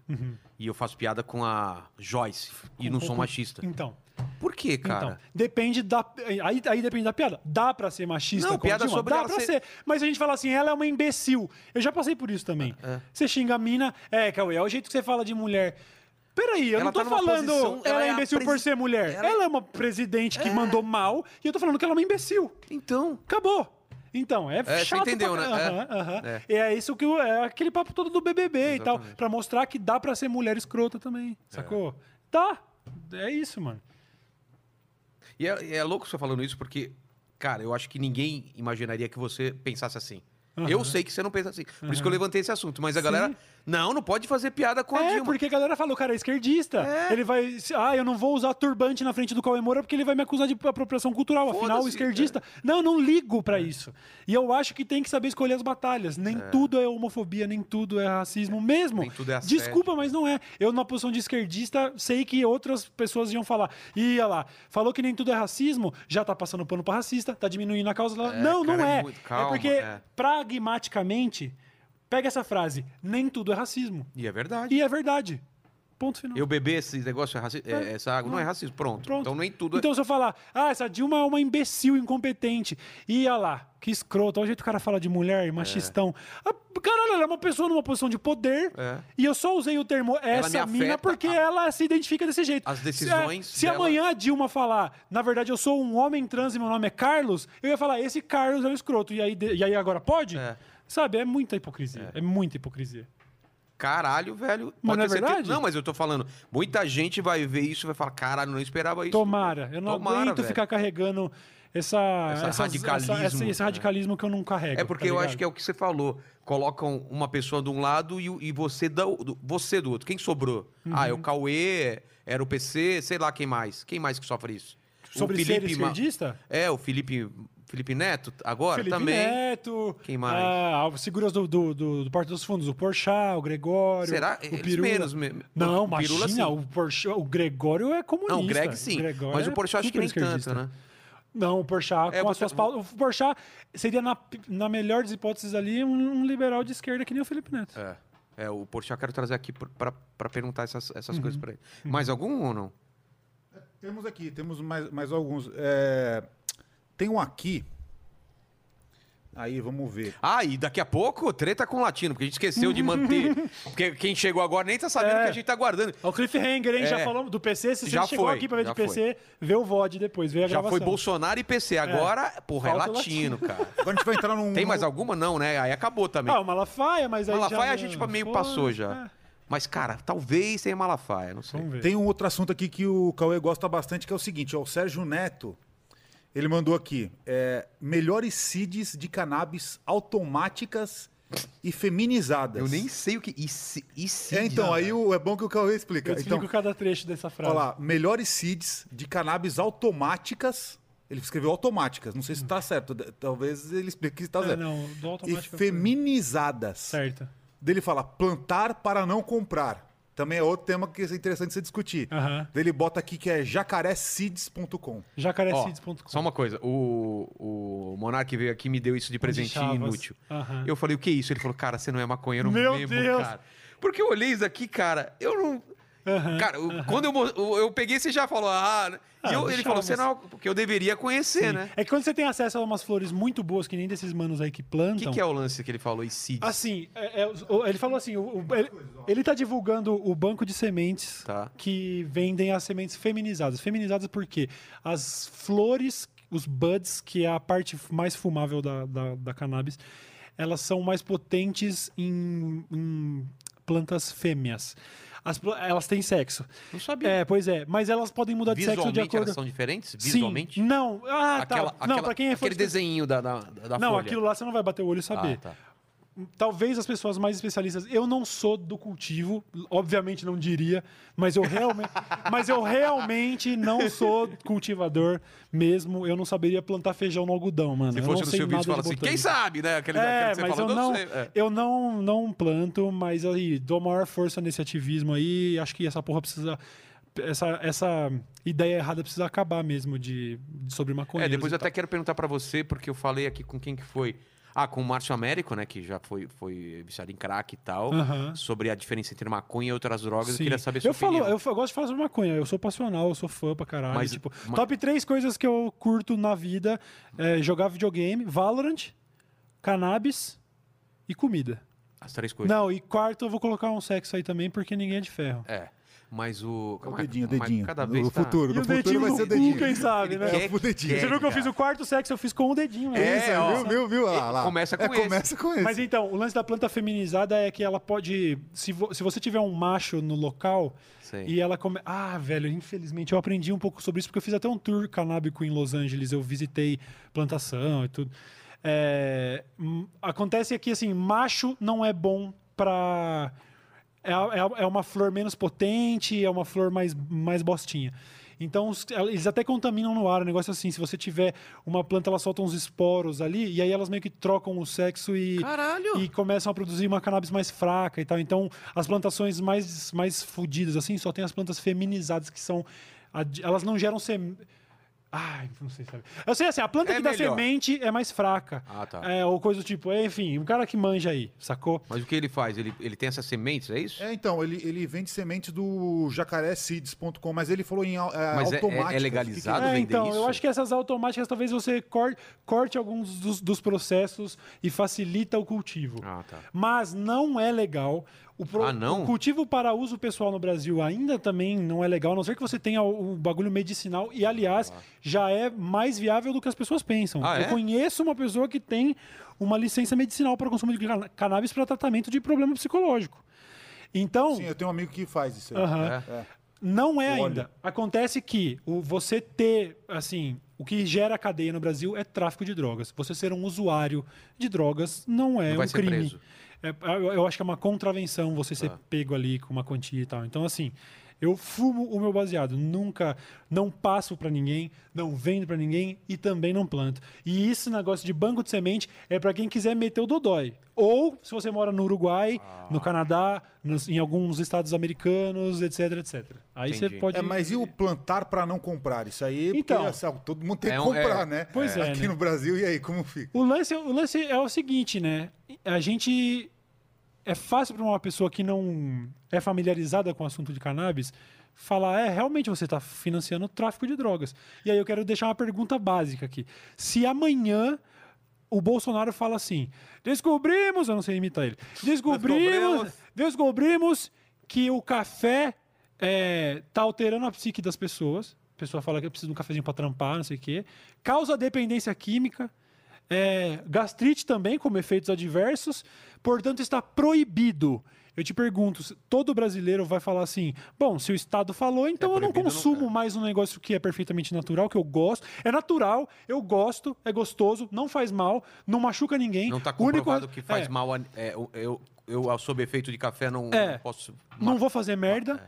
E aí é a hora que esquerdistas e direitistas que são liberais, que são pessoas é, que, que, que, que têm esse, esse viés de não ficar dando tanto poder pro Estado, essas pessoas dão a mão. O Estado não tem que me falar o que eu posso pôr no meu corpo ou não. Se eu quiser ir para casa agora e beber dois litros de gasolina, eu posso sem ser preso. E você tá me falando que eu não posso plantar um chá de camomila e, e bolar um cigarro e fumar. Então, se alguém está comprando e alimentando o tráfico, a culpa é única e exclusiva do Estado. A culpa do tráfico de drogas é da proibição. Em nenhum lugar que legalizou deu errado. Os Estados Unidos está ganhando rios de dinheiro com imposto. A, a criminalização da cannabis, se você for pegar a história da criminalização, ela é racista e essa é mesmo, não é forçar a barra para chamar de não, não é não. Você tem, tem foto de jornal brasileiro falando sobre, tipo, a erva do diabo dos escravos e tal. E é só por isso. Só- a maconha é tão demonizada porque é diversão que gente pobre pode ter e que hoje movimenta toda uma, uma indústria, porque aí não é só o traficante, não é só o Cauê Moura compra do traficante, então ele está alimentando o tráfico. Não, é o traficante esse dinheiro vai ser lavado em algumas igrejas evangélicas ali, o Rio de Janeiro fechadão com, com, com, com, com um pastor criminoso, e aí o político também, que ganha com o arrego do tráfico, a milícia ganha. Então é por isso que não legaliza, porque o interesse é de quem é poderoso. Porque eu, enquanto usuário, eu não sou responsável por crime, não. Porque se falarem amanhã que o McDonald's não pode mais, você também vai comer o McDonald's escondido. Então, sinto muito se a merda do país me fala que a maconha é crime. É da hora, não faz mal pra mim, eu nunca fiz mal pros outros por causa dela. E se o único meio que o Estado me obriga é de passar pelo, pelo, pelo que ele falou que não pode, é, foda-se se você falou que não pode, entendeu? Então, assim, outra, outra noção que eu queria dar é nem todo traficante é o cara que tá de fuzil no morro. Porque quando fala o Cauê Moura alimenta traficante, ele acha que eu tô dando para aquele cara que tá com a camiseta na cara, tipo o personagem do Tropa de Elite. Enquanto a realidade é que tem muito cara aí que é traficante e é assim, é um maluco que resolveu, que nem esse mano, plantar no quintal dele e ele vai pegar o meu dinheiro e comprar skin de LOL. Tá ligado? Ele só tá fazendo algo que o Estado falou pra ele não fazer. Ele não tá no crime organizado. Ele é só um home grower aí, um cara que tem quatro muda no, no quintal, de dois em dois meses. Mas isso deve ser minoria, eu não manjo também. Deve ser uma minoria. Cara, eu não sei. A é minoria porque o Estado obriga o Ah, cara a ir sim, na sim. biqueira. Sim, sim. Sacou? E é se minor- pegar esse cara, ele tá fudido é, também. é minoria porque se fosse só, tipo, sei lá, a punição pro. Sei lá, o cara que tava. Sabe, passa o rapa na, na 25 de março e leva quem tá vendendo produto pirata. É. Se essa fosse a punição, ninguém nunca mais ia subir numa biqueira. O cara ia, todo mundo ia comprar. O, o primo de não sei quem tava plantando. Tá plantando. Compra dele. Acabou. Não tem crime organizado, ninguém tá alimentando o traficante, ninguém vende móvel pra comprar maconha, tá ligado? A não ser que exista um vício desse que poderia acontecer com chocolate também. É, o Márcio Se você aqui- dropa a sua geladeira, vendia geladeira no morro pra comprar maconha, você faria isso por café também. Porque não é, não causa dependência química, causa Ah, dependência esse ponto que psicológica. você tá falando. É, não, é, é ciência, isso aí não sou nem o que tô falando. Eu, muita gente é dependente de, de maconha, da mesma maneira que eu era totalmente dependente de açúcar Chocolate. refinado e gordura. O hábito causa dependência, mas não causa dependência química. A dependência química, o que causa é nicotina, cocaína, Bebida sacou? alcoólica. anfetaminas. O álcool pode causar dependência química, mas a cannabis, aí você não gostou, vai discutir com o cientista, irmão. A cannabis não causa dependência química, entendeu? Não causa crise de abstinência para quem precisa parar. Eu fumo maconha quase diariamente há vários anos. E se eu te falar agora, eu vou, vou- vou ficar os próximos 15 dias sem fumar, eu vou ficar, porque eu sei que eu faço isso de tempo em tempo. Eu- é um reset que o ganjamin profissional que nem eu faz de tempo em tempo, até por uma questão econômica. Ah, é? Se você para um mês de fumar, você consegue fumar menos e ter o mesmo efeito depois. Quem fuma todo dia tem que fumar cada vez mais para ficar de boa. Então, de, de a cada seis meses, eu recomendo aí para você, maconheiro, fica um mês sem fumar. Você vai ver se a sua experiência voltando não é muito melhor. As pessoas às vezes se perdem nesse hábito, vira um negócio meio. Entendi. deixa de ser saudável. Nem todo mundo se dá bem com, com maconha. Aliás, eu não recomendo que você use pela primeira vez, porque pode dar errado. Se você tiver propensão a ter psicose ou algumas doenças de ordem psicológica, é? a maconha pode aflorar isso. E você pode ficar sequelado pra vida. Não, mas falaram já isso aqui. Pra vida, Quem pra vida. isso? É Fa- mesmo? falaram já que, tom- que usou, que tentou fumar e teve uma, uma crise de pânico, Ah, depressão. é verdade, é verdade. já acho que o. Acho que foi no de criatividade. É, foi no de, de- Aham. de É. criatividade. E também o Márcio falou que, ah, falam que a maconha é a porta para as outras drogas. Ele falou, não. O álcool é a porta para as Sim, outras drogas. sim. Eu Tanto- posso fumar maconha e não ter a menor vontade de consumir drogas. Ele falou, inclusive, não gosto de maconha. Mas se eu beber, eu Sim. vou lá, na, vou lá na minha biqueira, vou lá nos negócios e vou me drogar. Eu conheço três. verdade. eu, É? conheço, eu conheço três abstêmios, três ex-usuários de crack. É, então, ele era Eu conheço crack. três, assim, cada um na sua área, um brother da internet, um brother da dali, outra, três ex-usuários de cracks, de crack que fizeram inclusive a reabilitação, passaram por todo aquele processo comunitário, sabe, que os caras têm até a suas próprias, sua própria cultura de, de abstêmio e tal, conta- contagem de dias, cartãozinho, caralho. Esses caras não podem tomar uma gota de cerveja ainda hoje e fumam um baseado É. fumam baseado, fuma cigarro também. Eles se, alguns desses ex-usuários de crack também seguram ali eh, uma onda fumando cigarro, fumando um malboro e ganja. A maconha não é porta de entrada pra porra nenhuma, não faz um viciado em outras drogas voltar a usar outras drogas. Não tem. é- Ela é tão. Cara, se você vê como é a cultura em lugares dos Estados Unidos onde legalizou. Eu já fui nessas distribuidoras de cannabis americanas, eu fui em Las Vegas, é, em Los Angeles, em Boston, só que Boston não vende para turista, assim, não é recreativo, eles estão na, na fase medicinal, se não me engano, e aí, aí você precisa preencher um formulário online de um médico e pegar um atestado, tipo, é só burocrático. A maneira como essas so- sociedades veem a cannabis, eles entenderam. É li- Quando eu comparo com café, a pessoa ignorante, infelizmente, e eu digo isso com pesar, eu não queria que as pessoas fossem ignorantes com relação a cannabis. Ela acha que eu- é um exagero. Tá, tá, vai comparar com café. É literalmente Cara, como café. uma galera que não consegue viver sem café, assim, cara, cafezinho. tal. Eu, eu, eu, tenho, eu tenho duas fases do meu dia. Eu tenho a fase de foco, trabalho e produtividade, e, e lazer, descompressão e relaxamento. Eu tomo café para um e fumo maconha para outro. Eu sou uma pessoa perfeitamente saudável, quer dizer, com relação a essas duas, esses dois hábitos. E eu poderia ficar sem café, como fiquei quando tive a síndrome do intestino irritável. Poderia ficar sem maconha. A minha relação é saudável. Entendi. Mas eu não abro mão disso, porque o Estado me falou.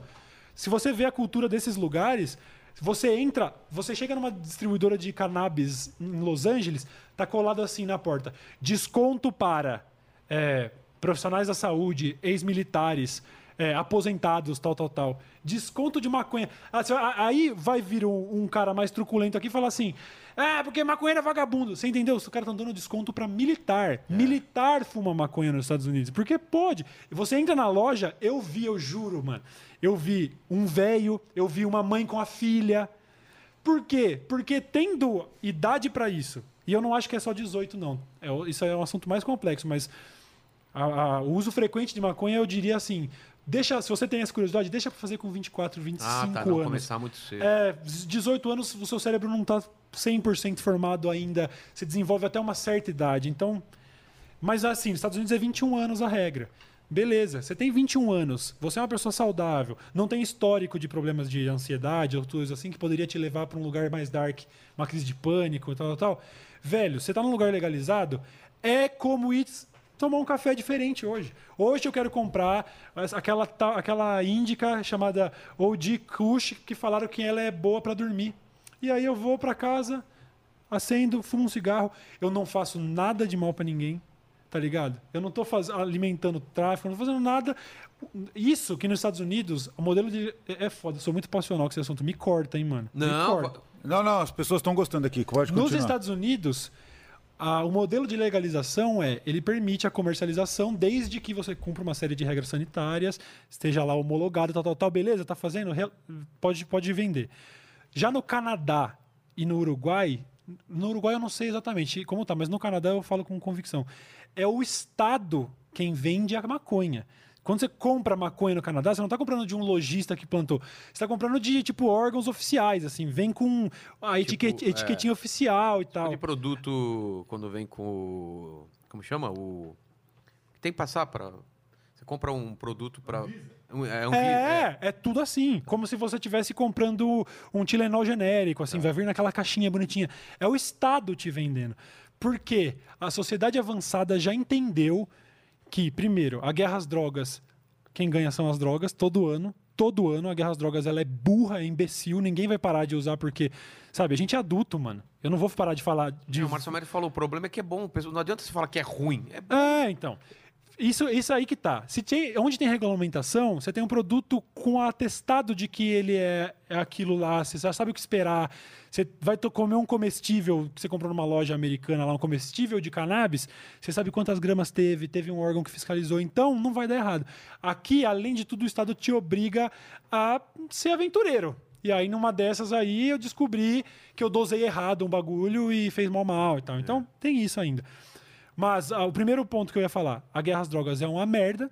E o segundo ponto é, se você amparar o usuário de droga, e aí eu tô falando de todas as drogas, porque a maconha dá para ter um relacionamento saudável, mas o crack dificilmente você vai ter um relacionamento saudável, a heroína você não vai ter um relacionamento saudável.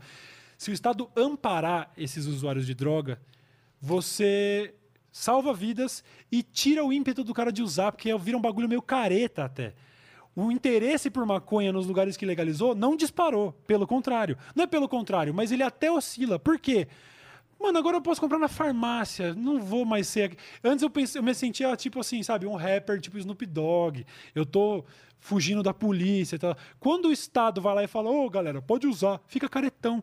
Você, legal, o Portugal teve uma política de, de antidrogas onde ela começou a distribuir seringa pro cara usar heroína. E aí, um conservador de cabeça fechada vai falar: o Estado está incentivando o cara a usar droga, dando seringa. Não, o Estado sabe que o cara é viciado e vai compartilhar uma seringa enferrujada ou com DST. Então, eu vou amparar esse cara para ele não morrer. E, e nos centros de aplicação, tem centros de aplicação. O enfermeiro ajuda o cara a usar droga. Nesses centros, eu vou ajudar a educar. Eu vou mostrar para ele que não vale a pena. Se ele quiser se reabilitar, a gente oferece. Mano, despenca o número de usuários. Despenca o número de overdoses. As famílias param de ser quebradas por causa da droga. Por quê? Porque é o Estado agindo como deveria, amparando o Não, cidadão. você tá, você tá, você sabe quem são as pessoas. Você sabe o, o tamanho do Isso. negócio. É, Coisa o Márcio, que foi- Márcio Américo falou isso de fazer um barracão onde até achei um absurdo depois que ele explicou isso, eu falei: "Ah, faz pode fazer sentido.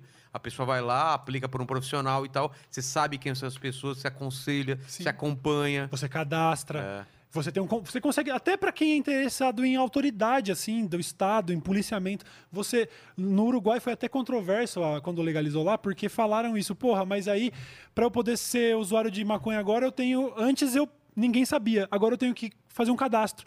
Numa entrevista de trampo, o cara vai saber que eu sou maconheiro. Então, veja só, melhora para quem, se você é um conservador, É. a legalização vai, vai obrigar as pessoas a sair do armário ainda, e, ou da sauna, que é a gíria usada para É, quem da sai sauna. da. é.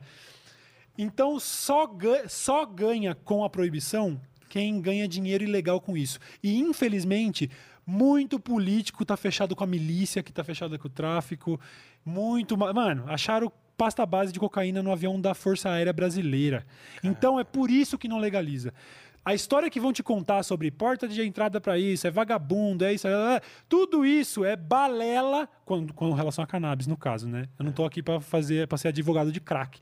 Mas com relação a cannabis, o único mal que a cannabis causa é por causa da proibição. E por que, que já teve governo de esquerda e por que ninguém legalizou? É o primeiro que é um vespeiro, né? É. uma pauta extremamente im- impopular numa sociedade conservadora como a brasileira. Você não vai ter. Quando, você não vai ouvir um candidato brasileiro falando, "É, eu até sou a favor do aborto. Acabou a campanha desse cara. Então, é, teve candidato à presidência que falou, inclusive o Eduardo Jorge foi em quem eu votei no primeiro turno da penúltima eleição presidencial, é, do Partido Verde, veja só É. você, eu acho que ele tem uma opinião assim, de que, é, cara, maconha é. Ou drogas em geral, isso é caso de saúde, não é caso de polícia. Sacou? Lidar aí com, com, com o crime organizado é caso de polícia. Lidar com o usuário de maconha, na melhor das hipóteses, se o Estado quiser se meter, se mete para dar uma orientação de saúde. Não tem nada a ver querer botar. Enche a cadeia de gente, o cara muitas vezes é preso. E aí. A lei brasileira é ridícula porque a lei do tráfico é meio subjetiva. Quem vai definir o que se o cara é traficante ou usuário, muitas vezes é o delegado, no fim das contas é o juiz. E aí, às vezes, o filho da juíza foi pego com 20 quilos de maconha, é usuário. O pobre preto com dois baseado. É, mas dois deve ser para vender, né? Traficante. Esse cara era só um maconheiro, entrou na cadeia. Agora tá devendo pro PCC, virou, virou bandido, vai praticar um 57. Então, veja só, eu tô dizendo sim que existe influência direta. A proibição ainda forma criminosos. O cara é preso como maconheiro ou sai como bandido. A culpa é do Estado. Não é da maconha. E nem do maconheiro. É do Estado. Legal, gos- gostei. Tá, tá de Você- parabéns aí pelo. Encerramos aí esse, esse assunto? Não, Ah, ah, o pessoal ainda tá falando disso? tá falando muito Mas aqui. o que, por exemplo? É, eu, na verdade, eu tenho uma pergunta aqui que, que é a mesma. Mas eu só olhei porque é mensagem da minha mina, não Tá, é... tá, não, não. de boa. tranquilo, tranquilo. É, Às vezes é o cara olha e parece o relógio tá... É. Não, só... Eu tenho, eu tenho duas perguntas, na verdade. Sobre É, isso? Sobre isso. Tá. É, inclusive, o nosso amigo lá da, do Uruguai, que é o La Faradise, ele mandou aqui: aqui se planta, compra na farmácia ou no clube canábico. Ele mandou. Sim. Uruguai, nosso amigo Uruguai, ele mandou 50 platas. Massa. Platas. É, eu tenho duas dúvidas. A primeira você pode responder ou não, mas eu queria saber mais ou menos como que é a, a sua rotina de consumo ou uso, assim. Tipo, ah, porra, é todo dia, não é? É de Não, manhã, é à você falou, noite? é, café, de, é café para uma coisa e maconha É, para outra. quando, eu me li... se- quando eu me livro dos trampos, eu me sinto livre pra fumar maconha. Quando eu preciso trabalhar, eu me, eu- eu me sinto obrigado a tomar café. O ma- o meu hábito hoje é, é muito saudável, velho. Eu tenho uma relação muito casual, assim. E eu acho que esse é o, o ponto, sei lá, eu falo com a minha experiência, é o ponto ideal. Uma pessoa que entende, eu tive familiaridade suficiente com a maconha para perder, inclusive, esse tesão do proibido, essa coisa e tal, sabe? Eu já visitei um monte de distribuidor nos Estados Unidos, eu fui num clube de cultivo na Espanha, fiquei sócio lá, eles te dão um cartãozinho que é branco dos dois lados, é um cartão, parece que lixaram, assim, ó, que é para ser discreto. Tá. Você pode entrar lá... vai- Amsterdã, você foi? Fui para Amsterdã também, visitei um monte de coffee shop. É, enfim, eu sou entusiasta.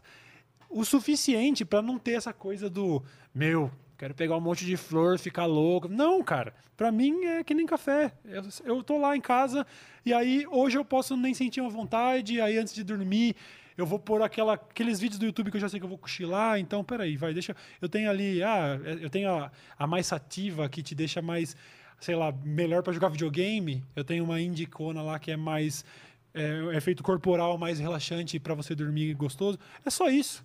Eu não tenho eu não sou é foda, né? Se eu falar não sou viciado, a galera ah, tá fuma todo dia não é viciado. É, jogo videogame todo dia, se precisar parar, É. eu paro, velho. E já fiz isso, eu fiz agora, agora no Réveillon, ó, estamos aqui em fevereiro, eu fiz do dia 10, não foi Réveillon, até o Natal. Do dia 10 de dezembro, eu falei, eu vou ficar sem fumar até o Natal, porque eu quero dar um break, porque daí a ceia vai ser animal, eu vou ficar chapado depois de 15 dias de novo. E eu não durmo mal sem maconha mais, eu não fico aflito, eu fico irritado. Eu volto a ser o Cauê do dessa letra de 2013, quando eu tô sóbrio, em períodos sóbrios. Eu começo a ficar insuportável às vezes. Mas é uma irritação de. Eu acho que é o, tem o lance do vício psicológico, sabe? Ele tá acostumado a tal horário do dia, você fica chapado. E aí, quando você, você quebra isso, você fica meio tipo, ah, Mas para gravar vídeo é mais café. só Para café. você ficar atento É, e é, é. pensar. E... Sabe que teve. Eu, durante. Mano, assim, eu tô há 11 anos fazendo vídeo. Pelo menos 9 anos eu só gravei Louco de Café. De, um tem- de uns tempos pra cá, pandemia, ficou um clima meio pesado e tal. Às vezes eu tava lá, eu vou gravar um sábado, por exemplo. Eu sei que é, mano, reagindo a TikToks. Eu fumo maconha de manhã e vou gravar. Mas o que eu queria te falar, né? O que, que rolou com você com a pandemia? Pô, você tem um canal, você também tem gente que, que depende de você, você tem funcionário, e aí? O que, que bateu? Mudou Cara, alguma coisa? Eu, felizmente, hoje, eu, como eu trabalho com uma operação um pouco mais enxuta ali, porque quando teve uma tamanho época. que é? Hoje somos eu e mais dois no canal e dois na loja. Tá. Antes já foi. A gente te- tinha, dois só de atendimento na loja, dois de expedição, o cara de web, o meu pai fazendo a parte de fornecedor. Tinha seis na loja. E aí eu Caralho. tinha três, três no canal. Tinha um editor, um produtor e a minha, minha assistente que cuida de agenda e tudo. Tá. Aí o editor, que era o gigante guerreiro da Leon, foi fazer os próprios negócios dele. Então eu tenho o Bulbasauro e a Camila hoje no canal. E o meu pai e a minha irmã na loja. É um negócio 100% familiar. Então é uma operação. E eles são meus amigos de longa data. Eu conheço a Camila há 12, 13 anos e o Buba eu conheço há 24 anos. Assim. Eu conheço o Buba desde que eu sou criança. Então, quando começou a pandemia, a primeira coisa que eu falei para a loja, eles foi um pouco mais apertado, mas para os dois que estão no canal, eu falei: enquanto não der para a gente se encontrar presencialmente, não vamos. Se não der para trabalhar, não se preocupe, eu vou segurar a bronca. Eu tenho um dinheiro em caixa aqui, eu pago um ano de salário para vocês. Se for, foda-se, eu não vou demitir ninguém. E, e aí, fiquei dois meses sem gravar. Primeiro, eu gravei em casa. Aí, puta, uma bosta gravar em casa, já não é a mesma coisa. Ah, é? Tá tão acostumado com esse fluxo de chego lá, gravo com o Buba e tal, no estúdio, já fazer em casa, setar a câmera, ah, era um negócio. Sei lá, eu não conseguia resgatar esse tesão. Então, fiquei dois meses sem gravar depois. Até eu e o Buba a gente tomar coragem e falar: vamos assumir só esse risco? A Camila eu nunca mais vi. Ela nem mora em Jundiaí, ela mora no litoral paulista. Só trabalho com internet com Mas ela. ela fazia o quê? Ela, ela cuida de todo, assim, tudo que chega de job, e-mail, evento, Ah, tá. agenda, mano, me ajuda até a pagar meus boletos. Ela é minha braço direito para fazer tudo que eu não tenho competência para fazer, assim, de negociação e tudo, precificar trampo e tal. A Camila eu nem vejo. E aí, três vezes por semana, o Buba cola lá no estúdio, a gente fica junto durante uma Mas, hora. mas o que, que você aí? percebeu de views, eh, grana, tudo cara- nesse período? Porque a galera tava mais em casa, na teoria É, tava vendo é. mais seus vídeos. Aqueceu, deu uma aquecida, o dólar tá caríssimo É. e muita gente tá vendo vídeo. Então o AdSense de. Dez... Olha, mano, é surreal isso. O AdSense de dezembro de 2020 foi o maior da história do meu canal. Sério? Da história do meu canal. E Ah, eu já tive acho- períodos em que eu é, fazia mais views. Fazia bem mais views. Eu fiz 7 milhões de acessos em dezembro. Eu já tive período que eu fiz 15 milhões de acessos e eu não ganhei a mesma grana. Caralho. Porque eu acho que Essa tem combinação de. essa combinação, muita gente em casa, dólar muito alto, o mercado publicitário entendeu a necessidade de colocar dinheiro nessas plataformas. É. Então, cada vez mais o CPM aumenta.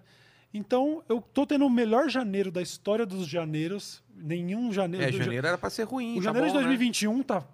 fantástico. Estranhamente bom, né? É. Então, nesse aspecto, eu prosperei. E até por isso eu penso, cara, tem tanta gente se fudendo na pandemia. Eu vou pensar, pô, vou ficar dois meses parado, buba, vou pagar só meio salário. Ah, irmão, Não, pô, tá, tamo claro. bem, vai, tamo bem demais. Privilegiadíssimo de conseguir tra- trampar ainda. Então, agora tá dando pra tocar. Agora tá, mano, de vento em popa.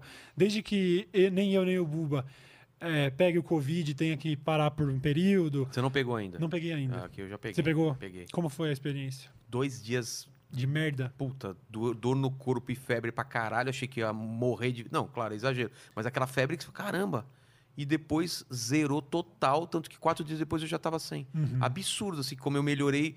Foi Uhum. Que dois bom. dias suando, sabe aquele que você dorme Sim, suando, dor no sim. corpo e depois melhorei. Que bom. Eu, eu Foi antes na de virada ter perdido tanto peso, eu acho que também pode ter me ajudado a sobreviver essa porra aí, mano. Se eu pegar o bagulho e passar ileso, eu não tenho como afirmar que com 30 quilos a mais seria a mesma coisa. Então, É. eu fico aliviado nesse sentido. Hoje eu não tenho medo de pegar. Eu evito, obviamente. Não queria pegar, mas eu já não fico com aquele pânico de, ai meu Deus, eu peguei. É. Eu sou um obeso sedentário, eu vou morrer. Hoje eu tô com um pouco mais de coragem, mas não peguei ainda. Mas o lance do, do podcast, vamos falar um pouco mais. Você vai fazer, não vai? Como vai fazer, cara. ser? Vou fazer. Você e mais um cara. Eu e o Lucas. Já tá E- definido. É, por muito tempo eu fiquei nessa do vai, não vai. Será que o Lucas quer mesmo? É, será que ele não tá falando que topa só porque ele é meu amigo? Mas ontem foi quando eu mandei uma mensagem falando: Lucas, mano, os caras do Flow estão até. Isso eu não falei pra ele, mas assim, os caras do Flow estão até chamando a gente como dupla já. Então, vai rolar mesmo, só pra eu saber, nós vamos fazer. E o Lucas falou: mano, vai rolar mesmo. A gente só não. Tipo, só não rolou ainda. Só não fizemos, entendeu? É, o cara tá me perguntando se eu quero pizza. Você. Eu não, eu não. É, ele não, não- vai, mas eu ainda tô na fase antiga, entendeu? Então... Hã? Não, não, eu como depois, não tem problema não. É, não precisa ser agora não. Não vou comer na frente do carro. Não, mas fica à vontade. Mas não tô com fome, não, Minha menina come depois. McDonald's do meu lado enquanto eu tô comendo É? ovo e banana, velho. Ah, é então sério. tranquilo. Mas eu achei que você já tinha tido até a, a reunião com o Flow. Eu tive a reunião com o Flow quando eu ainda pretendia fazer sozinho. Aí, Ah. aí tava nessa, o Poucas tava saindo do UOL, e aí vamos fazer o Poucas então no guarda-chuva do Flow, vamos fazer o Poucas na... Não, não tem problema então. né? Imagina, nenhum, zero. Vamos fazer o Poucas então aqui no estúdio do Flow e tudo.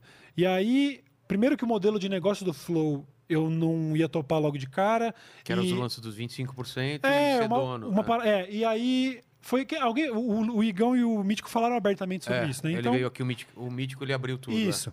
Esse modelo de negócio para mim também não ia servir e eu sei que eles não estavam muito numas de negociar, porque, mano, eles tão to têm todo o direito. O flow é gigantesco. Eles são canhão. É, eles, não têm por tudo que abrir é. as pernas para alguém chegando com um projeto novo. Eles falam, mano, você quer trabalhar com o Flow Podcast? É nessas condições. E eu falei, pô, nessas condições eu tenho, felizmente, uma condição financeira para se precisar investir um carro zero Uma num bala, estúdio é. novo, mano, eu vou fazer um estúdio novo. Então, é, continuo sendo muito brother do Flow, mas a ideia de fazer o Flow lá dentro, o, o Poucas lá dentro, foi- caiu ali. E, e em seguida teve esse lance aí de, pô, o Lucas também queria fazer um podcast. Foi legal porque ele mandou no Twitter um dia, pô, uma vontade de fazer um podcast. Aí eu só mandei um replyzinho, tipo, é, né? É, opa. E aí a galera já, pelo amor de Deus, façam, façam. E aí surgiu essa ideia. Então, o que falta agora? Eu vou encontrar com o Lucas semana que vem. Tá. E aí a gente vai falar, ó, como vai ser? Vai fazer isso, vai fazer aquilo, vai fazer em parceria? Porque eu já sei, já tem dois estúdios que já vieram com essa de, ô, se quiser fazer aqui, tá? Duas produtoras, já com infraestrutura para broadcast de internet, gente grande aí. Falou, quiser fazer esse podcast aí, seu com o Lucas, quer fazer aqui e tal. Mas aquele negócio, abrir outro canal. Do é zero. Tudo zero. Nome, nem pensamos em Nossa, nome, velho, na começar do zero. zero dá um pouco de frio na É. barriga, mas tem que ser. Cara, meu podcast, o Poucas, cara, fiz com tanta gente da hora. É. Ficou ali no top 10 do Spotify várias vezes. Às vezes tinha lá três episódios em destaque, podcast do Spotify, tava lá o Poucas e tal.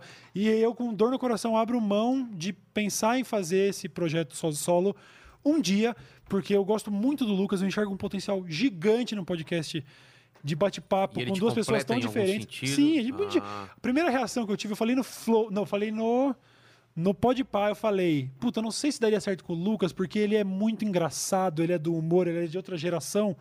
Eu tenho medo de puxar o cara pra baixo até. Às vezes tinha potencial pra ser mas agora pensando bem, velho, eu trago pra mesa uma maturidade diferente, uma experiência diferente. O Lucas traz uma irreverência, uma energia, um frescor, tá ligado?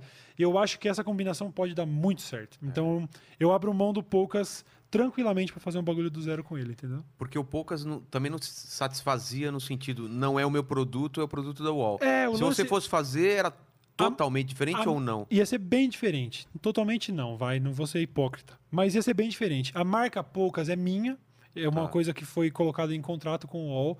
Se o Cauê não fizer mais no UOL, ele pode fazer como Poucas, sabe? Que nem você vai fazer o programa na TV lá, igual, sabe? O João Gordo me visita, ele nunca mais pode fazer João Gordo visita em nenhum lugar porque é da MTV. Não, Entendi. Poucas é meu. Mas E não vai ser Poucas, você e o... Não, é esse nome. Não, não. Nem falamos sobre isso, mas obviamente não. Seria um podcast novo. Então fica no gelo, hiato por tempo indeterminado, que nem outros projetos que eu já tive. Um dia, quem sabe, eu faça um podcast de entrevista, porque o Poucas não era um podcast de bate-papo. Era, era bem entrevista Era um mesmo. podcast de entrevista com figuras que eu admiro. E aí, quem sabe um dia eu faça isso. Mas hoje o meu foco, se eu fosse fazer um podcast, um podcast de papos casuais, eu e o Lucas e convidados. Eu ia achar do caralho. Do caralho. E fora isso, série, livro, Ah, essas não, coisas, não, não. Eu tive, eu, tive, eu tive um projeto de livro que estava feito já, já estava diagramado. Mas ele era logo depois dos lançamentos dos livros do PC, livro da Kéfera, livro do Christian, livro não sei o quê. E aí alguns cases fracassaram. O do Christian eu sei que vendeu pra caralho e tal. É. Mas tiveram alguns cases de fracasso onde a editora veio querer renegociar, tipo, Cauê, eu sei que estava pronto para lançar, mas se a gente fizesse isso aqui, a gente tem outro selo aqui, não sei o quê, sabe? Ia sair para uma, ia sair pela Companhia das Letras o livro. Aí quiseram mandar para um subselo, vende o projeto, Aí né? você lança você mesmo. Eu falei, coisa. pô, rapaziada, eles tinham me pago até adiantamento contratual já. Eu devolvi a grana e falei, nem lança, vai, deixa quieto. Era um livro de. Era como se fosse um pouco de universo masculino, coisas que a galera sabe que eu gosto. Ia ser o Cozinha Hardcore, então ia falar de receitas, mas também ia ter o capítulo do basquete, um capítulo sobre ganja, um capítulo sobre. Ah, ia ser tipo o Manual do Ogro. Ia ser um Ah, negócio tá. mó legal. Mas esse projeto virou um PDF que ficou em algum e-mail, nunca vai ser lançado. E série, não. filme não é sua praia. Não, fiz essas. Eu consegui fazer essas pontas em cinema. Eu participei de um filme que ainda não foi ao ar. Eu, eu fiz uma ponta muito bacana num filme com a Luana Piovani, o Paulo Tiffenthaler, quem mais? Heriberto Leão, a Gab- Gabi. Caralho, Gabi. Nossa. Ah, É influenciadora, não- Gabi. Gabi é, é. Eu ia falar Gabi Xavier, não. Ela é Nossa, me deu um branco muito chato agora.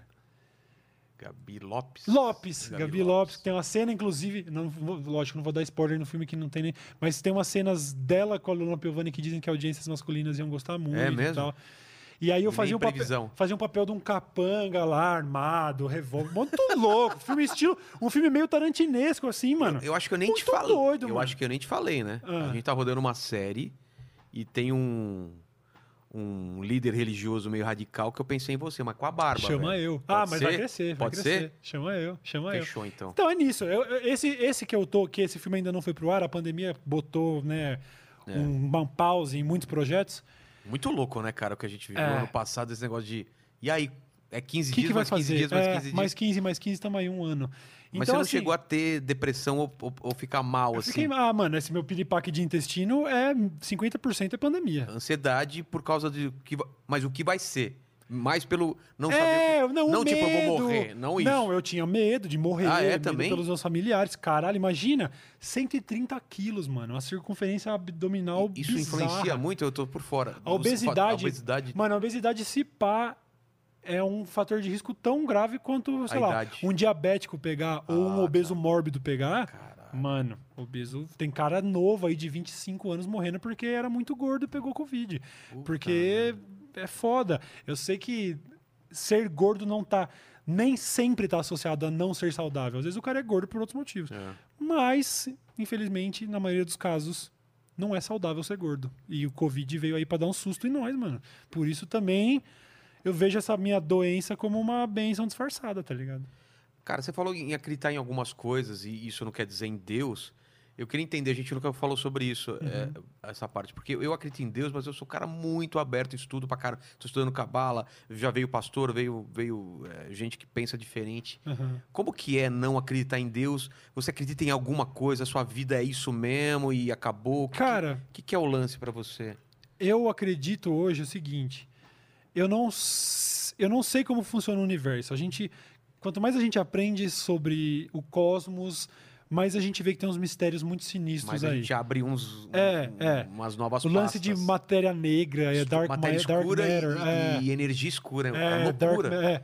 90 e tantos por cento é, É. é uma coisa que a gente não entende ainda. A gente não sabe exatamente. A gente sabe o funcionamento do buraco negro, mas a gente não sabe exatamente. Sabe, papo. Tem muita coisa ainda que a gente. Não faz ideia. E se no passado o que a gente não entendia a gente associava a milagres, e aí você tem uma queda de milagres quando inventam a câmera. E, E aí você tem um- avistamento de ET De e OVNI, né? Todo Agora mundo que tem- todo mundo tem um celular, É. não tem mais. é, Era só OVNI, aquelas né? câmeras tremidas, É. preto e branco. Cadê É, os caras? Agora cadê que Jesus apareceu pra um monte de gente, mas aí inventaram o celular não aparece mais. Só que. Aliás, é curioso, porque daí inventaram o Photoshop e aí teve um. Subiu um É. pouquinho, mas aí cai de novo. Só que eu não acho justo também é, eu dizer que nada existe dentro das coisas que eu não entendo. O que eu quero dizer é, eu realmente não sou cristão. E eu acredito, assim, eu- e eu, defendo até o final o direito de vocês serem, pelo amor de Deus, tá? Eu já disse, eu já pratiquei muita intolerância religiosa, eu não sou mais esse cara. E seja você evangélico, pe- pentecostal, Espírita, cristão, espírita, minha família é espírita, sabe? Eu já sentei na mesa enquanto eu via é, leitura de cartas enviadas pelo falecido tio. E aí eu tô tipo, mano, beleza, cada um com a sua fé.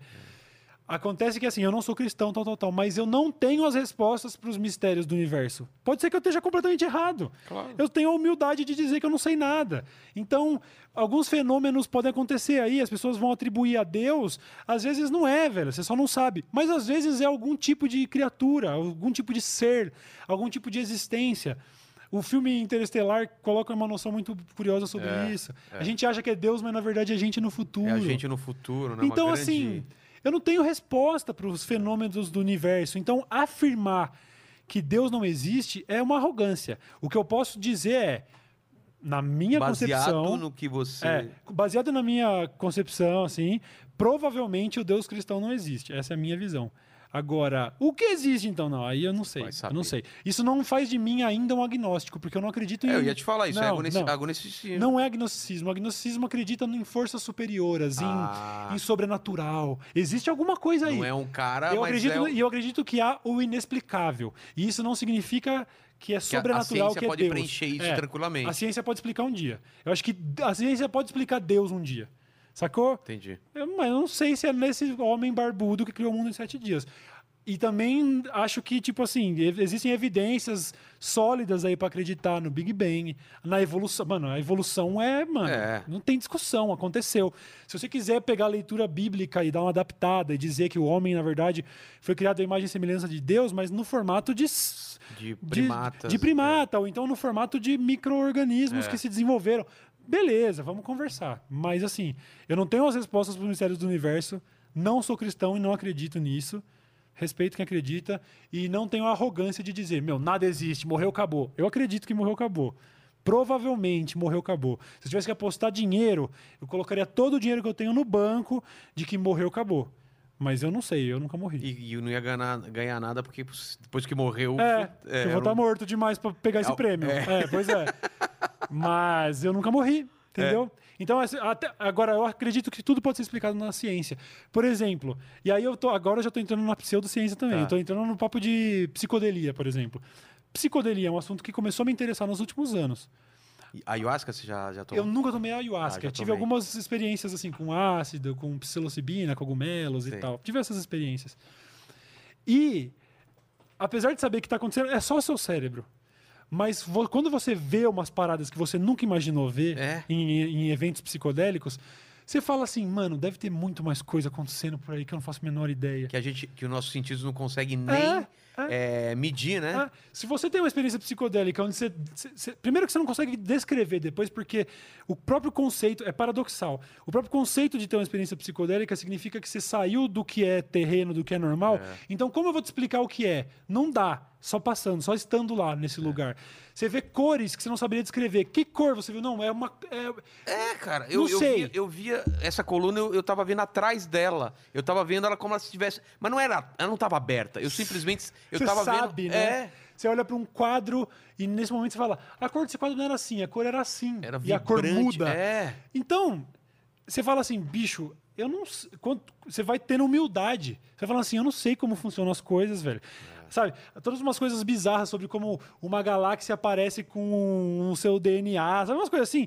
Eu não sei, velho. O mundo opera de um jeito que a gente é burrinho demais para entender. Tem muita coisa por aí. Então, com relação a outras civilizações, com relação a deuses, com relação. Eu sim, eu posso ir até o máximo de dizer, provavelmente não é desse jeito aí.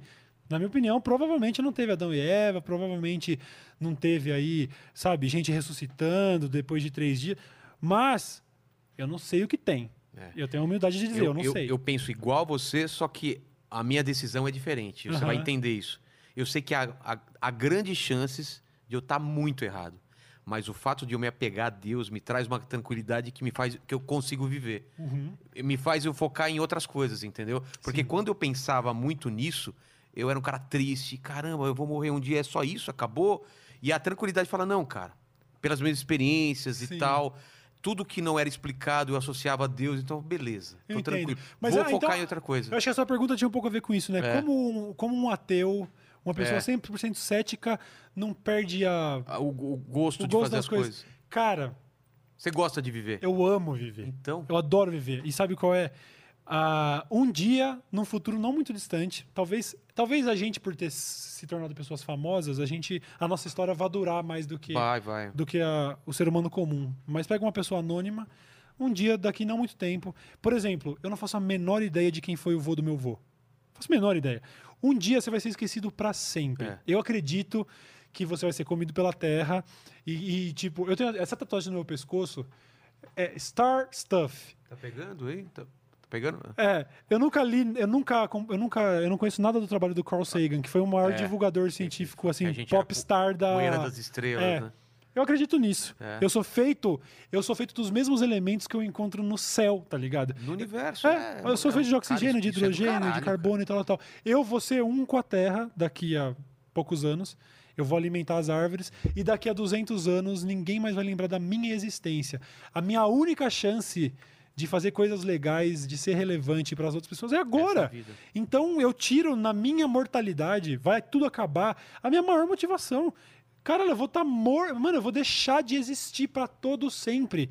Eu- Para de falar isso, velho. Eu já tô começando a ficar. Isso não me angustia. Isso não me Não te angustia. angustia, nossa. Isso velho, me dá pra energia pra fazer coisas grandiosas, tá ligado? É. Mano, eu preciso fazer. Sair da cama hoje, porque daqui a pouco eu vou morrer. Ah, eu queria ter, eu gosto tanto de passar um soninho dormindo. um dia eu vou dormir pra sempre. É. Eu quero fazer coisas, entendeu? Então, é, eu. Mas não. Ah, eu quero ser lembrado. Foda-se, você não vai estar não vai tá vivo, o que, que adianta você ser lembrado? Não, eu quero fazer coisas grandes. Então depende, porque, por exemplo, algu- algumas pessoas vêm na paternidade, por exemplo. É, não, eu te um, falo, Um muda formato de imortalidade. É. Porque daí sim eu quero fazer coisas pra ser lembrado. Ah, vou estar morto, mas eu quero que meu filho veja. Eu quero que o filho dele É. filho veja. dele, Eu consigo amar viver e ainda assim nem querer ser pai. Eu não vou ser pai. Ah, você não vai ser Não pai? vou ser- tô determinado. Certeza? Aos 33 anos, não sei o que eu vou pensar aos E 40. sua, mu- sua namorada. Minha mina também não pensa agora. Caramba. Ela também te- tem pla- planos de carreira e Tá. tudo que não incluem isso. Então, assim, nem penso no meu legado. Eu não quero perpetuar meus genes, mas eu fui agraciado. É tão improvável, é tão altamente improvável, né? A gente, todo o universo observável não contém vida. Só, tão, só É. contém vida numa merda num planetinha que poderia muito bem, igual fazem lá no Guia do Mochileiro das Galáxias. Um dia uma civilização fala assim: ó, a gente vai ter que desapropriar essa área pra fazer uma estrada. É. Sai, vocês são tipo rato, formiga, a gente é lixo. Num planetinha. Na, Uma- tem uma vida, rocha. um negócio altamente improvável e poucas pessoas conseguiram essa proeza de ser o espermatozoide vencedor. Mano, isso é motivação suficiente pra eu amar viver. Eu não, eu não preciso de Deus pra isso, sacou? Eu literalmente não preciso. Eu curto viver porque viver é massa, porque É. comer comida gostosa é da hora. Transar, jogar Valorant, eu sou muito viciado em Valorant. Eu não consigo passar duas horas sem falar de Valorant. É isso aí, mano. Não preciso de um, uma, uma moral cristã, de uma noção do divino pra gostar das coisas. As coisas são- sensacionais Por si próprio. por si próprias, mano. A existência é sensacional. Ser vivo é, é muito raro. E que bom que eu, que eu tô aqui, sacou? Essa é a minha visão.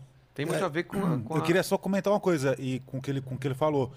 Eu acho que quando você dá crédito para uma figura ficcional como Deus, você tira o verdadeiro crédito da existência da vida. É de quão raro é, né? Eu- Exatamente. esse lado Sim. também, Então, assim, a, claro. porra, a formação da matéria orgânica, que, porra, que tem aquela história toda, que é exatamente o que ele colocou ali, que é Star Stuff, certo? É. Então, é isso mesmo. Os cientistas já, já descobriram que a, a formação da matéria orgânica é feita dentro de estrela. Né? Então, assim, mas você fala, não, mas, porra, olha que coisa maravilhosa você imaginar que a sua matéria orgânica que está aqui no planeta, ela veio de Sim. bilhares de anos-luz de distância. Sim. Aí chega um cara e fala, não, na verdade foi um cara que é Foi- Deus ele fez. e botou um barro na Terra. É, ele tava cara, você tira entediado todo e aí o ele crédito fez- da beleza Porra, da existência né? humana. Eu era, alguns bilhões de anos atrás, eu era literalmente uma estrela. mano. Exatamente. Eu era mesmo, tá ligado? E, mano, o que você encontrar de elemento no céu é o que você é feito hoje. Você, sabe, o que, o que gerou a sua existência são esses elementos do universo. O bagulho é muito mágico. E fora mas, a mas a- quantidade a, minha de... crença não tira nada disso que você tá falando, entendeu? Tira. Não tira, Tira, cara. porque quando você fala o seguinte... Não, não, não. Quando Deixa- você, quando você Calma, deixa eu explicar, caramba, peraí. Não, eu tô dando uma de você eu, aqui eu- agora. Não, eu sou totalmente. é, é, é, creio na ciência e tudo mais. A única questão é que tudo isso tem alguma coisa além. É só, é só isso. Tem, tem Mas isso. tudo isso já é além. Não, mas tudo aí é uma, que você aí é uma é visão o além, sua. Eu é não demais. tirando crédito de quão. Se os dinossauros não tivessem sido extintos, provavelmente ele não estava aqui, entendeu? Uhum. É só isso. Isso é uma- um dos exemplos. A gente está num lugar nem tão frio, nem tão quente. Tem um, tem um, tem uma, um satélite que está numa posição. Se ela estivesse mais perto, ah, os rios iam ser diferentes. Eu, eu, eu, uma eu sei tudo isso. gasosa que mantém o oxigênio. É, isso é bonitinho. super eu só comum acredito em tudo universo. isso. E além disso, para deixar o meu espírito, o meu, a, a- a- o meu ser mais tranquilo, eu acredito que não é só isso que vai ter alguma coisa além. Só isso, cara. É. Mas eu- eu- uma, uma- uma coisa não briga com a outra. É isso que você não entende. Eu acho que dá pra conviver. Não, não entendo mesmo. É porque não. ele acha, ele acha que é. é- é- é- eu, tô, eu tenho que ser burro para acreditar em Deus. é Não, mais ou menos é. isso. Não, não, eu tenho não é que, re- isso. Não, eu, eu- é que eu tenho que negar a ciência para para Não, não, não, tem nada a ver. Eu acho que você nega o valor da sua própria existência. Não nego. Eu acho que Não sim. nego. Ó, eu, eu ouvi. Tá querendo falar do que eu sinto, cara? Lógico, porque é o que você fala. Não, eu acabei de explicar aqui, você não entendeu? Sim, sim. Eu, eu acho entendo. maravilhoso tudo isso e leio sobre. Não, e eu concordo com os dois, eu não tô sendo isentão, não. Eu acho que tem um, um meio, um meio termo aí. Eu, eu ouvi no Joe Rogan recentemente o papo que ele teve com o, o astronauta que foi o segundo que ficou mais tempo na estação espacial. Ele também é piloto de teste americano, então ele pilotava o Space Shuttle, sabe? O ônibus espacial e tal. O cara é muito foda, cristão. E eles falaram um pouco sobre isso. E sobre como o cristianismo dele nunca entrou no caminho de ser um astronauta, tá? Exatamente. Eu acho que existe, mas existe aí um limite. A noção de design inteligente, em algum momento mais profundo, ela conflita com a ciência que eu acredito que é diferente dessa. Mas dá pra viver em harmonia. Dá pro cara ter a É fé de a- que, o de, de que tudo isso foi criado por Deus. E funciona desse jeito. Então eu sou cientista e cristão. Dá pra ser. Dá pra ser. Eu acho que lá no. Se a gente for lá no final, na, sei lá, vamos discutir a origem do universo, por exemplo. Aí o design do inteligente começa a interferir na ciência. Por exemplo, ó, um exemplo Mas depende da- da- dos dogmas e do, que, do quanto a- a- o cara acredita que Deus interferiu na- nas coisas, entendeu? Sim, então. Eu não acho esse cara de tá tudo é o destino e já tá tudo não, Ele não é? fez os animais. É, não, não, não. Um- Cara, uma criatura criou as condições para a vida. Exatamente, exatamente, Legal. é. Mas você entende, você entende que em algum ponto essencial, quando um cientista falar foi o Big Bang e outro falar foi Deus, elas conflitam. Mas dá para viver em harmonia. Mas não 100%. Mas foi o Big Bang, é, eu acredito no Big Bang tudo. Por exemplo, ó, por exemplo Universo em expansão. um exemplo de como o cristianismo, ele, ó, o cristianismo é compatível com a com ciência, tranquilamente, eu posso acreditar e tal. E aí o- eu vou te perguntar, um cristão, ele pode acreditar também em OVNIs? Pode. Se se a gente Não, não. Dentro a dos dogmas, não. Então, é Dentro isso que eu tô do dogma, falando. não. Você Mas tem eu Não, posso então, eu, acreditar. eu tô falando de um cristão. Ah, tá. Porque Que segue tudo é, certinho. Se, a- se amanhã a NASA ou alguma agência espacial europeia, Tem- russa, tem falar em assim, viu, Marte tem- vida em Marte. É. A gente descobriu a Aliás, história bíblica. É, então, a a história gente bíblica de que descobrisse- Deus criou o mundo e o homem, a sua imagem e semelhança, cai. E eventualmente pode cair. A gente sabe que tá para cair, porque, sei lá, a gente conseguiu agora começar a ver a- a- o efeito que um buraco negro a milhões de anos-luz É. causa na distorção do espaço-tempo, mediu isso na Terra com o acelerador de Hadron e o caralho. Então, assim, a tecnologia avança. Se você pensar que tem gente viva que viu o primeiro voo de avião e o primeiro homem hum, hum, pousar na Lua no mesmo tempo de vida, É. você se assusta com a velocidade que as coisas estão evoluindo. Se eu chegasse aqui em 2005 e te falasse, mano, em questão de 15 anos, você vai estar. você vai abrir o seu celular, você vai apertar, vai chegar uma pizza na sua porta. E daqui Eu vou ver a imagem de uma pessoa que eu tô conversando lá no Japão. e daqui cinco, é, um drone vai te entregar. Você fala, ah, não, Cauê, agora você viajou. Viajou não, já estão experimentando, É. ó, fazendo ele ponto. Até o iFood já investe em startup que estuda essas coisas, que estão estudando ele ponto. Não é assim, eu vou pedir, cada um tem um drone e manda. Mas o motoboy vai do McDonald's até a central de drone, o drone entrega na sua casa. Isso vai acontecer daqui a pouco. Então, daqui Mas- a pouco alguém vai receber, um, vai conseguir ler um sinal de rádio, de não sei o quê, e falar, mano, tem vida inteligente em tal lugar. A Bom, aí o cristianismo quebrou. É. Mas é que, é, que, é que não pode se confundir fé com, com religião. Eu tô falando de fé. Aham. De acreditar numa coisa que não tem explicação. Sim, e, sim, e- sim. e isso, e ao contrário do que você falou, eu não posso provar que, que tem Deus, ou que tem uma força, ou que tem alguma coisa. Eu Sim. acredito que tenha. Mas eu não. Por, se fosse assim, eu não posso fazer sexo antes do casamento. A- a- Sim, os dogmas. É, eu não sigo É, isso. não é, só- não é nem só dogma mesmo, é a própria. É a consistência da história É, contada, é. sabe? O cara trabalha, sei lá, ele trabalha num observatório, trabalha com um telescópio gigante no Havaí, buscando sinal de, sei lá, um, um bagulho lá que busca sinal de rádio. E aos domingos ele vai para a igreja evangélica dele. Nisso eu consigo concordar com ele. Existe uma incoerência Então, aí. mas é que Porque ele- se você acredita, se está procurando vida em outros lugares e a Bíblia te disse que Deus fez o homem à imagem e semelhança, você está contradizendo o seu próprio dogma, então Mas não lá, dá mesmo, para conviver. mas lá mesmo tem muita coisa metafórica, tem coisa que, que, que é, no Antigo Testamento diz uma coisa, no, no Novo diz outra. Então vo- você está se baseando na sua opinião de um é, cristão padrão, não de mim. E você me conhece, então você Não, está não equivocado. Tô nada Eu quero equivocado. desculpa. Não, no Eu te mínimo, conhe- Eu te conheço melhor que a sua esposa, cara. Eu passo mais Opa! tempo que você do que você com ela. É, isso é ver- atualmente é verdade. É, na questão do tempo. Tem uma questão sobre isso que eu já queria encerrar aqui com as perguntas aqui, né?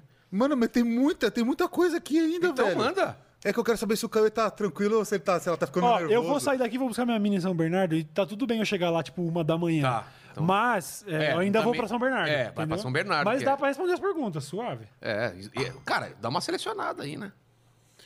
Tá, eu- eu vou, eu vou começar a jogar perguntas que não tem nada a ver com o tema, então, porque a gente, eu tô Não, a gente embaralhando já fechou aqui. tudo. Agora só as perguntas e eu, eu termino com Tá, as perguntas. ó, o Diogo Santos, tá? Então vou falar aqui Diogo Santos, que ele tá me apurrinhando no chat. É o seguinte, ele tá, olha o que ele tá pedindo aqui. Ele tá falando assim, Cauê, grita. Senhoras e senhores, diria que religião, forças armadas e política é a pior união para a economia, direitos humanos e democracia. Ele queria que você grite isso. Não, não, acho que ele quer que eu grite só a primeira frase e o resto é uma mensagem dele, né? É. Ah, é? Eu achei que era a frase que ele gritava. Eu achei que ele gritava isso aqui tudo. Não, não, não. Eu, é que a, a minha, a intro dos meus vídeos ultimamente tem sido essa coisa meio. Já virou meio folclore no meu canal, que é. Senhoras Ah. e senhores! Estamos começando mais um episódio do Giro de Quinta. É isso. Ah, tá. É isso. Não, há, não há esse horário quase meia-noite, né? Sem comer nada, porque ele não pode comer pizza. Não, mas ele tá Escolher feliz. errado, o Ele tá, ele tá com, a, com a alma alimentada. Eu tô susto. Vamos lá, olha aqui, ó. Tem uma outra aqui também de um outro cara bem chato, que chama Diego é, Cláudio Lourenço. Só um toque, não chama os caras de chato, não. Não, mas eu já chamei ele aqui no chat várias vezes, que ele tava flodando aqui, tava me enchendo o Ah, saco. tá. Quase que eu bloqueei ele, inclusive. Ele falou o seguinte aqui, ó. Esse aqui é polêmico, hein, Cauê? Se você não quiser responder, Não tem tudo bem. problema, não. Olha só o que ele Pô, falou. falamos do latino. Ah, um tem faz essa aí. Fala uma, uma linha É. só. Fechou. Ó, o que ele falou. É, Cauê, por que, que vocês falam tanto do movimento negro e nunca falam de André Rebouças? Hum? André Rebouças? É, acho que talvez seja por isso que eu não falo, porque eu preciso só descobrir. Eu, Não sei eu- quem talvez eu talvez. Não, pelo jeito que ele tá falando, talvez eu até devesse saber quem é, mas eu não. Quem é André Rebouças? Mas ele só falou isso? Você escreveu isso? Ele, então, daí ele, daí ele colocou o seguinte: e ficam colocando na cabeça dos outros que um fascínora como zumbi é herói. Observação. Ah, não! Sou negão e tem. Sou ne- ele fala, observação. Sou negão e tenho a porra do lugar de fala. O que, que ele tá querendo dizer? afinal? Então, mas o lugar de fala não, não dá direito de ninguém reescrever a história. Porque eu sei que existe controvérsia com relação à figura É, do Zumbi dos Palmares. Feito por. Que ele tinha escravos, né? É, feito por historiadores controversos e que também des- desconsidera o contexto, etc, etc. Eu, na minha, assim, no meu conhecimento limitado, prefiro ficar com as fontes que tratam o zumbi como herói. Mas eu sei que existe essa controvérsia aí. Tem aí os dados do- de guia de história politicamente incorreto. É desse cara, Muito será? se diz sobre esse negócio. O próprio zumbi tinha escravo é um discurso feito para perpetuar o racismo, inclusive, né? Para querer dizer, "Ah, a escravidão nem é tão ruim, até pretos praticavam. Acho, acho contraprodutivo que a gente foque nisso. Eu não. Entendi. Eu, Ah, tá. eu Eu- ainda tenho o zumbi como herói. Eu tô vendo aqui o- esse André Rebouças que ele falou. é, foi, aqui, foi tá? um engenheiro. Suave, suave. Foi um engenheiro e inventor brasileiro que foi um ab- abolicionista. Então, é, o- é um personagem da história que foi um Ó, abolicionista. ótimo. Ó, é, chama maravilhoso. André, André Rebouças. Não, maravilhoso. Eu não tô, eu realmente eu não sei. Não tem como pôr a mão no fogo pelo zumbi dos palmares. Eu só sei que existe muita controvérsia com relação a esses clamores aí de que é, ele também tinha escravos. Isso não sei qual é que é a, a fita. Agora, to- exal- vamos exaltar todos os abolicionistas aí. É isso mesmo, pau no É, cu de então, aí fica, mano. fica a cultura pra galera aí, quem quiser procurar Aprendemos, no Wikipedia, tá aí, André aprendemos. Rebouças, um grande abol- abolicionista brasileiro. Aprendemos. É isso aí. No ano lá de... Ele morreu em 1889. Show. É, o abolicionismo no Brasil também é uma vergonha, que foi tardio pra caralho e só quando ficou feio no mundo, né? Brasil, o Brasil tem um histórico aí de vexames populares. 7x1. É, então é isso. Então o Cláudio Lourenço aí, pô, Cláudio, tá feliz agora? Vai parar de me agredir no chat? Tem uma outra aqui, ó, o Bruno Porto, tá? Ele pergunta o seguinte: Cauê, se o latino tem 10 filhos, por que o macaco dele chama-se 12 e não 11? Meu Deus! Aliás, respeitar o finado 12, hein? O 12 morreu. Morreu? mano. Morreu. O Porra. macaco do latino morreu. E quando Ele o morreu macaquinho fugiu? morre, não importa se ele, Ele é do fugiu latino. e depois morreu. Ah, é? Ele fugiu e morreu. Não, é isso. Se o macaquinho morre, não importa se ele é do latino, do É. Malafaia. Coitado do macaquinho, do 12. Por que, que ele não chama Eleven? Ai, meu Rapidinho, a treta do latino, só para o que a gente jogou. É. Aham. o- Cara, tá cheio de superchat aqui, velho. É. Não, mas pode ir. Se Lê, quiser lê, fazer lê. mais umas aí. É. Ah, olha aqui, tem uma boa aqui, ó. Esse aqui é do nosso amigo lá na... na Lata Driver. Ah, o na Lata Nosso Drive, é o amigo, motorista de o Uber. Na Lata Ah, Drive? que faz umas streams, eu já vi. É, eu já entrei isso. numa madruga e vi ele ao vivo. Ele, ele, ele, na Lata Driver, ele falou o seguinte aqui, Ele cara. veio aqui já. Não, ele Não. mandou cenzão ainda. Ele, ele grita, ele sai na rua e grita. Não sei se você já viu. Quando, quando a galera manda cenzão. Ele falou o seguinte: é, Cauê, sou muito seu fã. Tem um jaco que comprei de você uns 100 anos aí, hein? Do Desce a Letra.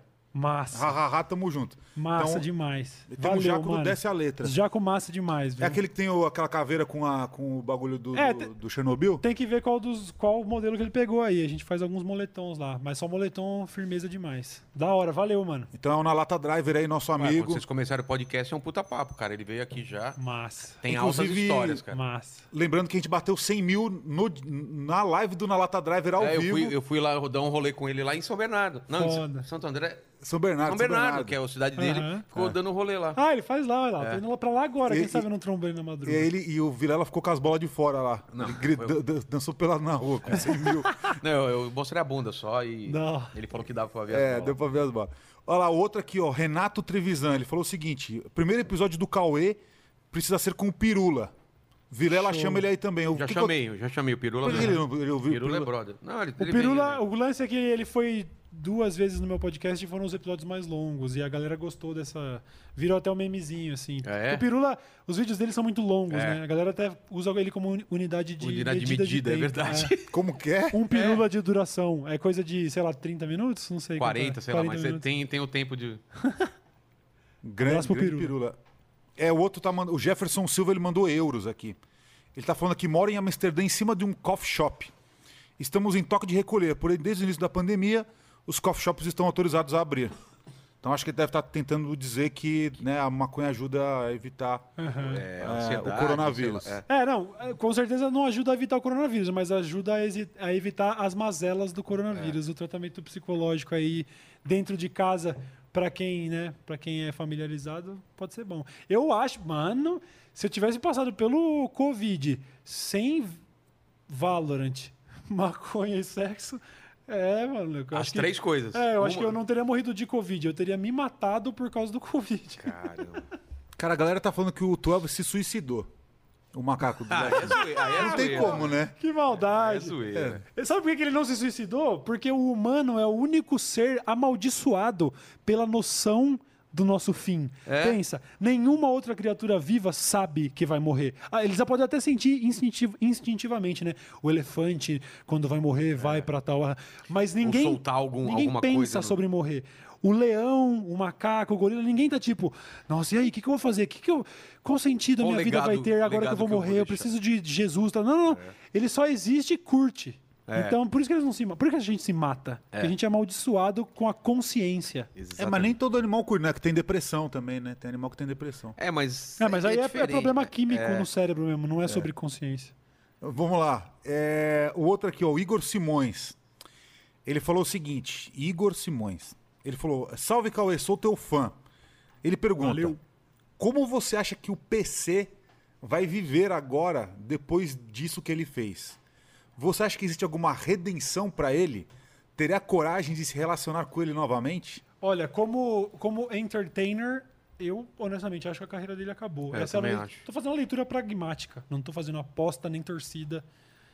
A minha leitura pragmática é que eu acho que a carreira dele acabou. Ele sempre vai carregar isso, né? É, eu acho que, cara, pelo que eu sei, ele é dono de um apartamento no Higienópolis que, bicho, ou você põe isso para aluguel, ou você vende e vive dessa rendinha aí.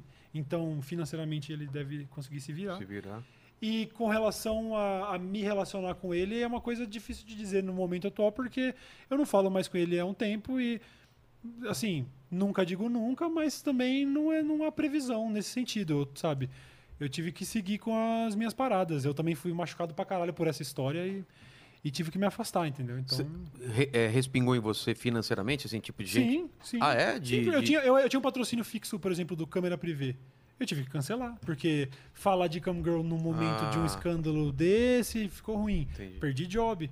é, oportunidades e tal. Quer dizer, sabe? Pra é- que, que vai arriscar? é coisa que a gente não tem como dizer. É como dizer, ah, o efeito do que o Nando Moura teve na minha carreira com todos os ataques que ele me fez. O efeito que o PC Siqueira teve na minha carreira por ter respingado em mim um projeto que eu tinha com ele, ele vai... Não tem, é intangível. Agora, você acha que não teve alguma reunião de agência onde falaram e o job, ah, o job tal, o Cauê Moura? Hum, Cauê Moura, o canal Ilha de Barbados, PC Siqueira. É claro que respingou em mim. É claro que respingou. Podemos. Podemos mais algumas aqui? Pode ser, pode ser. Vamos no... Mais quantas? Quantas? Tem muitas ainda? Vai Não, eu, duas. vou, eu vou ler mais umas Não, três aqui, vai. Duas ou três, é. firmão, firmão. Ó, o Pedro Silva, ele fala, o Pedro Silva falou o seguinte aqui, ó. É, Abrace Esperança. Abrace Esperança é uma associação autorizada judicialmente a produzir óleo de derivados da maconha para uso medicinal. Fazem um trabalho muito sério e bonito. Então é Abrace Esperança. Maravilhoso. O, a, a maconha medicinal trata epilepsia, trata dores de pessoas fazendo tratamento de câncer, trata problemas psicológicos. A, a matéria-prima cannabis pode ser usada para tecido, construção até de casa, sabia disso? Não. O cânhamo, o- ele é muito útil como matéria orgânica, biomassa para fazer um monte de coisa. Uma, um metro quadrado de canhamo plantado vale muito mais do que um metro quadrado de soja. A gente só não está ganhando dinheiro com isso porque quem faz lei ganha mais dinheiro com o crime. Pô, eu, eu lembro quando eu era pequeno, tinha um tênis, um tênis que era o hemp, feito com fibra de maconha. Você lembra disso? Eu já ouvi De falar. quem era? De onde é? De qual É, era? eu já ouvi falar, eu não sei, mas, mas é real. Teve, é real. teve, mas teve um tênis, acho que era Adidas, alguma coisa Ah, assim. é? É, eu lembro disso. Foi uma febrezinha na época, eu era bem novo, na verdade. Doido. Mais uma então, vai. É... Deixa eu ler uma aqui. É que tem umas outras que já foram. É, Tem uma do, do rapaz explicando a diferença das automáticas para feminizadas. É que as automáticas não precisam da troca de fotoperíodo e produzem menos, né? Do, da- acho que deve ser da luz. Aham. E as, fe- e as feminizadas não trocam de sexo e produzem mais e precisam é, de foto, da troca do fotoperíodo. Então acho que é, sei lá, do período de, de luz, não é isso? A feminizada, então, não corre o risco de cair o tal do esporozinho que transforma ela em macho e diminui a potência. Esse é o conceito de feminizada. E a automática é esse daí que ele explicou que eu. Que não ainda- precisa de troca de período de dia e noite, eu acho que é troca. Saquei, saquei. Você pode. E produz que cria menos. em estufa, essas coisas, É. com luz artificial, consegue potencializar, criar mais rápido e tal. Esse foi o William é, Zacariotto. Da hora. Agora tem um outro aqui que é o Sérgio Neto. Esse negócio da maconha a galera gostou bastante do debate, na verdade, aqui. É, ele falou o seguinte, Sérgio Neto, que se você plantar pequena quantidade e não tiver suspeita de tráfico mesmo, se- e não tiver suspeita de tráfico, mesmo se te pegar plantando, acaba dando em nada. Sim. Ah, tá. Não, isso é só isso, pra consumo. É, tá cheio de casos assim, inclusive. Ah, o rapper tal foi pego com dois pés de maconha. Mano, olha a renda desse cara. O cara é um artista de sucesso fazendo show. É óbvio que ele não é o traficante, portanto, sim, rodou com pé de maconha, mas não vai ser preso. Agora, você querer acreditar no bom senso do delegado que vai te prender, da lei e tal, eu prefiro, É eu hoje, eu não tenho, eu não tenho nenhum pé de maconha, eu não pretendo. É, a galera falou que é o Adidas Hemp mesmo, foi em 1999. Adidas Hemp. Deve ser, deve ser. Se alguém tiver aí, pode mandar um pra nós aí pra gente manter Da hora. no, no negócio. Ah, deixa eu ver. Ah, É acho isso, que é isso. é isso então. É. Obrigado, Ale. Muito obrigado. Valeu. Tá? Show de bola. Então vamos Seguinte. pro latino. Ah, que é latino? Ah, foda-se ele. Foda-se, Latino. Hoje eu tenho até um. Eu tenho, falar sério mesmo, eu tenho até um certo carinho. Porque, na real, velho, ele só, ele só faz música ruim como tantos outros. É. Eu fui dar no meio do cara e virou essa treta toda. Não existia treta dele para comigo. A treta é para. É mim com ele, né? Que comecei. E. Com exceção da reação dele daquela época, que já vai. Tá indo pra 10 anos, tá, rapaziada? Já deu esse assunto, tá? Mas com exceção daquela reação dele, nunca mais teve nada. Recentemente, num, Já se encontraram, né? no Rock in Rio de dois anos atrás, eu trombei ele no camarote do Rock in Rio. Ele não me trombou, mas eu... "Ô, Latina ali. E a minha sensação ao ver o cara é essa, tipo...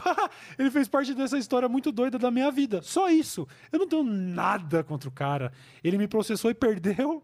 Se fudeu nisso, acabou. Tranquilo. Acabou. Mas dele pra, pra, pra você também foi de boa. Ah, talvez ele me ache um cuzão. Eu Ah. também. Eu, eu sou rancoroso. Eu sei de gente que fez mal pra mim 10 anos atrás, eu não esqueço.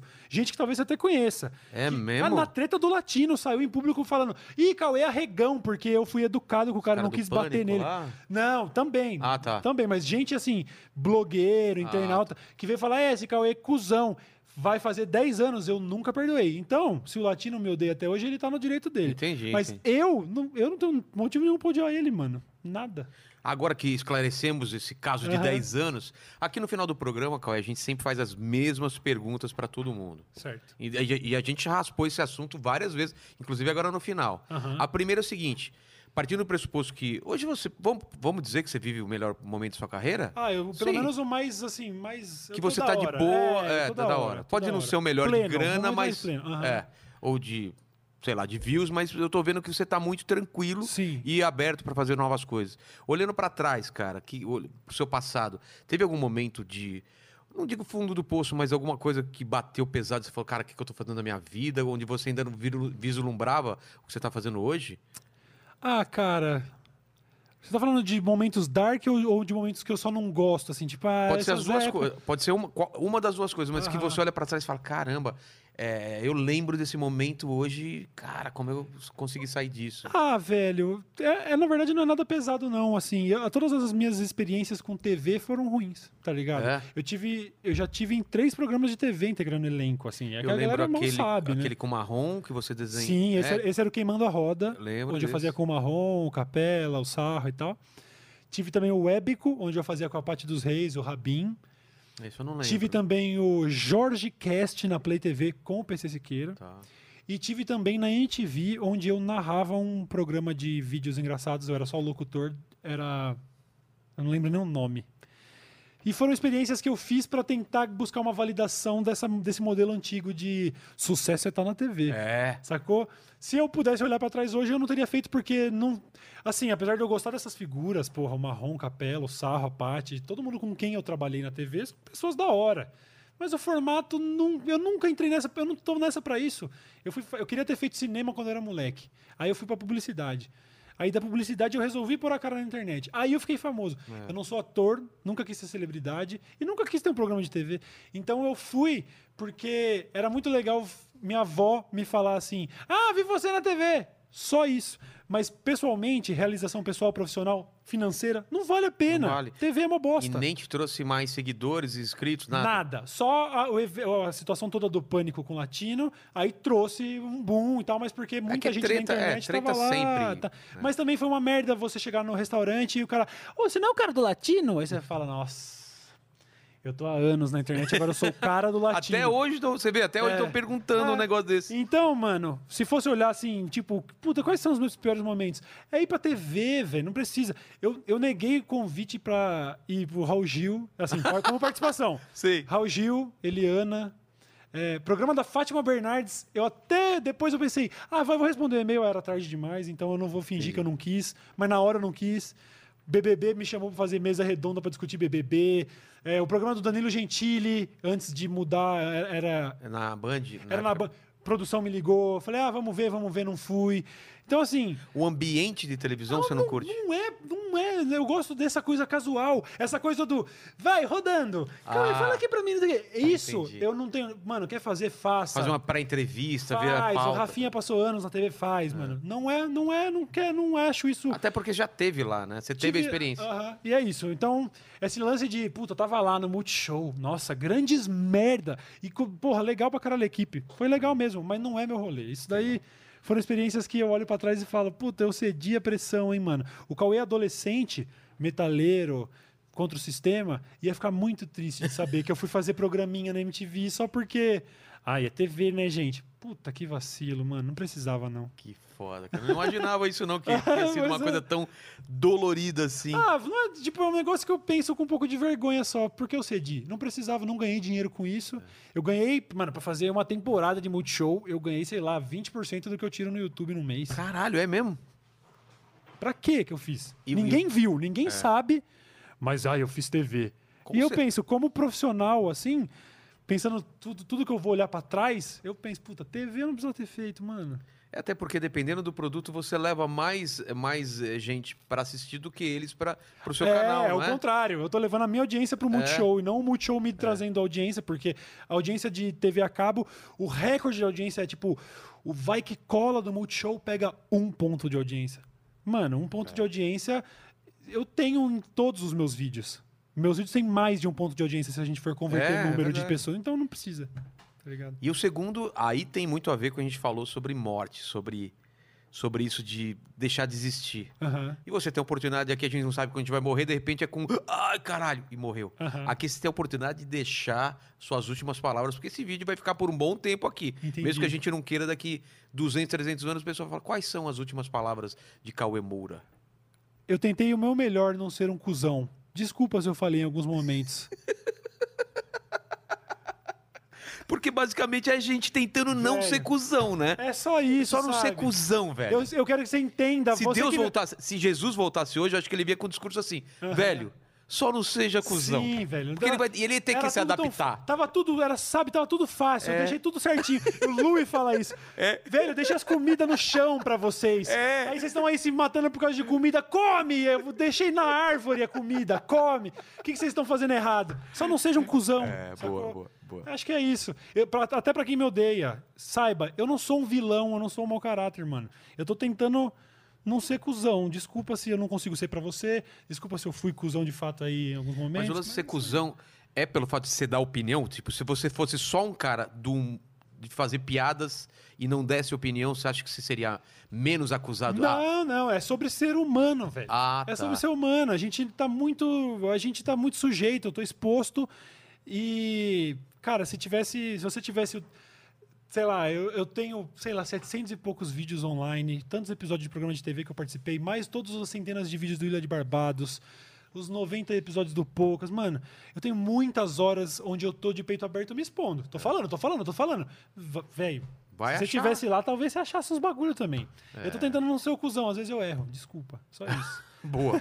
e o terceiro é uma pergunta que você ia fazer, a gente segurou agora pro final. Uma Sim. pergunta sua pra mim. não, não, não, na verdade era sobre uma pergunta que eu não tenho resposta. E- mas é isso. Que é- Essa é a ideia É, do, do, do o negócio. tal do dilema do dar palco. Eu tô tentando achar o- Ah. o, meio termo e a gente meio que passou por isso. A gente passou. O tal do bom senso, até onde a gente vai, porque eu não quero divulgar a gente com ideia errada, mas algumas pessoas já conseguiram palco suficiente, então vamos tentar discutir para tentar desmistificar.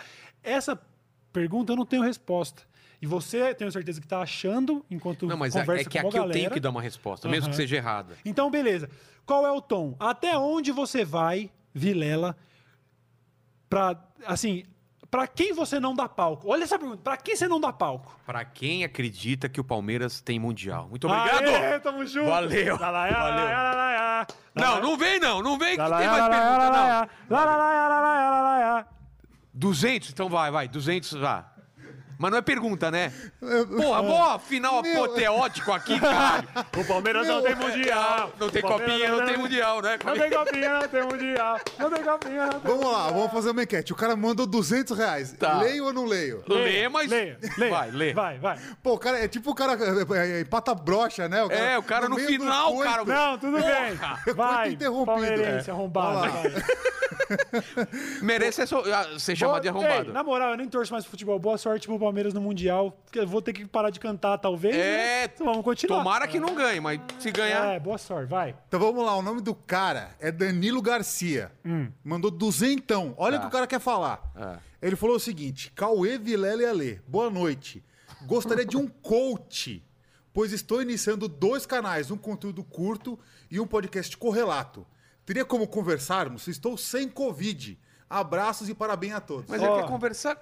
Eu quero, eu quero terminar com. Eu tenho um mantra sobre isso, porque eu já ouvi essa mesma pergunta. Tipo, Pra mim, eu recebo direto. Você tem alguma dica sobre, Então. sobre fazer stand-up? faça. Porra, e aí? É, Faz. Eu tenho um mantra. Caralho, quem me segue, se o cara é meu fã, ele já me ouviu falar sobre isso. Eu vou repetir, eu já repeti tantas Recebe vezes. várias... A minha abordagem para quem quer fazer conteúdo para internet é a mesma de quem quer aprender a tocar violão, tocar um instrumento, ou então um hobby legal como fazer arte, sei lá, vou pintar quadro. Quem faz pensando em. Ô, eu vou começar a tocar guitarra, de repente eu. Será que eu consigo lotar o Maracanã? Mano, primeiro você toca, É. gosta, se diverte. E se por acaso você bombar e virar famoso com isso, ótimo. Mas entrar nisso. Ô, eu vou lá. pintar quadro, será que eu consigo ganhar uma grana? Não é uma pergunta idiota? Claro que é, É cara. a mesma coisa. Ô, vou fazer um canal no YouTube, Cauizão. Você acha que dá. O que, que eu faço? Primeiro, divirta-se. Você quer fazer por tesão? Faça. Mas é a mesma coisa. Você começar a fazer aula de violão hoje ou começar a fazer vídeo pro YouTube hoje. É o mesmo conceito. Você tem uma vida para aprender a mexer com o instrumento antes de achar que você vai ser famoso, mano. Faça porque você quer. É um hobby legal. Quer fazer vídeo pro YouTube, quer fazer conteúdo pra internet? Faça. Sabendo que, mano, assim como na música, é o 1% que vai ganhar dinheiro com isso. Não, se- que vai virar profissão. Se sua meta é dinheiro, você pode se, se decepcionar muito. Se sua meta é se divertir, Aham. provavelmente você vai conseguir. É isso agora. Realmente, quer saber o que eu acho do projeto, tal, tal, tal? Beleza, a gente troca uma ideia. É. Mas, ai, o que, que eu faço pra bombar? Mano, eu nem sei, merda, velho. Eu cara. nem sei, eu só falo merda, É mano. tão, é tão. ah, muda toda hora também o algoritmo, a gente não É, sabe. o Mas é Palmeiras não isso. tem mundial. Como chama o cara? Danilo Garcia. Boa sorte, Danilo Garcia. Danilo Garcia não tem mundial. Garcia não tem o canal. Ah, não. Não tem- Dan- Danilo Garcia, não tem o canal. O Garcia não tem o canal. canal. Não tem copinha, não, tem, o canal. Não tem copinha, não tem o Valeu, gente. Dá like aí. Valeu. Ele tem que visitar uma, uma namorada. Valeu.